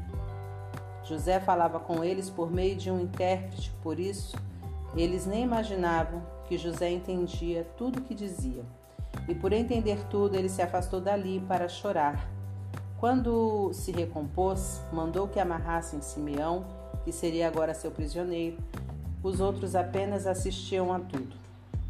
Logo depois, José ordenou que enchessem as bolsas com os grãos, mas que o dinheiro fossem devolvidos a cada bolsa. Mandou também que dessem a eles mantimento para a viagem, e assim foi feito. Eles carregaram os jumentos com os suprimentos e partiram. Ao fazer a primeira parada para passar a noite, um deles foi pegar comida para o jumento. Quando abriu, a bolsa, viu que seu dinheiro estava ali, bem à mostra. Ele chamou os outros irmãos e disse: Meu dinheiro foi devolvido, está aqui na minha bolsa. Eles ficaram confusos e assustados, diziam: O que Deus está fazendo conosco? Quando chegaram de volta à terra de Canaã, contaram a Jacó tudo o que havia acontecido, dizendo: O homem que administra a terra foi muito rude conosco e ainda nos acusou de espionagem. Dissemos a ele: Somos gente honesta, não espiões. Éramos dois irmãos, filhos do mesmo pai. Um não está mais entre nós e o outro está com nosso pai em Canaã. Mas o Senhor daquela terra disse: Deixem aqui comigo um de seus irmãos, e vão levar a comida para matar a fome da família de vocês. Tragam a mim o irmão caçula de vocês. Será a prova de que vocês são honestos e não espiões. Só então devolverei seu irmão, e vocês terão livre acesso a este país. Ao esvaziar as bolsas carregadas de alimento, cada um deles encontrou dinheiro em sua bolsa. Quando viram o dinheiro, os irmãos e seu pai ficaram preocupados. O pai suspirou: Vocês estão acabando comigo. Já perdi José, fiquei sem Simeão e agora vocês querem levar Benjamim? Se eu permitir, acabo ficando sozinho no mundo. Diante disso, Ruben fez ao pai a seguinte proposta: Deixarei meus dois filhos como refém. Se eu não trouxer Benjamim de volta, o Senhor pode matá-los. Deixe Benjamim sob minha responsabilidade e eu o trarei de volta. Mas Jacó não concordou. Meu filho não vai para lá com vocês. Seu irmão já morreu e ele é tudo que me resta. Se acontecer algo ruim com ele durante a viagem, vou morrer de tristeza.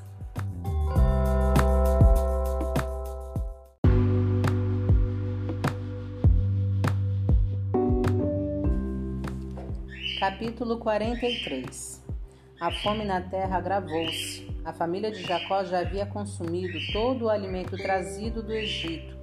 E um dia o pai decidiu: voltem ao Egito e tragam um pouco mais de suprimento. Mas Judá lembrou: o homem nos avisou e foi categórico: vocês nem me verão se não trouxerem seu irmão com vocês.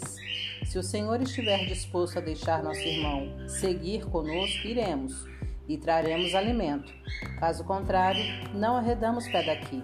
De, de nada iria adiantar, pois o homem nos disse: Vocês nem me verão se não trouxerem seu irmão com vocês. Israel gemeu: Por que vocês me complicam a vida? Por que foram dizer ao homem que tinham outro irmão? Eles responderam: O homem estava nos pressionando e fazendo perguntas sobre nossa família. O pai de vocês ainda está vivo? Vocês têm outro irmão? Nós apenas, apenas respondemos às perguntas que ele fez. Como íamos adivinhar que ele iria dizer: tragam seu irmão? Judá insistiu com Israel: Deixe o garoto ir com a gente. Eu cuidarei dele. Se não formos ao Egito, vamos todos morrer de fome aqui. Nós, o Senhor e nossos filhos também. Eu mesmo assumo a responsabilidade pela segurança dele. É minha vida pela vida dele. Se eu não o trouxer de volta são e salvo, assumirei toda a culpa. Se já tivéssemos partido em vez de ficar aqui perdendo tempo, já teríamos ido e voltado duas vezes. Diante desse argumento, Israel decidiu, desistiu. Se tem que ser assim, assim será. Mas faça o seguinte: ponham na bagagem alguns dos produtos mais finos da terra como presente para aquele homem bálsamo, mel, especiarias, perfumes, pistache, amêndoas. Levem bastante dinheiro. Paguem em dobro por causa do dinheiro que foi devolvido à bolsa de cada um. Deve ter sido um engano. Agora peguem o seu irmão e vão. Vão procurar aquele homem e que o Deus forte faça que ele veja vocês com bons olhos e mande de volta seu outro irmão junto com Benjamim. No que me diz respeito, já perdi as esperanças. E eles partiram, levando os presentes, dinheiro em dobro e Benjamim. Não perderam tempo e logo estavam outra vez diante de José no Egito. Quando José viu que Benjamim estava com eles, disse ao mordomo da sua casa: Leve estes homens para casa e deixe-os à vontade. Mate um animal e prepare uma refeição. Eles vão almoçar comigo. O mordomo fez o que José havia ordenado e levou-os para dentro. Mas eles ficaram preocupados quando viram que estavam sendo levados para a casa de José e pensaram: só pode ser por causa do dinheiro. Ele pensa que fugimos com o dinheiro na primeira viagem e agora estamos nas mãos deles. Ele vai nos transformar em escravo e ficar com nossos jumentos. Eles acompanharam o mordomo de José e à entrada da casa disseram: Por favor, ouça-nos. Viemos aqui outra vez para comprar alimento. No caminho de volta, logo na primeira noite, abrimos as bolsas e encontramos nosso dinheiro na boca de cada uma delas, a exata quantia que havíamos pago. Trouxemos todo esse dinheiro de volta e o suficiente para comprar mais alimentos. Não temos a menor ideia de quem o pôs, quem pôs o dinheiro na bolsa. O mordomo os tranquilizou. Está tudo certo, não se preocupem. Deve ter sido uma dádiva do seu Deus e do Deus de seu pai, porque recebi tudo que me era devido. Em seguida, ele foi buscar Simeão. Por fim, levou os irmãos para dentro da casa de José e os deixou à vontade. Providenciou água para lavarem os pés e palha para alimentar os jumentos. Os irmãos pegaram os presentes que haviam trazido enquanto esperavam a chegada de José, marcada para ao meio-dia, pois haviam sido avisados que iam almoçar com ele. Quando José chegou, eles entregaram os presentes e curvaram-se em sinal de reverência. Depois de cumprimentá-lo, José perguntou: E o pai de vocês, o homem idoso de quem me falaram, ele está bem? Ainda está vivo? Eles disseram: Sim, seu servo, nosso pai, está muito bem e ainda vive. E de novo eles se curvaram em sinal de reverência diante dele. José olhou para seu irmão Benjamim, filho de sua mãe, e perguntou: É este o irmão caçula de quem me falaram? Em seguida o abençoou. Deus dê sua graça a você, meu filho. Profundamente comovido ao ver seu, irmão e a ponto de desabar em lágrimas, José retirou-se depressa, foi para outro aposento e ali chorou bastante. Em seguida, lavou o rosto, controlou-se e disse: Vamos comer. José foi servido numa mesa à parte, separado dos irmãos, que por sua vez estavam separados dos egípcios os egípcios não se sentam à mesa com nenhum hebreu, pois é repulsivo, para eles. Os irmãos estavam sentados de frente para José por ordem de idade, do mais velho até o mais novo, e olhavam admirados uns para os outros, imaginando o que aconteceria em seguida. Os irmãos foram servidos com a comida na mesa de, da mesa de José. Mas o prato de Benjamim veio bem mais cheio que dos outros Assim os irmãos festejaram com José e beberam à vontade.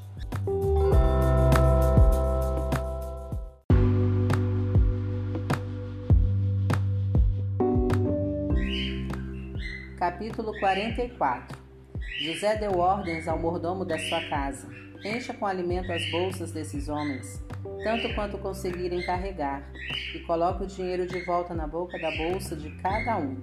Ponha também o meu cálice aquele cálice de prata na boca da bolsa do caçula, junto com o dinheiro trazido para comprar alimento.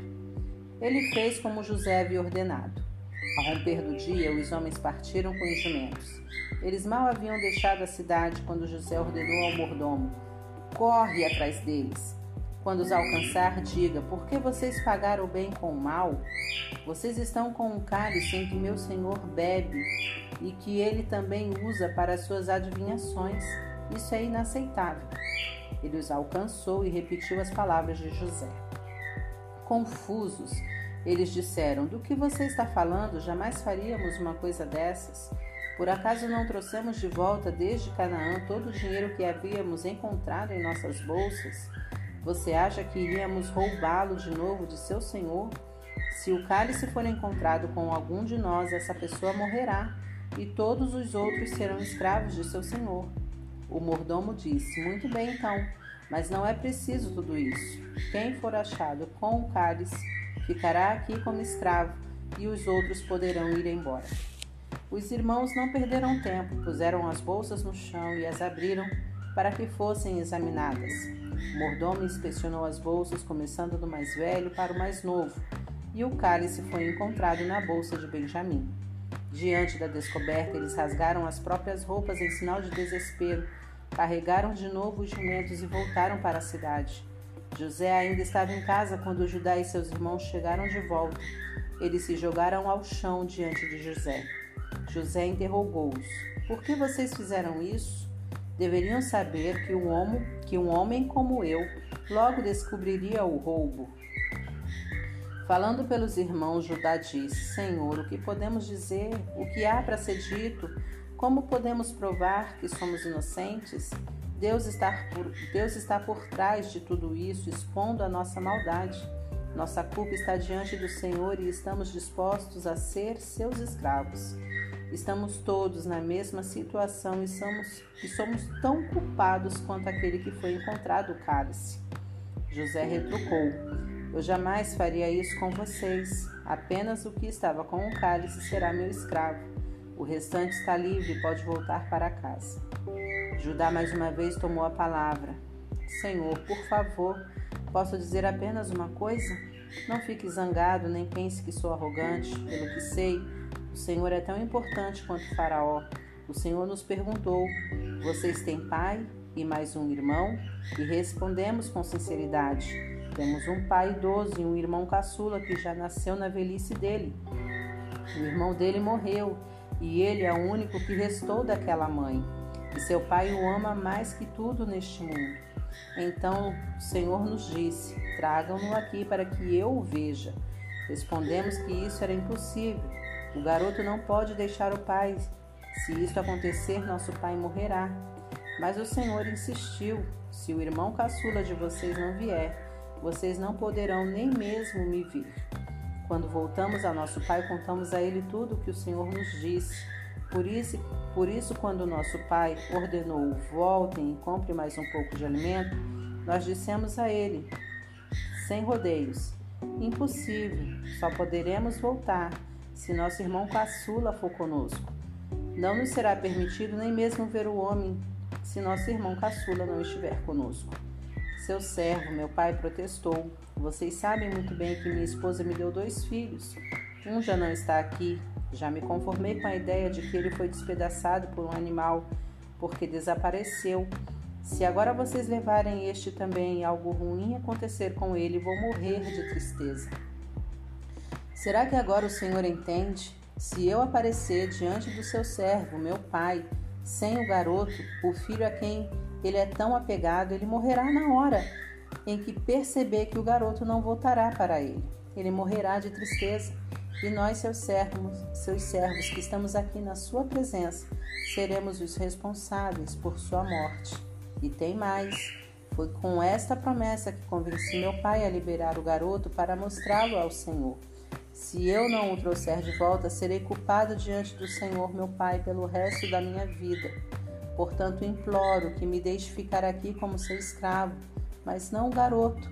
Permita que ele volte com seus irmãos. Como eu poderia olhar nos olhos do meu pai sem o garoto?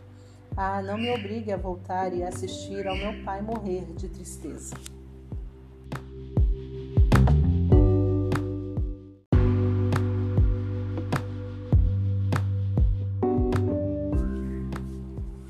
Capítulo 45 José não conseguia mais se conter nem manter a pose diante de todos os seus servos. Então ordenou: Saiam, fora, saiam todos daqui. Por isso não havia mais ninguém com José quando ele se revelou aos seus irmãos. Mas ele chorava tão alto que os egípcios não podiam deixar de ouvi-lo, e as notícias logo chegaram ao palácio do Faraó. José disse a seus irmãos: Eu sou José, meu pai está mesmo vivo. Mas seus irmãos não conseguiam dizer uma única palavra. Ficaram mudos, pois não conseguiam acreditar no que estavam vendo e ouvindo. José pediu a seus irmãos: Cheguem mais perto de mim. E eles se aproximaram. Eu sou José, o irmão que vocês venderam para o Egito. Não fiquem tristes, nem se culpem por terem me vendido. Deus estava por trás de todos os acontecimentos. Ele me enviou para cá antes de vocês para salvar vidas. Já faz dois anos que há fome na terra e ela vai continuar por mais cinco anos. Nesse tempo não haverá plantio nem colheita. Deus me enviou antes de vocês para preparar o caminho e garantir que um remanescente ficasse na terra, para salvar a vida de vocês por meio de um grande ato de livramento. Portanto, entendam que não foram vocês que me mandaram para cá, mas o próprio Deus. Ele fez que eu me tornasse praticamente um pai para o Faraó.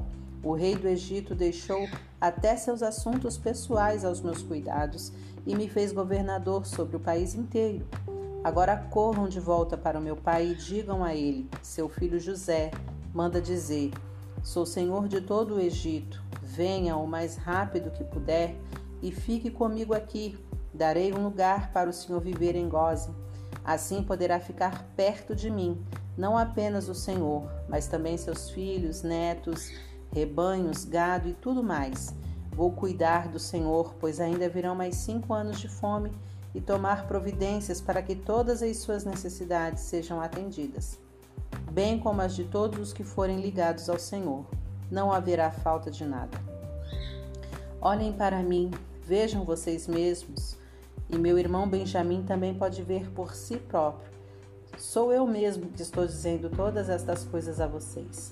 Contem a meu pai que tem um cargo de grande importância no Egito. Façam um relato de tudo que viram aqui. Não perca mais tempo, vão buscar meu pai. Então José atirou-se ao pescoço de seu irmão Benjamim e chorou. E Benjamim chorou abraçado ao pescoço de José. Em seguida, José beijou todos os seus irmãos e chorou com eles. Só depois seus irmãos conseguiram falar com ele. As notícias chegaram ao palácio do Faraó. Os irmãos de José estão aqui. O Faraó e todos os que trabalhavam com ele gostaram da novidade. Então o Faraó disse a José: Diga a seus irmãos o seguinte: façam isto, carreguem seus animais e vão para Canaã, reúnam a família de cada um de vocês e seu pai e venham para cá todos. Vou permitir que vivam na melhor terra do Egito. Vocês vão viver na fartura. Diga também o seguinte: quero que vocês levem carroças do Egito para trazer seus filhos, suas esposas e seu pai para cá. Não se preocupem com as coisas que não puderem trazer. O que há de melhor em todo o Egito será de vocês. E foi o que os filhos de Israel fizeram. José entregou a eles carroças prometidas pelo Faraó e alimento para a viagem, e deu também roupas novas para os irmãos. Mas Benjamim recebeu trezentas peças de, pratas, de prata e várias peças de roupa. Para seu pai enviou os seguintes presentes: dez jumentos carregados com, com os melhores produtos do Egito e mais dez carregados com supri, suprimentos e provisões para a viagem de seu pai. Ao despedir-se do, dos irmãos, aconselhou: façam a viagem com calma, nada de ficarem culpando uns aos outros. Eles partiram do Egito e voltaram para seu pai Jacó, em Canaã. Ao chegar, deram a notícia José ainda está vivo e governa sobre toda a terra do Egito. Jacó ficou paralisado de surpresa. Não conseguia acreditar no que estava ouvindo, mas à medida que eles iam contando tudo o que havia acontecido e o que José tinha dito, e depois de ver as carroças enviadas por José para transportá-lo na viagem, ele recobrou o ânimo. O espírito do ancião reviveu e ele disse: já ouvi o suficiente. Meu filho José ainda está vivo. Preciso ir vê-lo antes de morrer.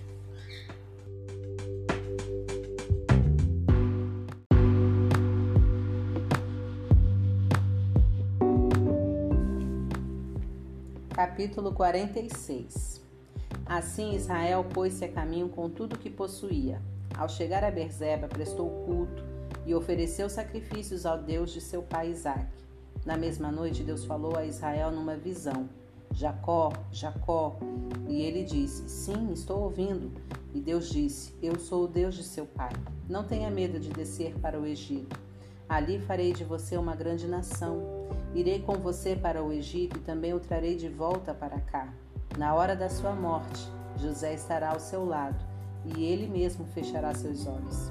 Assim Jacó partiu de Berzeba. Os filhos de Israel puseram o pai, seus filhos e suas esposas nas carroças que o faraó havia mandado para trazê-los. Eles chegaram ao Egito com os animais e os bens que haviam adquirido em Canaã.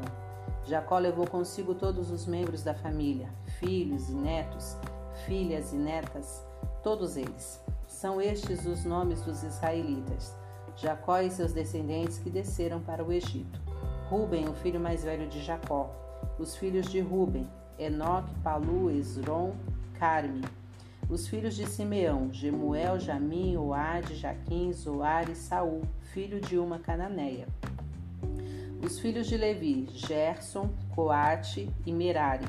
Os filhos de, Judá, Er, Onã, Selá, Pérez e Zerá. Er e Onã haviam morrido na terra de Canaã.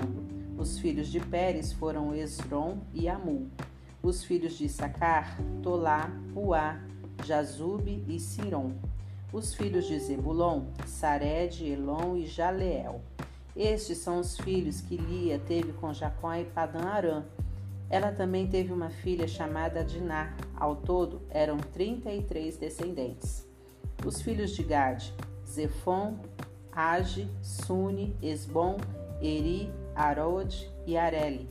Os filhos de Azer, Inna, Isva, Isvi, Berias, além de Sera, irmã deles, e os filhos de Berias, Eber e Malquiel. Estes são os descendentes que Zilpa, escrava, de, escrava que Labão deu à sua filha Lia, teve com Jacó, dezesseis ao todo. Os filhos de Raquel, esposa de Jacó, eram José e Benjamim. José era pai de dois filhos, Manassés e Efraim, que ele teve com Azenate, filha de Potífera, sacerdote de On. Eles nasceram no Egito. Os filhos de Benjamim eram Belá, Becker, Asbel, Gera, Naamã, Ei, Ros, Mupim, Upim e Arde. Estes são os descendentes que Raquel deu a Jacó, 14 ao todo. Os filhos de Dan, Uzim, os filhos de Naphtali, Jazreel, Jazeel, Guni, Jezer e Silém. Estes são os descendentes que Bila, escrava que Labão deu a sua filha Raquel, teve com Jacó, sete ao todo. Resumindo, todos os que desceram com Jacó para o Egito, seus descendentes, sem contar as esposas deles, totalizaram 66 pessoas, incluindo os dois filhos que José teve no Egito, os membros da família de Jacó, que chegaram ao Egito, totalizaram 70 pessoas. Jacó mandou Judá na frente para obter informações de Judá, de José, sobre como chegar a Goze. Quando chegaram, José mandou aprontar sua carruagem e foi encontrar-se com seu pai, Israel, em Goze. Logo que José viu seu pai, atirou-se ao pescoço dele e chorou um longo tempo. Israel disse a José: Agora já posso morrer. Já vi seu rosto outra vez, e você está mesmo vivo. Em seguida, José disse a seus irmãos e a toda a família: Direi o seguinte ao Faraó: Meus irmãos e a família de meu pai que viviam em Canaã já chegaram. Os homens são pastores, sempre ganharam a vida criando animais. Eles trouxeram consigo seus rebanhos e o gado, além de todas as outras coisas que possuem. Quando o Faraó chamar e perguntar qual a ocupação de vocês, digam o seguinte: seus servos criam animais desde que se entendem por gente, e nossos pais também. Assim ele permitirá que vocês fixem residência na região de Gozen, porque os egípcios tratam os pastores com desprezo.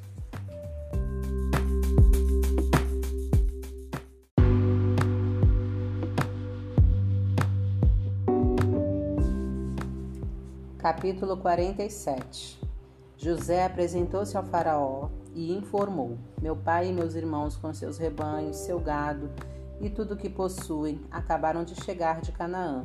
Neste exato momento, eles estão em Goza. Ele havia levado consigo cinco de seus irmãos e os apresentou ao Faraó. O rei do Egito perguntou: Com o que vocês trabalham? Seus servos são pastores, assim como nossos pais. Viemos para este país em busca de um lugar melhor para viver. Em Canaã não há mais pasto para nossos rebanhos, a fome é devastadora por lá. Se o Senhor permitir, seus servos gostariam de se estabelecer na região de Goza. O faraó olhou para José e disse: Então seu pai e seus irmãos estão aqui, um reencontro, pois o Egito recebe vocês de braços abertos. Cuide para que eles se estabeleçam no melhor da terra. Sim, gozem, pode ficar para eles. E se entre eles você encontrar alguém que seja muito capacitado, ponha meus animais aos cuidados dele. Em seguida, José trouxe Jacó, seu pai, e o apresentou ao Faraó. Jacó abençoou o Faraó, e ele perguntou ao pai de José: Quantos anos o senhor tem? Jacó respondeu ao Faraó: os anos da minha peregrinação são 130, uma vida curta e difícil, bem diferente da vida longa de meus antepassados. Depois de abençoar o Faraó, Jacó retirou-se. José conseguiu estabelecer seu pai e seus irmãos no Egito e concedeu a eles posse do melhor da terra. A região de Ramassés, que é Goza, como o faraó havia ordenado, José dava toda a atenção possível a seu pai, seus irmãos e a família de seu pai, até os bebês mais novos. A família inteira viveu ali com fartura. Mas chegou o dia em que não havia alimento em lugar algum. A fome havia chegado no auge. O Egito e Canaã foram assolados. José já havia arrecadado em troca dos alimentos que fornecia todo o dinheiro existente no Egito e em Canaã. E essa fortuna estava guardada no palácio do Faraó. Depois que o dinheiro do Egito e de Canaã acabou, os egípcios procuraram José e pediam: Precisamos de mais alimentos. Você vai ficar olhando enquanto morremos? Ninguém mais tem dinheiro. José disse: Traga seus animais. Já que não tem mais dinheiro, trocarei o alimento pelos animais. E o povo começou a levar seus animais para José. Eles receberam comida em troca de cavalos, ovelhas, gado e jumentos. Durante todo aquele ano, a comida foi trocada por animais.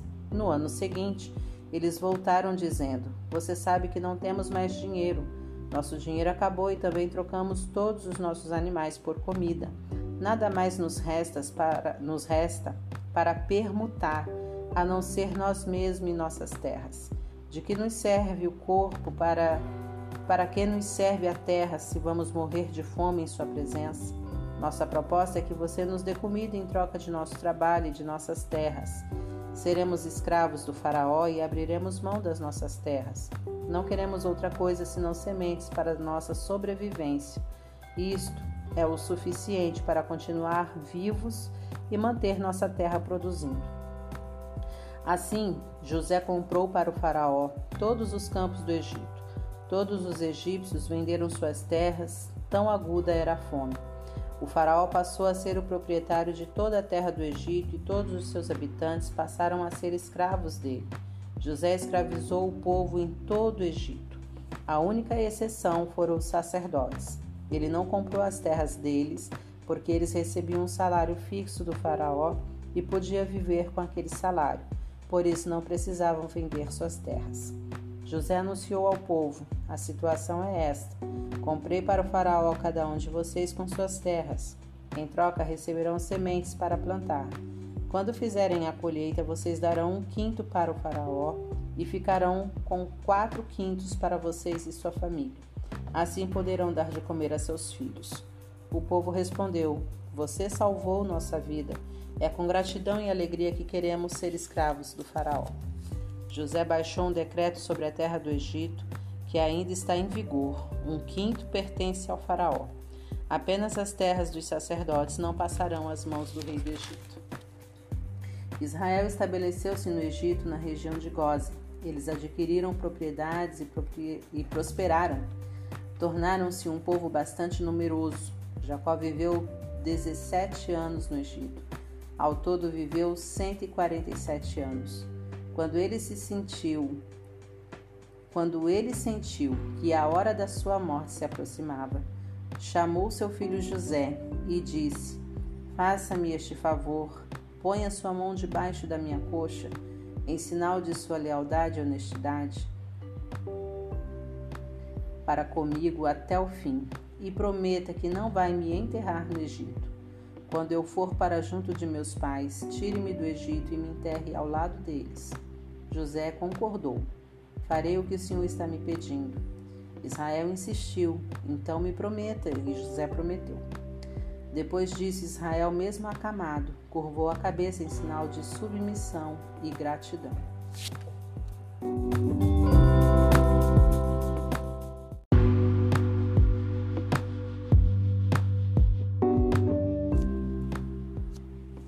Capítulo 48 Algum tempo depois dessa conversa, informaram a José: Seu pai está muito doente. Acompanhado de seus dois filhos, Manassés e Efraim, ele foi visitar Jacó. Quando disseram a Jacó, seu filho José chegou, ele ergueu o corpo e se sentou na cama. Jacó disse a José: O Deus forte apareceu-me em luz na terra de Canaã e me abençoou. Ele disse: Eu o tornarei próspero e multiplicarei sua descendência. Farei de você uma congregação de tribos e entregarei a esta terra a seus descendentes, como herança permanente. Agora vou adotar seus dois filhos que nasceram no Egito, antes que eu reencontrasse você. Eles estarão em posição de igualdade com Ruben e Simeão, mas os filhos nascidos depois deles serão seus e terão parte na herança de seus irmãos. É assim que deve ser, pois ao retornar de Padã, sua mãe Raquel, para minha grande tristeza, morreu enquanto estávamos em Canaã, e uma curta distância de Efrata, hoje chamada Belém. Foi só nesse momento que Jacó percebeu a presença dos filhos de José e disse: Quem são eles? José disse ao pai: São os filhos que Deus me deu neste país. Jacó pediu: Traga-os para perto, para que eu possa abençoá-los. Jacó não tinha uma boa visão por causa da idade, estava praticamente cego. Então José os trouxe para bem perto dele. Israel beijou e abraçou os meninos e disse a José: Eu não esperava vê-lo de novo. E agora, Deus permite que eu também veja seus filhos. Então José os retirou do colo de Israel e curvou-se com o rosto voltado para o chão em sinal de respeito. Em seguida, pegou Efraim com a mão direita e o pôs à esquerda de Israel, com a mão, de, com a mão esquerda, conduziu Manassés para o lado direito. Os dois meninos ficaram assim diante de Jacó, mas Israel, cruzando os braços, pôs a mão direita sobre a cabeça de Efraim, que era o caçula, e a mão esquerda sobre a cabeça de Manassés, o mais velho, e os abençoou. O Deus diante de quem andaram meus pais, Abraão e Isaque, o Deus que tem sido meu pastor durante toda a minha vida até hoje, o anjo que me livrou de todo mal, abençoe estes meninos, que meu nome possa ecoar na vida deles, assim como o nome de Abraão e Isaque, meus pais que eles cresçam e encham a terra com seus filhos. Quando José viu que seu pai havia posto a mão direita sobre a cabeça de Efraim, pensou que ele havia se enganado e tentou mudá-la para a cabeça de Manassés. Ele justificou-se: Não, não está, não esta cabeça, pai. O mais velho é o outro. Ponha a mão direita sobre a cabeça dele. Mas seu pai recusou a troca e explicou: não, meu filho, sei o que estou fazendo. Ele também se tornará um povo e também será alguém importante, mas o irmão mais novo será mais importante ainda, e sua descendência enriquecerá as nações. Então abençoou os dois. Israel usará o nome de vocês para abençoar assim. Que Deus faça a vocês o que fez a Efraim e Manassés. Israel não quis deixar dúvidas. Efraim foi posto à frente de Manassés. Ele disse a José: Minha morte está próxima. Deus acompanhe você e o faça voltar em segurança para a terra de seus pais. Quanto a mim, estou dando a você como o primeiro entre seus irmãos a terra montanhosa que tomei dos, dos amorreus com a minha espada e meu arco.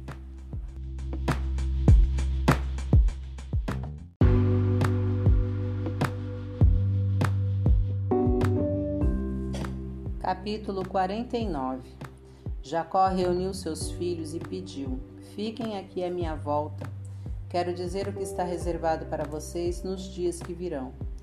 Reúnam-se e ouçam, filhos de Jacó. Ouçam Israel, seu pai. Ruben, meu primogênito, minha força, primeira prova da minha virilidade, maior em honra, maior em poder.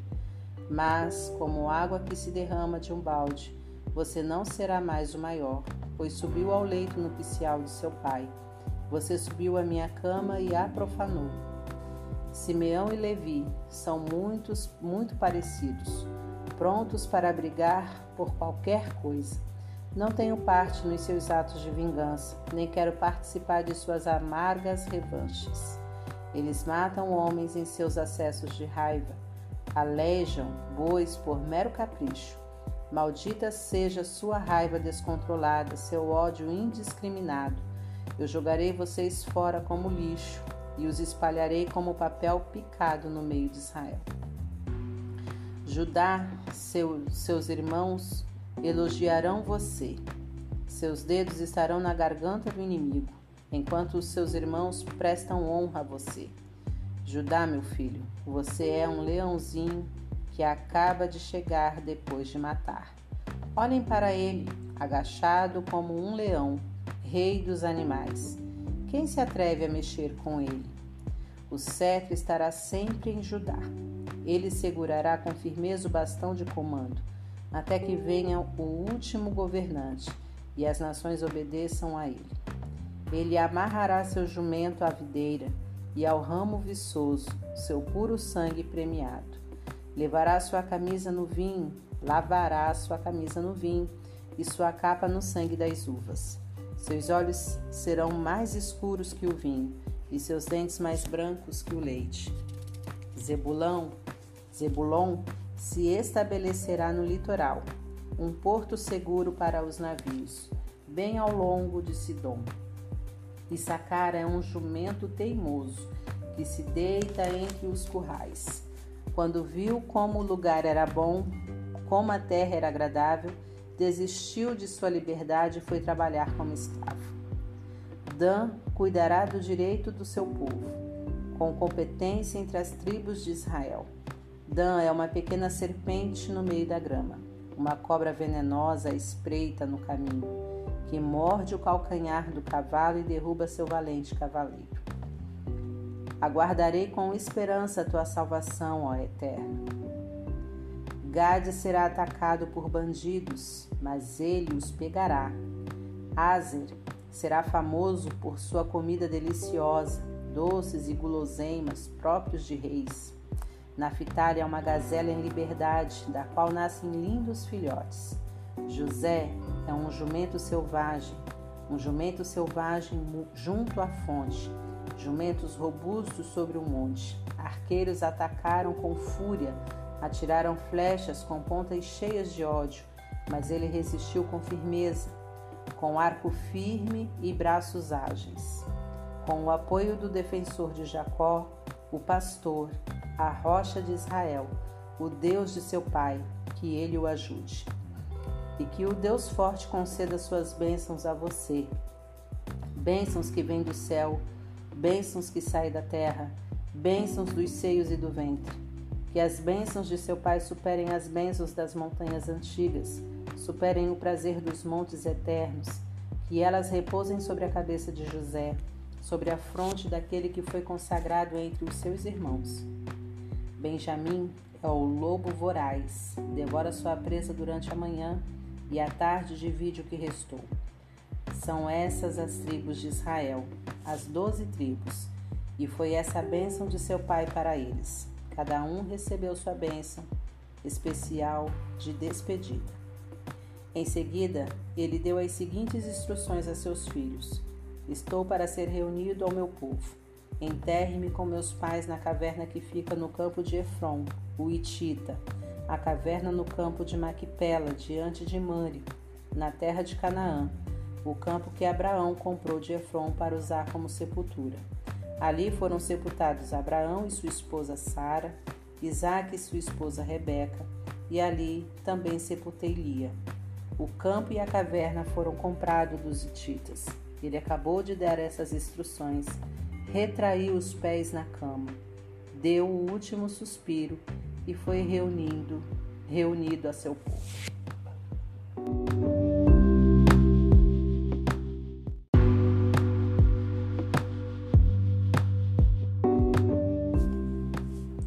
Capítulo 50 José lançou-se sobre o pai, chorou sobre ele e o beijou. Em seguida, instruiu os médicos a embalsamarem seu pai, e eles o fizeram. O processo levou 40 dias, período exigido para o embalsamamento, e houve luto público de 70 dias para os egípcios. Terminado o período de luto, José solicitou à corte do faraó se vocês me consideram digno da sua bondade e apresentem meu pedido ao Faraó, meu pai me fez jurar, dizendo: A hora da minha morte está chegando. Enterre-me no túmulo que preparei para mim na terra de Canaã. Por favor, preciso de uma licença para que eu vá e faça o sepultamento de meu pai e voltarei em seguida. O Faraó concordou, claro.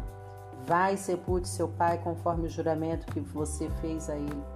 Então José partiu para sepultar o pai e todos os altos oficiais da corte do Faraó. Todos os de alto cargo no Egito acompanharam José e sua família. Seus irmãos e os parentes de seu pai, os filhos deles, os rebanhos e o gado ficaram em Goza. Carruagens e cavaleiros os acompanharam num grande cortejo fúnebre. Ao chegar à eira de Atade, às margens do rio Jordão, Fizeram uma parada para prantear e choraram longamente, de modo que era possível ouvi-los de longe. José participou durante sete dias desses ritos fúnebres. Ao ouvir o lamento que vinha da eira de Atade, os cananeus que moravam na região disseram: Os egípcios estão lamentando do fundo da alma. Foi por isso que aquele local junto ao Jordão ficou conhecido como Abel Mizraim, lamento egípcio. Os filhos de Jacó cumpriram ao pé da letra as instruções que haviam recebido. Levaram Jacó para Canaã e o sepultaram na caverna que fica no campo de Macpela, em frente a Mande, no campo que Abraão havia comprado de Efron, o Itita, para servir, servir de sepultura. José sepultou seu pai e em seguida voltou ao Egito. Todos os irmãos que o haviam acompanhado no sepultamento voltaram com ele Passado o funeral, os irmãos de José começaram a falar. E se José está guardando rancor e resolver nos devolver o mal que lhe fizemos? Por isso mandaram o seguinte recado a José. Antes de morrer, seu pai deu a seguinte ordem: Digam a José: perdoe o pecado de seus irmãos, tudo que eles fizeram de errado. Eles o trataram muito mal. Você vai cumprir esta ordem? Vai perdoar os pecados dos servos do Deus de seu pai? José chorou ao receber o recado. Então os irmãos foram pessoalmente a ele, lançaram-se ao chão perante José e disseram: Seremos seus escravos. José respondeu: Não é preciso ter medo.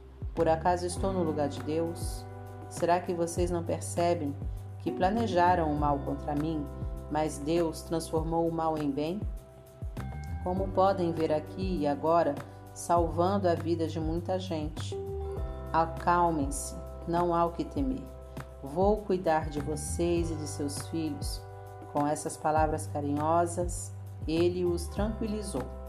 José continuou morando no Egito com a família de seu pai e viveu 110 anos, tempo suficiente para ver a terceira geração dos seus filhos Efraim e os filhos de Maquir, filho de Manassés também foram acolhidos como se fossem de José. Perto do fim da vida, José disse a seus irmãos: A hora da minha morte está chegando. Com toda certeza, Deus visitará vocês e os levará desta terra de volta para a terra que ele solenemente prometeu a Abraão, Isaque e Jacó. E José fez que os filhos de Israel jurassem: Quando Deus visitar vocês, não se esqueçam de levar meus ossos com vocês. José morreu aos 110 anos de idade. Ele foi embalsamado e posto no caixão no Egito.